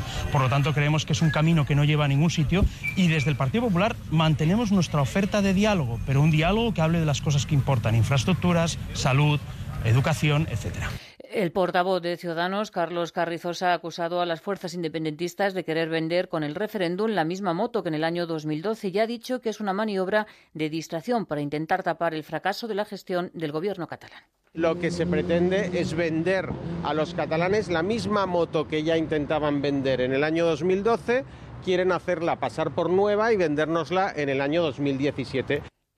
La Cámara de Comercio de Sevilla ha forzado la dimisión del empresario Manuel Muñoz. Le ha obligado a dimitir y de forma irrevocable después de que el empresario acosó sexualmente a la coordinadora de Podemos en Andalucía, Teresa Rodríguez. La Cámara de Comercio califica la actuación de Muñoz como repro reprobable y ofensa, al tiempo que ha pedido disculpas a la dirigente de Podemos. Esta tarde, la presidenta de la Comunidad de Madrid, Cristina Cifuentes, también ha expresado su apoyo a Teresa Rodríguez. Es eh, bastante lamentable que pueda haber cierto tipo de comportamiento muy machista hacia un cargo público por el hecho de que sea mujer y yo lo que espero es que puesto que hay una denuncia presentada que sea la justicia la que actúe y la que adopte las decisiones que se tengan que tomar pero desde aquí pues todo mi cariño y apoyo a Teresa.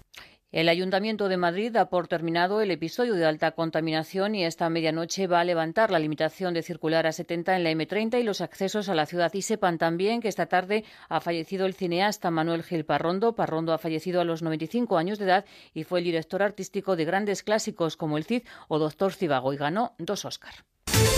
Actualidad del deporte, Javier Mateachi. Día de mensajes navideños en los diferentes clubes. Así ha felicitado a sus seguidores el presidente del Real Madrid, Florentino Pérez. Quiero desear a todos los madridistas lo mejor para esta temporada y para que todos juntos seamos capaces de trabajar por este sentimiento tan bonito como es el madridismo, para que siga siendo el club más prestigioso, más admirado y más valioso. Además, la vicepresidenta del Valencia, Lei Jun-chan, ha pedido disculpas a sus aficionados por el último año. Jorge Sampaoli, por su parte, ha dicho que el Sevilla aspira a ganar todo en este nuevo año. Y en segunda división, el entrenador del Nastic, Vicente Moreno, ha presentado su dimisión. Además, hoy hemos conocido que el chapecoense ha realizado sus tres primeros fichajes para reconstruir el equipo de cara a la Copa Libertadores. Y en la NBA, mañana vuelve la competición. Destaca el partido entre Chicago Bulls y San Antonio Spurs, con Pau Gasol enfrentándose a su antiguo equipo. Los servicios informativos de Onda Cero les desean feliz Navidad y les recuerdo que pueden seguir informados en nuestra página web ondacero.es. De casa al colegio y del colegio a ballet. Al dermatólogo, a baloncesto, al zoo, a casa de su amiga Marta a dormir, llevarla al cine y traerla del parque de atracciones. De Carlos a Carlos Papá de Isabel, 350.000 kilómetros. Tu vida es un gran trayecto. Nuestro trabajo, ayudarte a recorrerlo con todo lo necesario para que llegues seguro hasta donde quieras llegar. Desde siempre a tu lado. Dirección General de Tráfico, Ministerio del Interior, Gobierno de España. En Vision Lab, hasta el 31 de diciembre, 2x1 en todas las monturas de primeras marcas y con financiación hasta 12 meses. 2x1 en monturas. Solo en Vision Lab. Consulta condiciones. ¿Te imaginas que esta Navidad decenas de miles de personas recibiesen una cesta de regalo? ¿Que alguien comprara un roscón de reyes gigante para todos los vecinos del barrio? Eso haría feliz a mucha más gente, ¿no? Pues eso es lo que hemos hecho en el sorteo de Navidad de la 11. Más de 850.000 cupones premiados, 70 de ellos con premio de 400.000 euros. No te quedes sin tu cupón para el sorteo de Navidad de la 11 del 1 de enero. Deja que te toque. Además, ahora la 11 te lleva a casa por Navidad. Entra en la web 11tellevacasa.es y consigue miles de premios. Bases depositadas ante notario.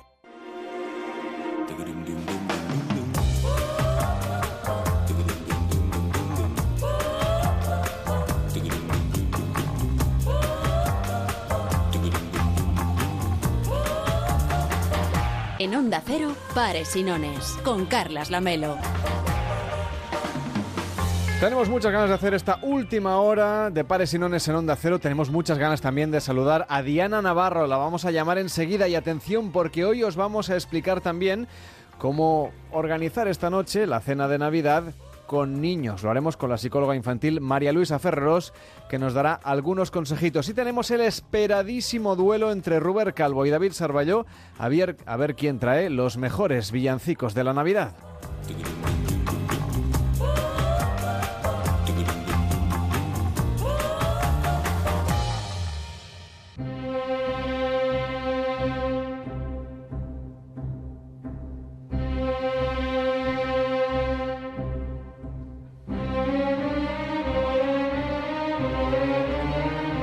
Pero ya vuelve a estar usted aquí. Por supuesto. ¿Pero de dónde ha salido? De la Matrix. ¿Pero qué Matrix? Yo entro y salgo de la Matrix cuando me sale de los dones. Por eso mismo ustedes siguen viviendo su realidad adulcorada. Lo que ven y creen ver no existe, es No, producto lo, de su ver, imaginación. lo que estamos haciendo hoy es un programa especial de Ya. Navidad que se llama Pares y Nones, que se bla, estrena bla. hoy y que llegaremos a, a- a las 8 o las 7 en Canarias. Eso está escrito en la Matrix, sí, así es. Y en la pauta, que la veo aquí. ¿Usted, Bien, usted nos sigue en Facebook, por cierto? eh, no aún, dígame. Pues facebook.com barra Pares y Nones. Pares y en Twitter arroba Pares y Nones OC. OC. ¿Se ha fijado cómo lo sabía? Todo está escrito en la Matrix y por eso sabía que usted diría esto. Carles, ¿a ti te gustan los villancicos? Mm, bueno. ¿Te gusta cuando tu En perro Navidad, sí. cuando tu perro Scratch se frota y se frota con tu pierna? Bien, volvamos a los villancicos. ¿Sabías que en sus letras se podrían esconder mensajes ocultos? Mensajes en clave usados durante la Guerra Fría. ¿Qué me dice? La máquina Enigma se creó para cifrar y descifrar códigos elementales en comparación con los que se han usado y transmitido durante siglos a través de los villancicos. No le creo. A lo largo de siglos el ser humano ha estado en guerra y no habían los sistemas de comunicación que hay ahora. Necesitaban otras formas para poder comunicarse y para poder mandar mensajes. Al pobre que ganó la batalla de maratón lo hicieron correr la tira de kilómetros para contar la historia y por culpa de eso tenemos runners hasta en la sopa. Flaco favor nos hicieron. Si en esa época hubieran existido los teléfonos, ahora el día 31 en lugar de San Silvestres corriendo como locos la gente haría cosas normales. Pero no, necesitaban cifrar los mensajes y aquí, en nuestro país, se usaron los villancicos. Sube la música que esto cojona.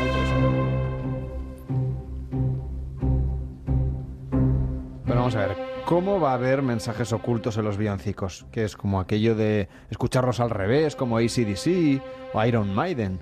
¿Qué sentido tendría eso, Carlas, si entonces no había tocadiscos? Ah, claro, tiene usted, tiene usted toda la razón, es claro. que solo algunos tenemos la capacidad de hablar al revés. Y en esa época no era lo habitual. No, Carles, los mensajes estaban del derecho. Y estamos hablando de uno de los villancicos más populares, el de los peces en el río. ¿Quién carajo se cree que los peces beban en el río? Sería como preguntar si a los peces les entra agua por los ojos o se les ponen rojos. No. No, no, vamos a ver. Perdone que no, no le tome muy en serio, ¿eh? Ya, ya. No, no se enfade conmigo. No, no, no entiendo. Es que usted impone un poco también, se lo digo. Sí, sí, sí. Y eso que no me ven. Eh, No, pero yo a usted sí que lo estoy viendo aquí delante, Sí, sí, ya lo con sé. su barba. Sí, sí, mis gafas, sí. Fíjense bien, la Virgen se está peinando entre cortina y cortina. Los cabellos son de oro y el peine de plata fina. ¿Y qué? ¿Qué problema hay? ¿Han visto alguna cortina en los belenes? ¿La han visto ustedes? No, ¿verdad?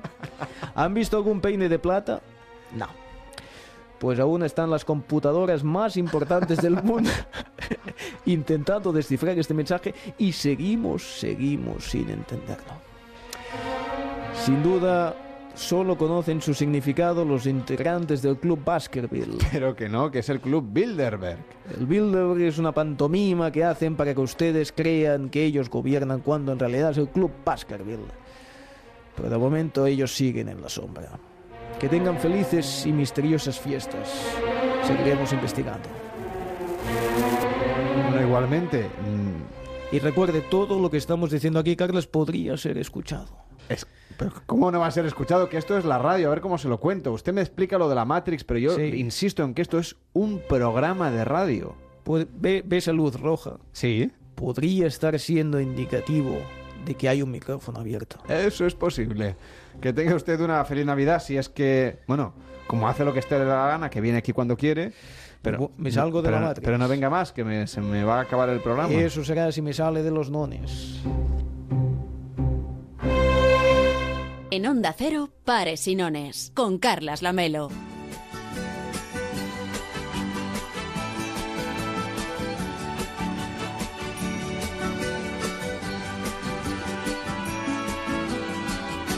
Feliz Navidad, feliz Navidad, feliz Navidad, próspero año y felicidad. Uno de los clásicos de un día como hoy son los villancicos. En unas horitas estaremos todos entonando los peces en el río, tocando la zambomba y disfrutando de la sobremesa, pero ¿qué es mejor? ¿Escuchar, por ejemplo, una canción de Navidad, un villancico de los nuestros, o irse a Estados Unidos con esos que suenan de fondo en los centros comerciales? Es lo que nos preguntamos hoy aquí en este programa especial que estamos dedicando en Pares y Nones a la Navidad. ¿Qué tal, Ruber Calvo? ¿Cómo estás? Muy buenas tardes. ¿Qué tal? Buenas tardes, Carlas. Has aceptado el reto de David Sarballó. Sí. David Sarballó ha dicho, seguro que los villancicos yankees son mejores. Sí. ¿Me dejas que te cuente una cosa? Venga. El otro día estaba en un supermercado en Madrid y una de las eh, cajeras, o sea, sonaba esta canción, es que precisamente me acabo de acordar porque has puesto esta canción. La más casposa para empezar. Feliz Navidad de Feliciano. Feliciano, ¿verdad? Sí. José Mm. Feliciano. José Feliciano, sí. Y cuando llegué a la caja le estaba diciendo a otra compañera, eh, Feliz Navidad otra vez, no, por favor. Hombre, desde aquí nuestra solidaridad Es a la gente que trabaja en los supermercados, en los y supermercados de regalos. En, bueno, y en cualquier lugar donde pongan villancicos Porque sin parar, lo- en las ferias, por ejemplo, de Navidad, en los mercadillos. Es que lo peor es que se pasan un mes y medio escuchando este Pero más, musical. Robert Calvo, yo te diré una cosa. En, recuerdo entrar en un Starbucks en Barcelona el, al- el día 1 de noviembre. Es Sí. decir, el día de todos los santos. Sí. Entré, mm, honestamente, porque necesitaba ir al lavabo. Y mm, Ya había villancicos. Ya había villancicos. O sea, era el primer día, estaban colocando ya las guirnaldas. 1 de noviembre, ¿eh? Aquella gente lleva dos meses Mm. escuchando canciones de Navidad. Eh, yo, aparte, lo que, lo que entendí el otro día en el supermercado es que el responsable gerente del supermercado no ha cogido una lista de estas de 400 canciones o 300 de Spotify. O 1200. Ha claro. comprado un CD con los 12 mejores hits de la Navidad y los ha puesto en el supermercado, dado que cada mm, hora Sí. aproximadamente suena José Feliciano Feliz Navidad.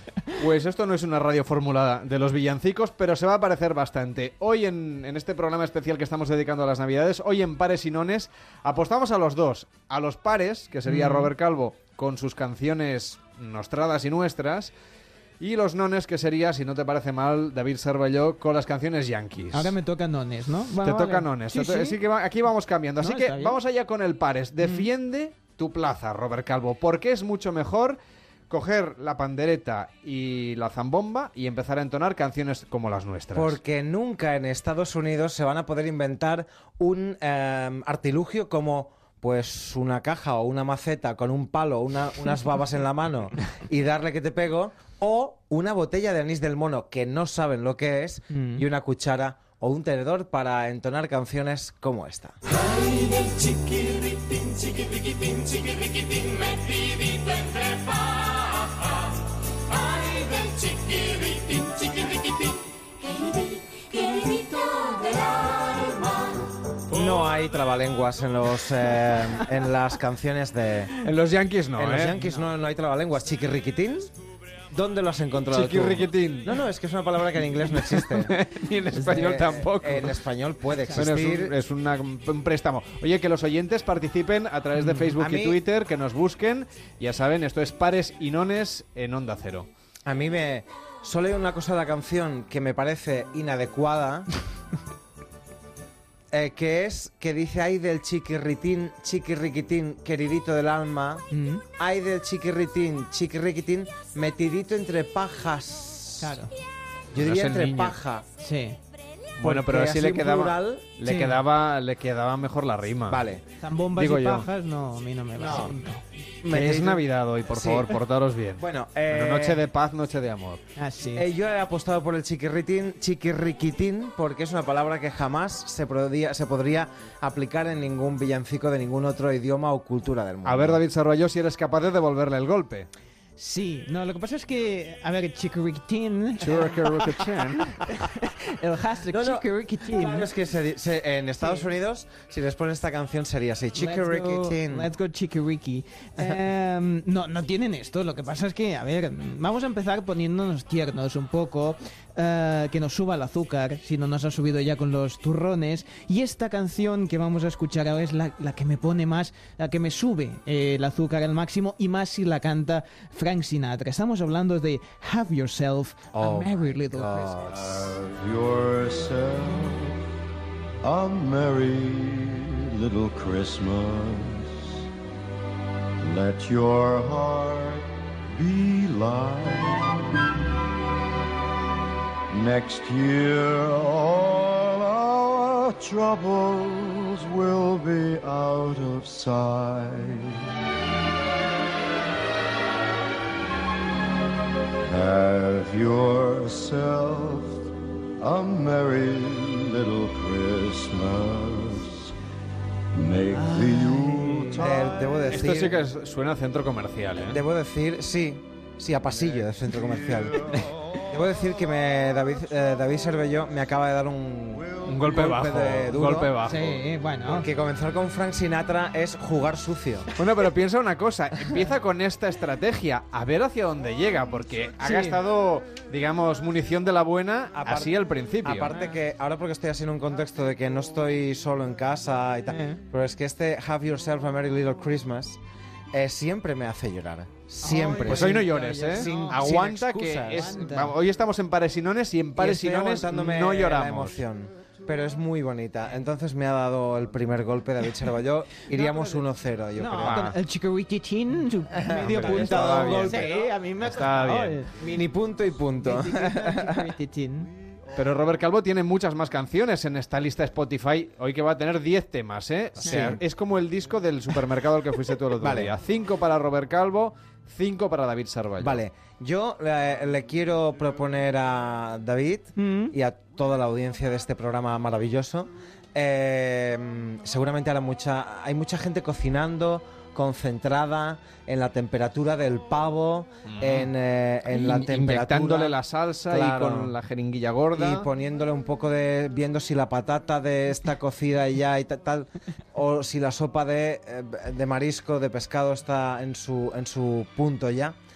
Pido por favor que rompamos esa concentración y, y focalicemos nuestra atención en intentar eh, definir o ponernos en la piel de la persona que escribió algo como esto. Hacia Belén va una burra, rin, rin. Yo me remendaba, yo me remendé, yo me eché un remiendo, yo me lo quité. Cargada de chocolate, lleva su chocolatera, rin, rin. Yo me remendaba, yo me remendé, yo me eché un remiendo, yo me lo quité. Su molinillo y su anafre.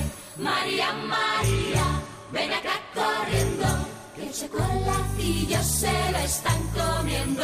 Yo no sé si vas a ganar el duelo contra David Sarvalló, pero si fuera un señor de Londres, te aseguro que es incapaz de cantar tus No, canciones. Porque entre el chiquirriquitín, Claro. chiquirriquitín Y el rin rin, y exacto. yo me remendaba, yo me remendé. Primero, Yo me eché un remiendo, yo me lo quité. claro, primero, rin rin, ¿qué es? Es el timbre. Pero es que eso nos da algo único. Es decir, la gente llega a España en Navidad y dice, tienen un villancico que dice rin rin, eh, ro- me remendaba. Ah, me remendaba y yo ¿Vale? me remendé. Eh, yo me remendaba, yo me remendé, yo me eché un remiendo y yo me lo quité. Remendar para mí es arreglar. Entonces Sí. yo me eché un arreglo, yo me lo quité, luego va con el chocolate Sí, no, sí. al portal de Belén. No, esta y- canción no tiene sentido, vamos. y Si algún luego- oyente sabe el sentido, que nos escriba a través de Facebook y Twitter. El, el chocolatillo se lo están comiendo, recordemos que la- el chocolatillo es afrodisíaco, entonces aquí podría haber un mensaje eh, no explícito del momento de... mm, Hombre, si la canta Yo creo que Dan, seguro. Estás yendo muy lejos, ¿eh? Estoy yendo muy lejos, quizá. Pero sí Vale, hay mucha sí. gente que esta noche se va a dar una alegría con la pareja, ¿no? Es lo que entre tanto sí. villancico y demás. Le dará la zambomba y después pasará Claro. lo que pasará. Exacto, Me hombre, es una muy noche bien. muy bonita para, para tener, o sea, para concebir hijos. ¿Por Sí, qué sí. no? O sea, dentro de nueve meses seguro que Una nacen noche bonita, más un que montón de españoles nuevos que nos hacían falta. Qué bien. Eh, hay, otro- hay, otra, hay otra canción que habla de la relación entre José y María, que no la he traído, pero sí quería apuntarla. Es una canción que dice eh, eh, que eh, eh, María está lavando Sí. y San José está tendiendo. Entonces, es, yo creo que es la primera canción... Es trabajo en equipo. No, claro, es la primera canción de eh, no, no, no machista, de, Mm. primer villancico no machista de re- repartición de tareas en casa porque uno lava y el otro tiende. Ya nos gusta eso también, ¿eh? Nos que, en fin, que a través de los villancicos aprendamos a compartir. A compartir, No, ¿no? solamente las cosas buenas como la Claro. alegría y la felicidad, sino también los quehaceres domésticos. Atención, David Sarballó, porque Sí. vas a tener difícil remontar Ahí me ha dado bien. este rin rin. Sí, sí, es insuperable. Lo que pasa es que a mí me gusta la que vamos a escuchar porque habla más de la época eh, que no solo de la Navidad. También hay quien le gusta celebrar esto, pero sin, mm, sin estar tan cerca del motivo religioso. Y en esta ocasión nos habla de Kylie Minogue de It's the Most Wonderful Time of the Oh, Year.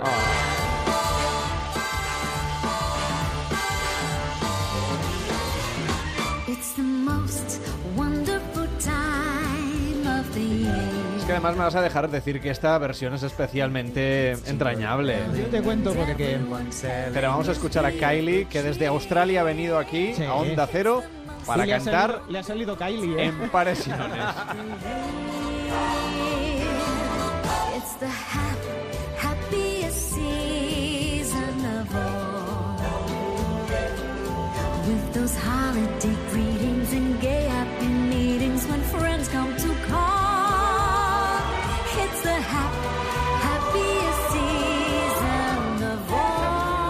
La verdad es que la, la más conocida es de Andy Williams, pero a mí me gusta esta de Kylie. El- estábamos con el técnico a Es ver si, fina, es más fina. si pone una u otra. A mí me pone más Kylie y entonces he dicho, vamos a ponerla. Es Mamá Noel, en realidad, Sí. Kylie Minogue. ¿eh? Am, en esta canción podría hacer perfectamente. de- yo la veo. Maravillosa. Tiene un, vi- un videoclip maravilloso esta Sí, canción, pero sí. la veo a ella en un concierto con una faldita corta, así roja, con un bordecito blanco. Qué maravilla. ¿eh? Y una cosa así muy navideña. Mamá Oh, Noel. Me encanta. Bueno, es una cosa maravillosa esta, la que nos comentas, porque además por ella no pasa el tiempo. ¿Qué va? Ella, Navidad tras Navidad, está igual de joven, si no más, que el año anterior. Yo Es- creo que a los Reyes Magos o a Papá Noel le pide, vamos, tener un año menos. O un poco de cirugía estética. Bueno, pero en Australia los chistes sobre no, Jordi no, no. Hurtado los hace Kylie Minogue. Ah, Aquí, bien. los, los cantantes de villancicos no se operan. No. No, no, no, Aquí aquí, no. no. Aquí todos tenemos el tamborilero a punto. el tamborilero de, de este de Rafael. de Rafael que también hay una versión que luego se hizo en otros sitios del mundo como Estados Unidos pero es nuestra es de Rafael sabes Aquí, yo aquí he visto una pullita, ¿eh? Sí, no, no, Por debajo de ahí- la mesa te acaba de dar ahí ahí- un, un Ok, taconazo. que no intenten copiar porque ahora vendré dentro de un rato dentro de un momento con una versión muy nuestra de un villancico que ellos hicieron en Estados Unidos pero que nosotros le damos otro rollo mucho mejor primero vamos a escuchar este campana sobre Campana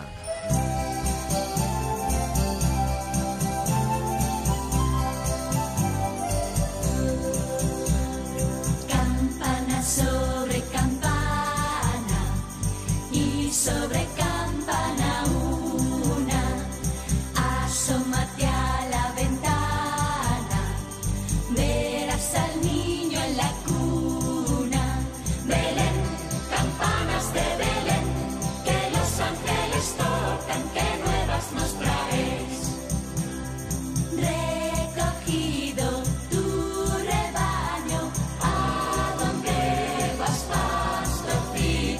una gran ventaja y es que es fácil aprendérsela. Sí, porque es campana sobre campana y sobre campana una, campana sobre campana y sobre campana dos. No, incluso el resto de la letra, no es como el, el que, no. que, sobre todo después de unas copitas de cava, es mucho más difícil de cantar. Pero yo siempre eh, digo que eh, es mucho más fácil de cantar los, los villancicos en español y de España, vaya. Bueno, salvo los otros que te los puedes inventar.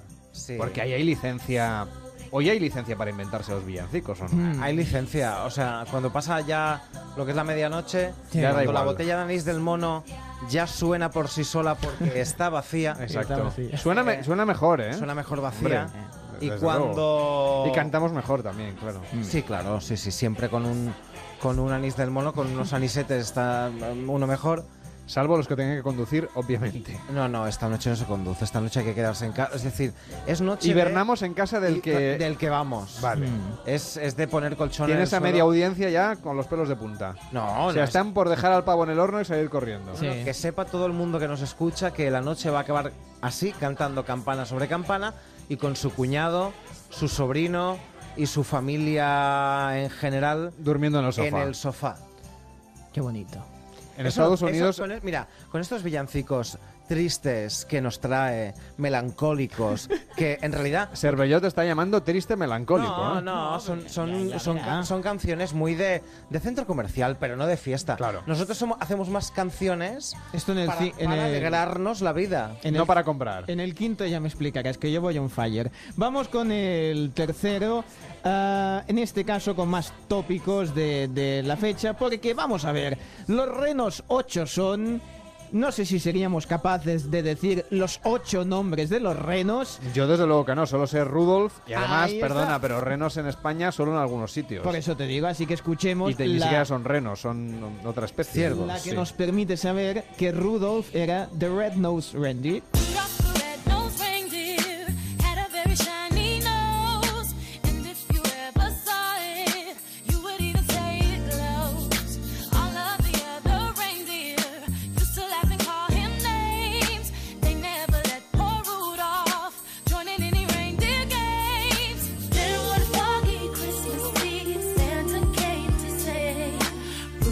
Pares y Nones estamos apostando por los pares y por los nones, por las canciones españolas de la Navidad, por los villancicos y por las Christmas songs de los Estados Unidos. Bueno, y más que nada por las Destiny Child Sí, también. aunque Australia también ha estado invitada a la Ha fiesta, estado muy ¿eh? bien y Australia. alguna cosa de Reino Unido. Como en Eurovisión. Esto- sí, exacto. Eurovisión cualquier día también invitada a, A las Destinies. No, quiero decir también Ah. a Eurovisión. Sí, sí. Yo he visto en algunas eh, cenas de Nochebuena, no hablo por mi caso, sino que los he visto en otros casos, eh, terminar la, zona- la cena de Nochebuena y, y ver renos en la calle, es decir, son señores que de tanto beber, el contraste del calor corporal Sí. con el frío de la calle, les pone la nariz como Rudolf, que tenía la nariz... eh, La nariz rojita, sí, sí. Em, y entonces es un reno a la española. También Es un- tenemos nuestro propio reno. Ah, que sí. son señores con la nariz roja que van bor- Bueno, bueno. Sí, y, y cuernos ya, también. Bueno, es igual, va, sí. Eso lo vamos a dejar para la sobremesa de hoy, entonces, ¿eh? para que la gente que nos está escuchando, sobre todo, tenga un tema diferente con el que hablar del Ah, cuñado. sí. Es mucho más fácil no pelearse si uno habla de villancicos, Claro. creo yo. Totalmente. Aunque vosotros sois estéis en, ¿no? en dura disputa. Bueno, va, ya veremos. Bueno, eh, la audiencia. Hay un villancico por excelencia que existe en el mundo mundial, que viene de esa tierra que es el, mm, el, pa- el primer país del mundo, que nos crea todo, hasta los villancicos. Pero nosotros sabemos darle una vuelta a todo y llevarlo a nuestro terreno y olvidar el villancico original para quedarnos con el autóctono.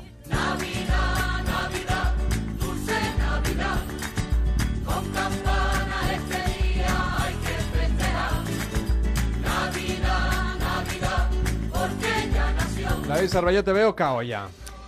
Voy a contestarle. Porque, claro, ha cogido una de las tuyas Sí. y la ha versionado para, en fin, para que nosotros también la podamos cantar. Sí, pero esa, la que le voy a contestar, me la guardo para la última. ¿Qué me dices? ¿Te guarda? ¿Te cambias? Me va a hacer un cao en la Ah, primera y en vale. la última. Me guardo para la última. Tu versión de mi Navidad, Navidad de- o el exactamente. Jingle Bells. Exactamente. Ahora lo que quiero en todo caso es ponernos un pelín más rockeros. Aunque bien, rockeros del año 1954. Tampoco sería muy moderna la cosa, pero es que es un clásico y a mí me gusta de Bobby Helms, el Jingle Bells Rock. Jingle bell, jingle bell, jingle bell rock. Jingle bells swing and jingle bells ring. Snowing and blowing up bushels of fun. Now the jingle hop has begun. Jingle En esta tarde de Navidad en Pares y Nones estamos haciendo un duelo de villancicos entre David Sarballó, que defiende todo lo que viene del extranjero, y Robert Calvo, que nos trae todo aquello que viene de nuestro país. Atención, Robert Calvo, porque tienes oportunidad Últimas balas, para la última bala. Bueno, bueno, es que. Venga. va a flipar. Jaque mate. Ay, ay, ay. A ver.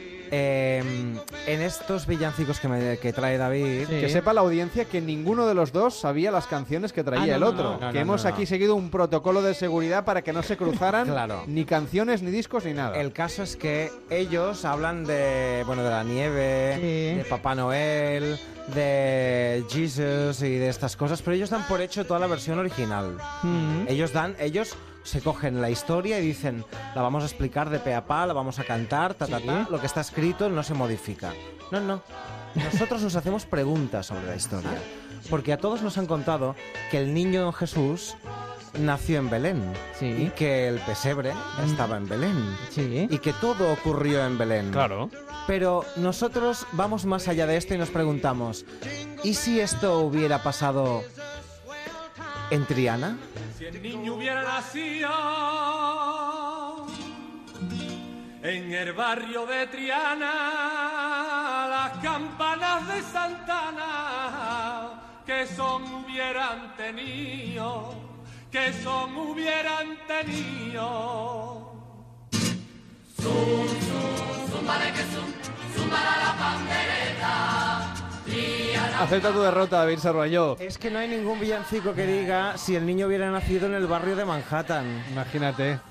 Nosotros sí lo O en tenemos. Greenwich Village. O Nada donde de sea. eso. O tú en ima- Iowa. ¿Te imaginas que hay un villancico? No es que no puedes hacer un villancico preguntándote si el niño hubiera nacido en el medio de mm, Arkansas. Ya. No. No. Ya, ya. Nosotros sí podemos preguntarnos, porque aparte Triana tiene, o sea, Sevilla tiene un color especial aparte, eh, tiene mm, el escenario perfecto para que nazca un niño. No te digo que no.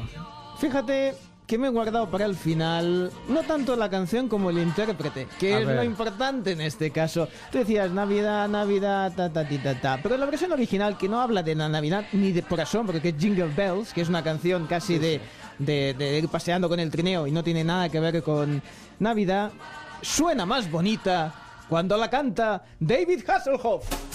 Oh my Okay,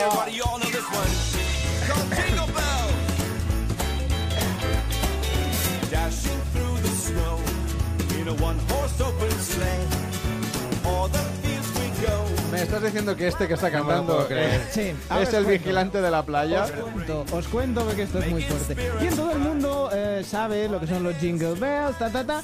Pero ¿qué pasa cuando, cuando pasamos de ahí? Que todo el mundo se pone a cantar en inglés, realmente no sabe lo que está diciendo y si en ese momento quitas la música, ni Iker ni Carmen Porter son capaces de analizar la psicofonía que estás haciendo. Pero hablemos de David Hasselhoff. Sacó en, mil, eh, bueno, en 2006, de- en Amazon la tienen desde 2006 este disco, y ahí sigue, porque nadie ha sido capaz de comprarlo. en eh, la portada del disco de David Hasselhoff que dice The Night Before Christmas, lo que vendría a ser... mm, Nochebuena. Sí, Nochebuena. Por cierto, que lo firma, y digo, yo no lo firmaría, pero bueno, en fin. Em, pone clarísimamente TV Advertised. ¿Qué vendría a ser... Anunciado en TV, claro. Anunciado en televisión. No, lo que está diciendo es te lo advertí. Te lo Ah, vale. advertí. Y aún así lo has comprado. Pues sí, sacó Yo, este. perdona, yo lo voy a comprar ahora mismo en Es cuanto salga del estudio. Yo tengo una tradición que tengo que Eh, contarla. De Eh, hecho, voy a ver si está en versión pirata para no, No, tener en Spotify. Yo la Pirata tengo en no. Spotify.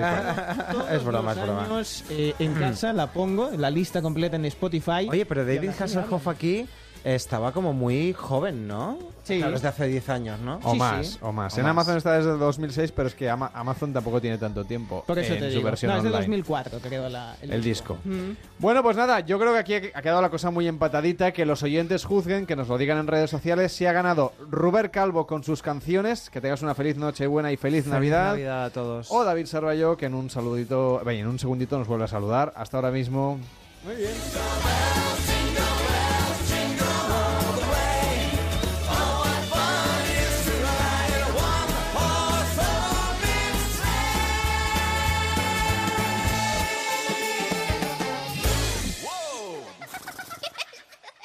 Gracias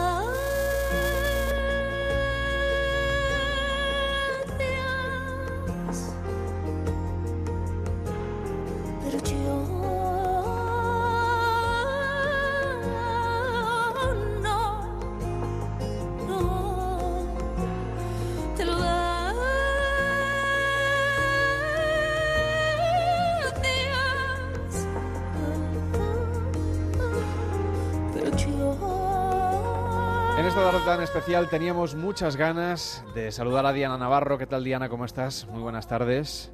Pues buenas tardes, muy, muy ya preparada para el inicio de la Navidad. Todo a punto, ¿no? Yo os podía sugerir, si te parece, que este disco Perdón que acabas de sacar podría ser un hilo musical fantástico para oír un poco de los villancicos. No es que los villancicos estén mal, lo acabamos de escuchar ahora en el programa, pero sin duda le puede dar un aire un poquito más sofisticado escuchar tu música. Y descubrir también historias, como las que nos cuentas, que tienen mucho que ver con el desamor.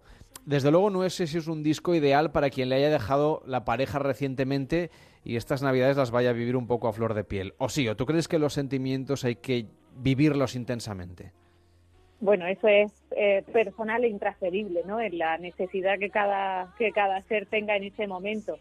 Eh, Resiliencia, que es el trabajo que, que os presento, tiene canciones de desamor, como la que estamos escuchando de fondo, El Perdón, pero tiene canciones de amor y de amor hacia uno mismo, como yo me voy a querer o como me amo y me acepto completamente. Entonces yo creo que sí es un, un disco perfecto para escuchar en cualquier ocasión y poner la canción que, que en ese momento te, te pida el cuerpo, ¿no? Sobre todo es un disco que mm, te invita a quererte y e invita a eso, a no olvidarte de ti mismo porque eres la persona más importante que tienes en el mundo, a ti mismo. Tú has recomendado muchas veces que nos queramos un poquito más. ¿Crees que en definitiva hay mucha gente que tiene la autoestima muy baja, incluso en días tan especiales y teóricamente tan felices como estos?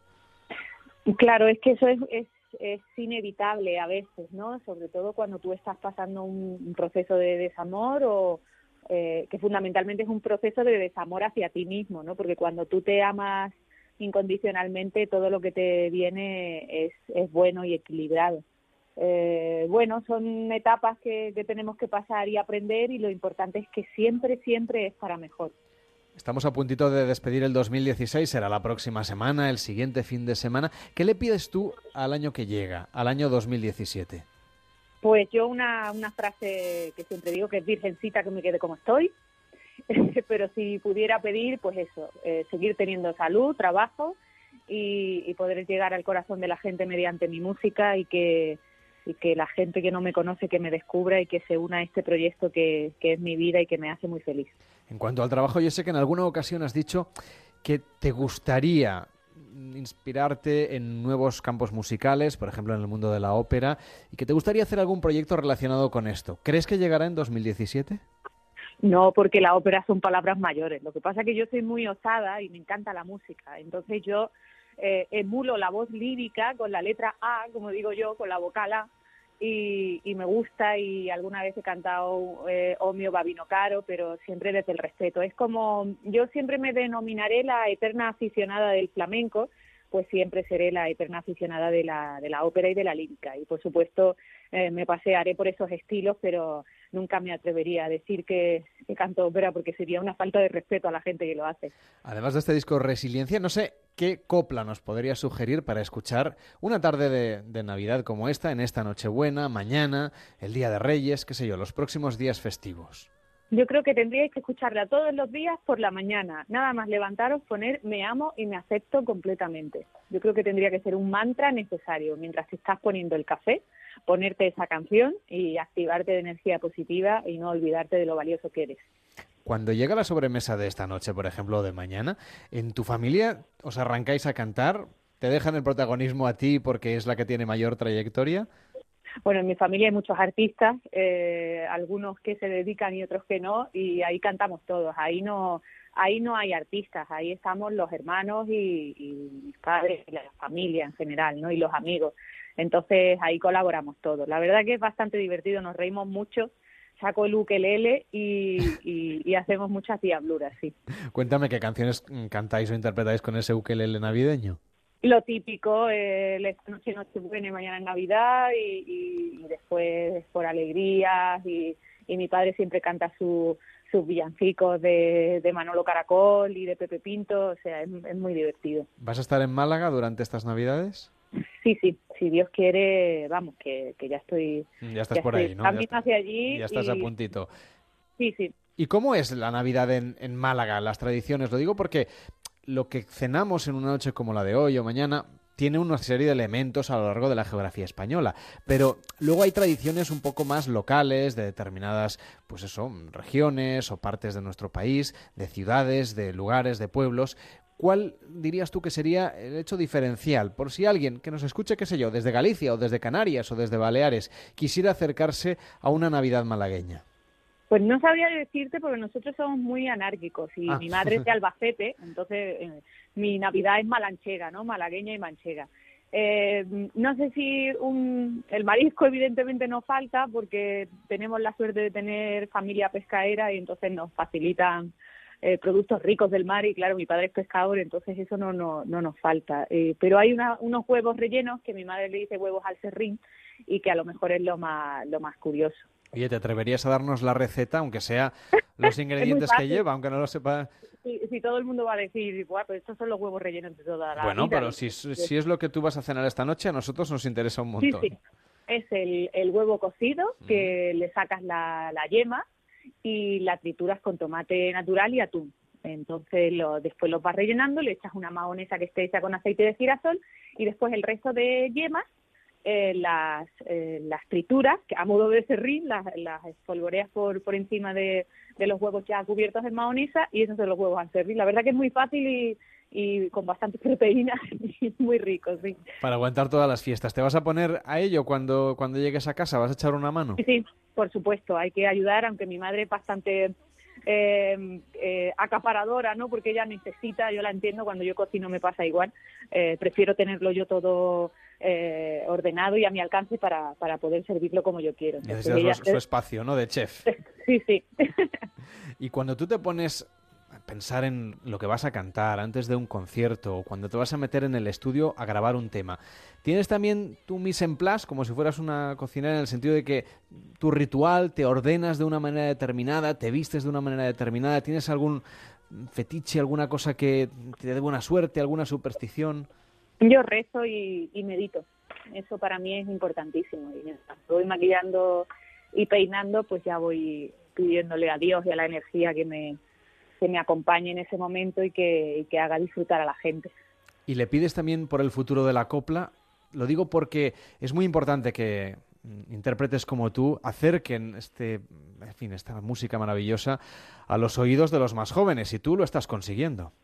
Bueno, yo me denomino una foltrónica, ¿no? Que es folclórica electrónica y, y bebo de las raíces como la copla, la saeta, el flamenco, el cuplé, la zarzuela o lo lírico, pero sí intento hacerlo eh, un paso más, más innovador. Yo creo que la copla no nunca nunca se perderá porque es cultura de nuestro país y la gente, gracias a Dios, ya lo está asumiendo como tal, ¿no? Los jóvenes se acercan a, a la clásica escuchando, por ejemplo, mis canciones, pero mm, bueno, yo me siento feliz por, por poder participar en, en esta eh, estética tan maravillosa que es la copla de nuestro país. Pues vamos a escuchar un poquito de tu disco, de esa resiliencia. Un placer haberte tenido en esta tarde tan especial previa a la Navidad. Que tengas mucho éxito, que seguro que lo vas a tener y hasta la próxima. Muy buenas tardes.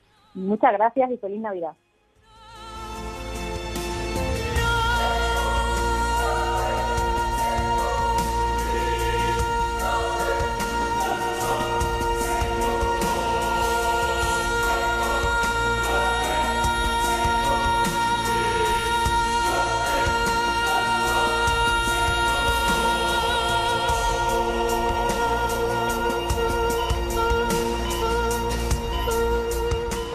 En Onda Cero, Pares y Nones, con Carlas Lamelo.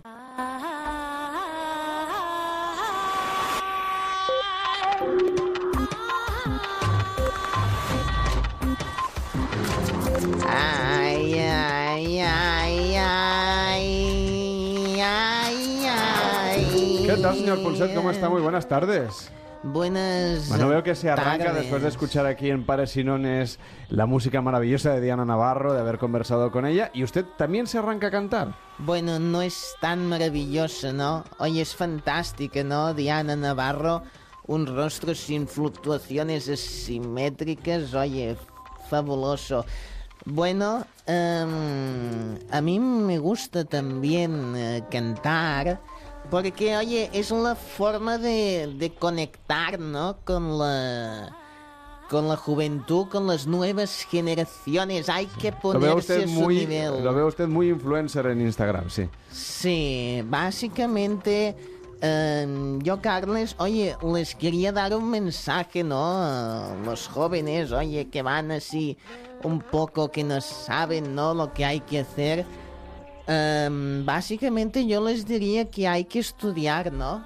Hay que ponerse con la ciencia, con la investigación, ahí está el futuro, depende de ellos, Bueno, ¿no? enseguida, en cinco minutos vamos a hablar con María Luisa Ferreros, que es psicóloga infantil, que nos va a explicar un poco cómo educar a los más pequeños en una tarde como la de hoy. Pero hombre, la tarde de la Nochebuena, no sé yo si es el mejor día para ponerse a estudiar. Es el momento adecuado, el ahora, el ya. Es el momento ideal para ponerse a estudiar. Si quieres, se lo canto. Bueno, ¿usted canta también? Yo hago de No me todo. lo puedo creer. Sí. Vamos a poner un poco de música, a ver qué nos pone la orquesta de Noches de Radio. Bueno, pues vamos allá. Si tú me preguntas qué es lo que va mal, pues yo te contesto, el toche está fatal. Hace falta ciencia y divulgación para ser punteros y ponerse on, mujer, decídete, ponte tú ya a estudiar, que tu vida va a cambiar, tu body lo va a gozar. Estudiar es la solución, aprender siempre es una emoción, esto es el no va más. Con ello tú gozarás y más de es la solución. Inversión para la divulgación, esto es el no va más. Con ello tú fliparás, esto te dice Punset, con un pan de molde en la pared, con mi rebanada gozarás, de ella ya no te separarás, yo sé lo que piensas. Me gusta mucho Me Punset, gusta ¿eh? Punset, Ah, claro. claro, claro. Porque habla de ciencia y del internet.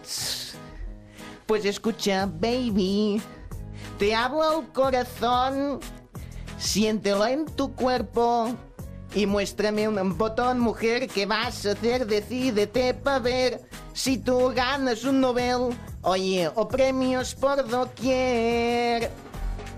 Estudiar es la solución. Aprender siempre es una emoción. Esto es el no va más. Con ello tú gozarás y más de es la solución. Inversión para la divulgación. Esto es el no va más. Con ello tú fliparás y esto te dice Punset. Con un pan de molde en la pared. Con mi rebanada gozarás. De ella ya no te separarás. Bueno. Oye, yo que usted tenía esta pasión por la música. Me deja Bueno. usted absolutamente alucinado. Hombre, yo le imaginaba cantando algo quizá con un poquito más de... Sí. No sabría cómo definir esta canción. Es una canción que me inquieta personalmente, señor Punset. A mí bastante, pero es la forma de conectar con los jóvenes, ¿no? Y... ¿Quiere usted decir que, por ejemplo, le gustaría ir a Tu cara me suena? Me encantaría. Es apasionante como los homínidos son capaces de transformarse ¿no? en otras personas. Ah, bueno, lo veo siempre, desde hace años, desde hace siglos. Sí, bueno, no tiene tanto tiempo el programa, ¿eh? Ah. Permítame que se lo diga.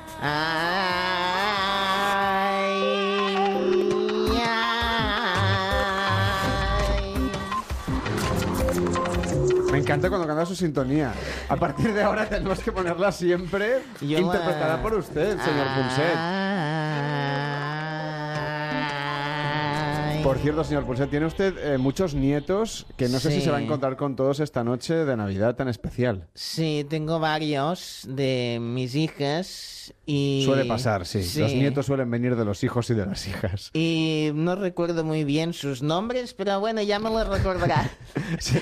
Y se encuentran todos esta Sí. noche hacen- y se portan bien sus nietos. Se portan bastante bien, sí. No Yo- tiene usted problema, no, no sabe. No. Pero pone una mesa para niños más científicos y otra para niños más artistas. No, ¿Cómo, me- cómo se organizan ustedes en casa? Yo me siento con los niños y los otros adultos se sientan juntos porque están los niños, oye, esa capacidad eh, humana de imaginar, ¿no? Y yo me siento más cercano a ellos. Es apasionante. Bueno, pues vamos a organizar, si les parece, la mesa con los niños, a ver si tenemos que poner una mesa solo para niños o tenemos que poner a los niños mezclados con los adultos en una noche como esta. Queremos saludar a la psicóloga infantil de Pares y Nones, que es María Luisa Ferreros. ¿Qué tal, María Luisa? Buenas tardes. Hola, buenas tardes, Carlos. A ver, la gente que tiene invitados hoy en casa, ¿Qué hacemos los que tenemos niños? Sobre todo, les ponemos una mesita aparte para todos los primos de la familia, pues que coman separados, tienen que comer antes,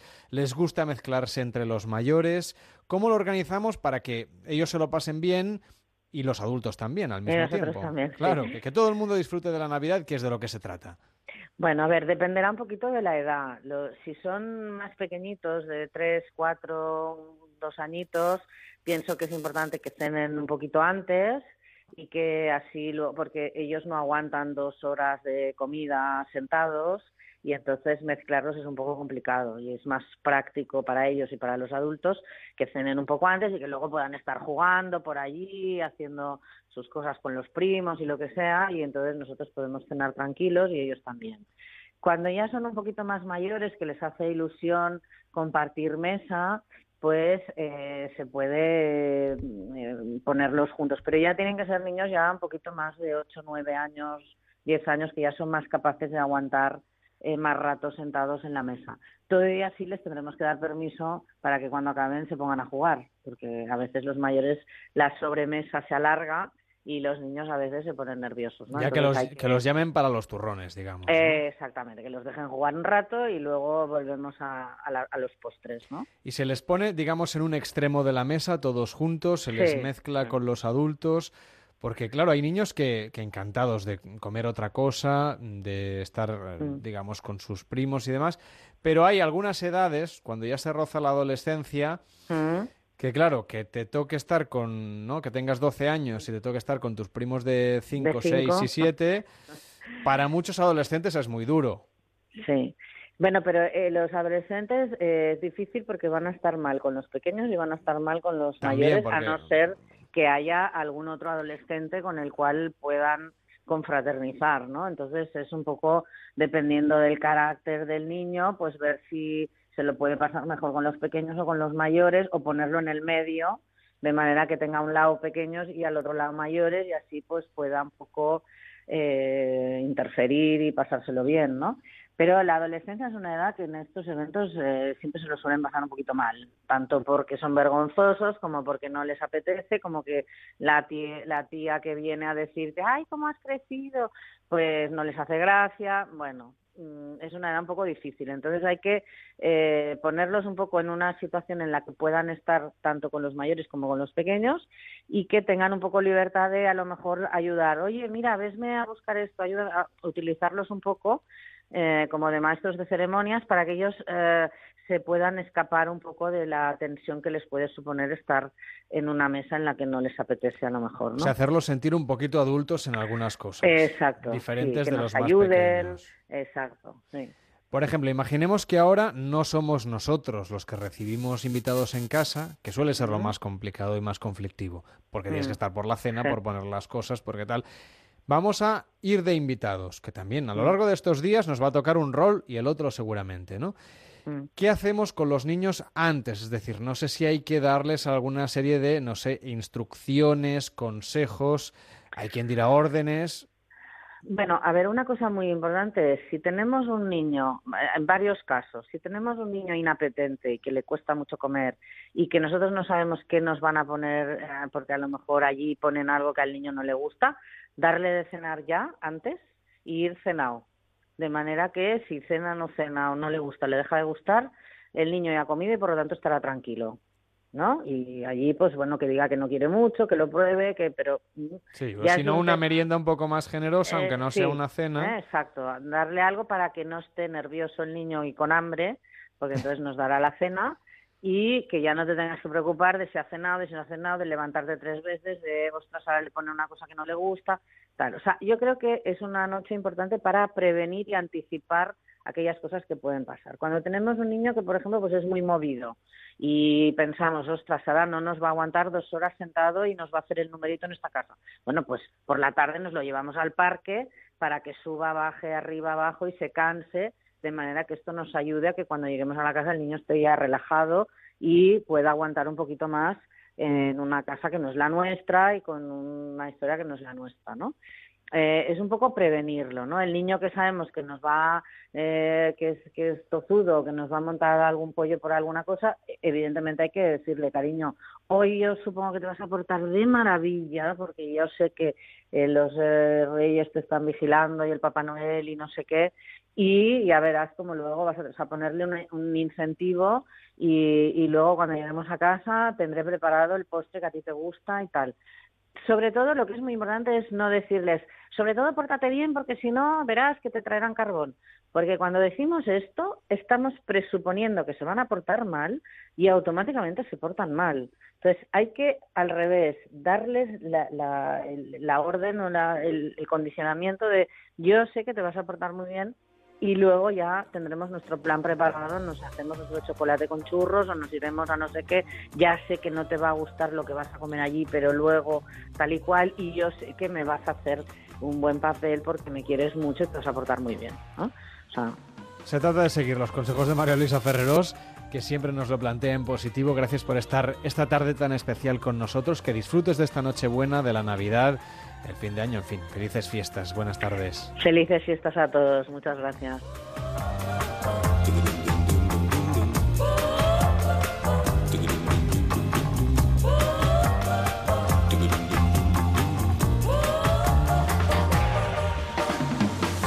Y no nos hemos dado cuenta y se ha acabado ya el programa David Sarballó. Misión cumplida. Ya está. Ya.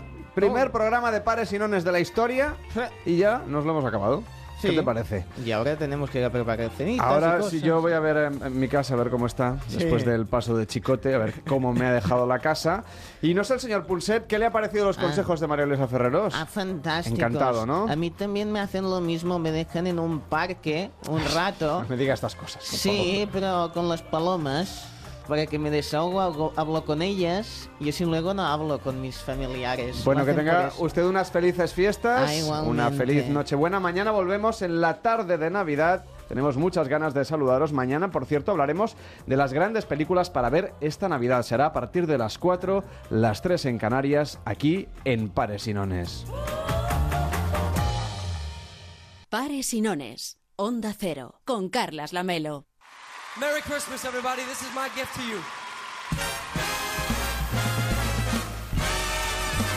Pero no podíamos despedirnos y dar paso a José Luis Salas sin poner un poco de música de Navidad. David Serrallo, que tengas una feliz Navidad. Igualmente. Pásatelo muy bien. Mañana volvemos, como decíamos, a las 3, ahí a las, a las 3 en Canarias, a las 4 hora peninsular. Que pasen todos una feliz Navidad, que disfrutéis y mañana más Pares y Nones en Onda Cero. And I brought some corn for Papa. The lights are turned way down low. Let it snow, let it snow, let it snow. When we finally kiss goodnight, I hate going out in a storm. But if you really hold me tight, all the way home I'll be warm. Días para dar regalos, abrazos, sonrisas. Días para recibir ilusión, cariño, visitas. Días de reencuentros, de buenos deseos y agradecimientos. Gracias por compartir la Navidad con nosotros. Gracias a todos por elegirnos. Gracias por estar a ese lado de la radio. Te mereces esta radio. Onda Cero, tu radio. Gracias por estar ahí.